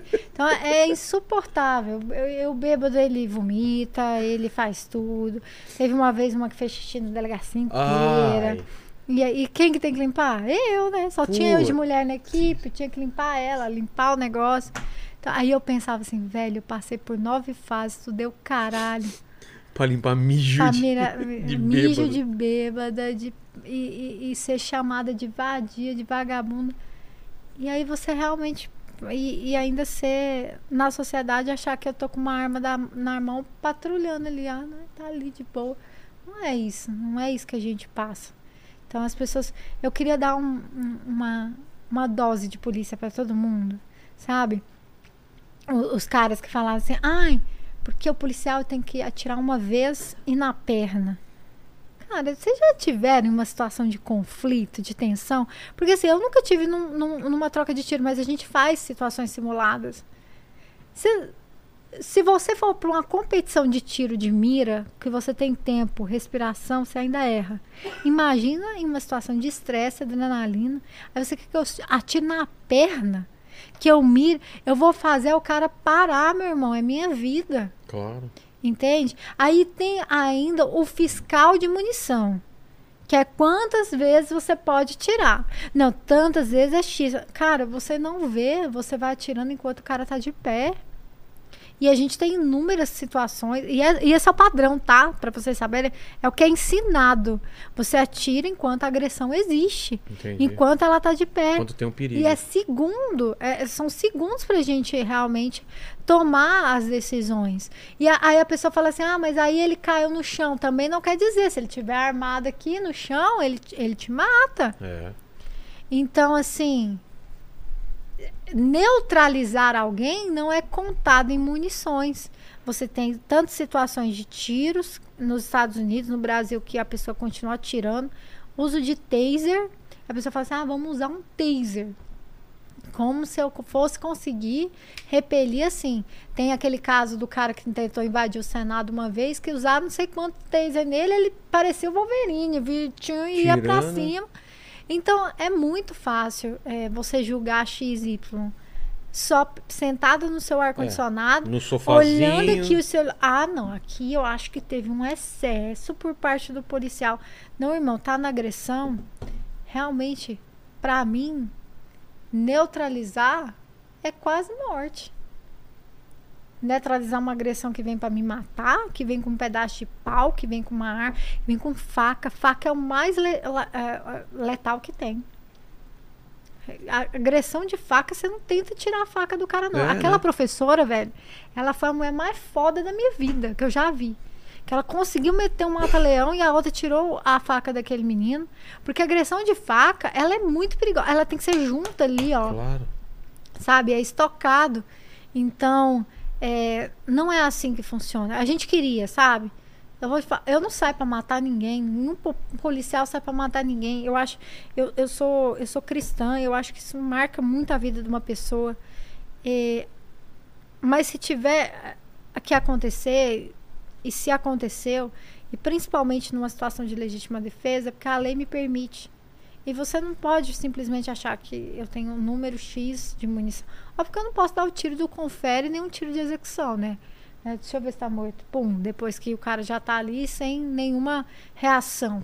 Mas enquanto o negócio tá acontecendo. Aquele vídeo que viralizou do, dis- do- os disparos do, do policial. Foi no Mato Grosso? Do, do menino. Olha, cara, uma, uma briga por causa de som no carro. Chamaram a polícia. Putz. Menino bêbado pegou um pedaço de pau, fomentado pelos amigos. Daí tava sendo algemado, os amigos em cima, né? Que.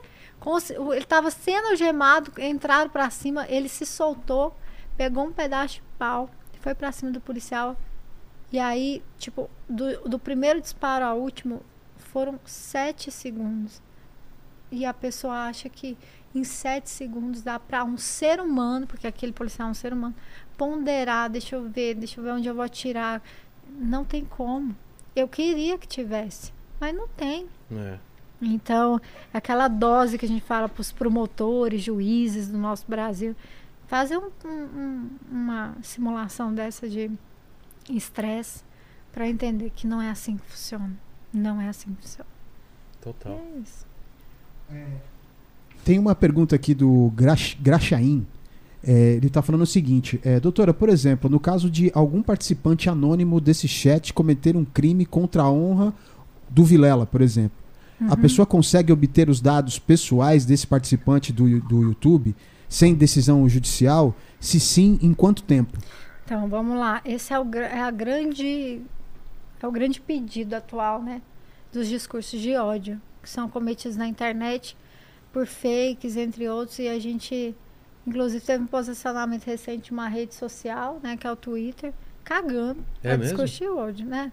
Sim, quando teve a reunião sobre os ataques na escola, a advogada do Elon Musk disse que uma foto que posta o- a- as pessoas que cometeram ala- um ataque com armas e como não era disseminador do ódio, que não ia tirar conteúdo.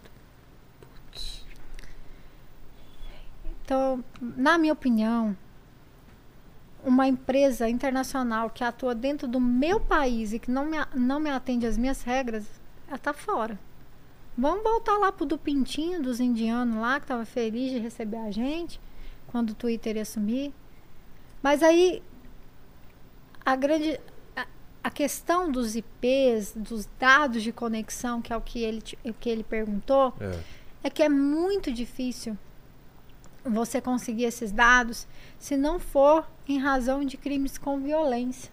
Toda cautelar que você vai adentrar na esfera da intimidade da pessoa, que é uma proteção constitucional, você baseia eh, na possibilidade de quebrar por causa de um acontecimento grave.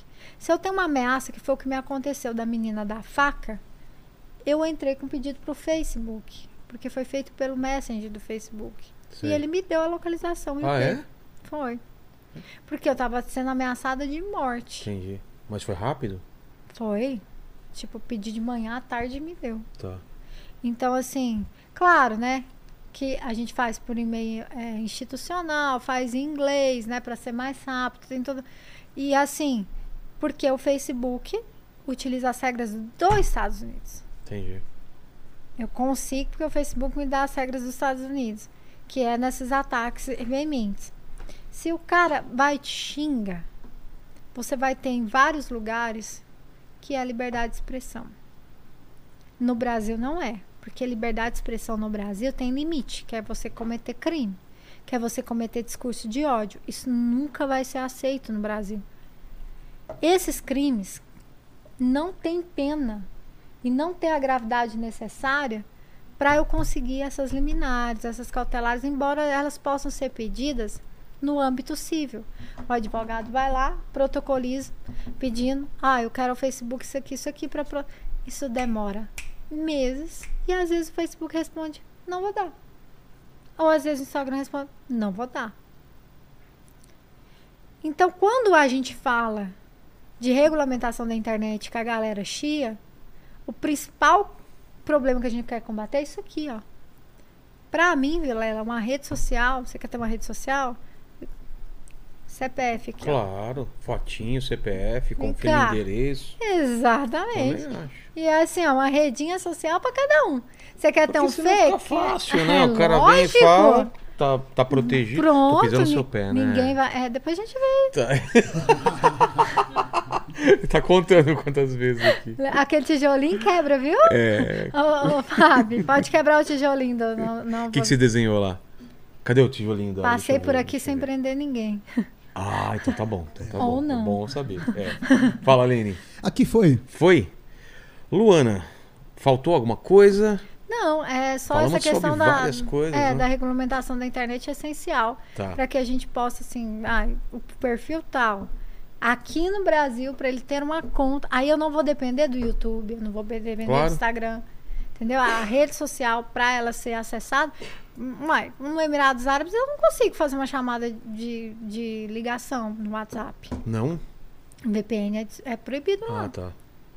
Então, assim, ah, não vai. Aqui vai ter que obedecer.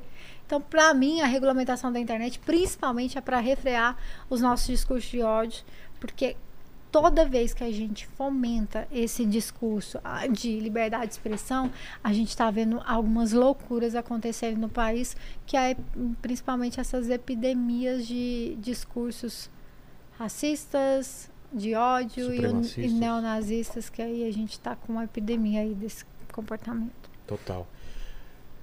Professora, obrigado demais pelo papo, só que você não está livre Ih. deste cativeiro que é esse programa, que a gente sempre termina fazendo três perguntas e contigo não vai ser diferente. Agradecer demais a sua presença, da Renata aqui, Fabi, que está com frio como sempre, Lene, olha, ela está sempre encolhidinha aí.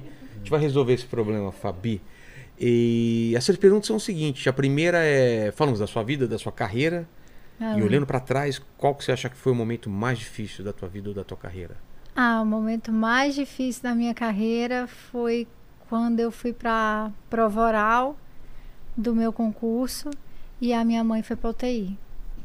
E eu orava todo dia para que a minha mãe me visse ser delegada.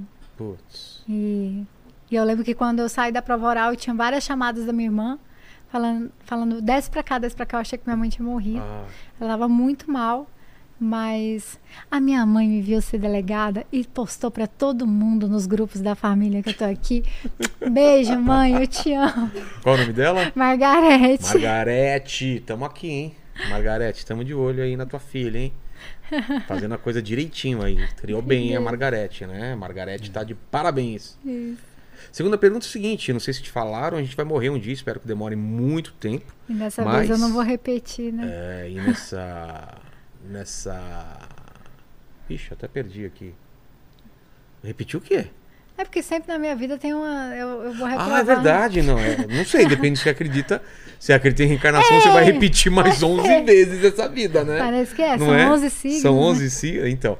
Mas esse vídeo vai ficar pra sempre, então, nessa aqui, Luana. E o pessoal que voltar daqui 327 anos no futuro e querer saber quais seriam suas últimas palavras, seu epitáfio. Então, eu busco e eu aconselho que as pessoas busquem um senso de justiça que não é dado nas cadeiras de faculdade, nem numa carteira da OAB e nem num diploma de concurso. Isso que eu, que eu peço que as pessoas busquem. E a última pergunta, se você tem alguma dúvida, algum questionamento.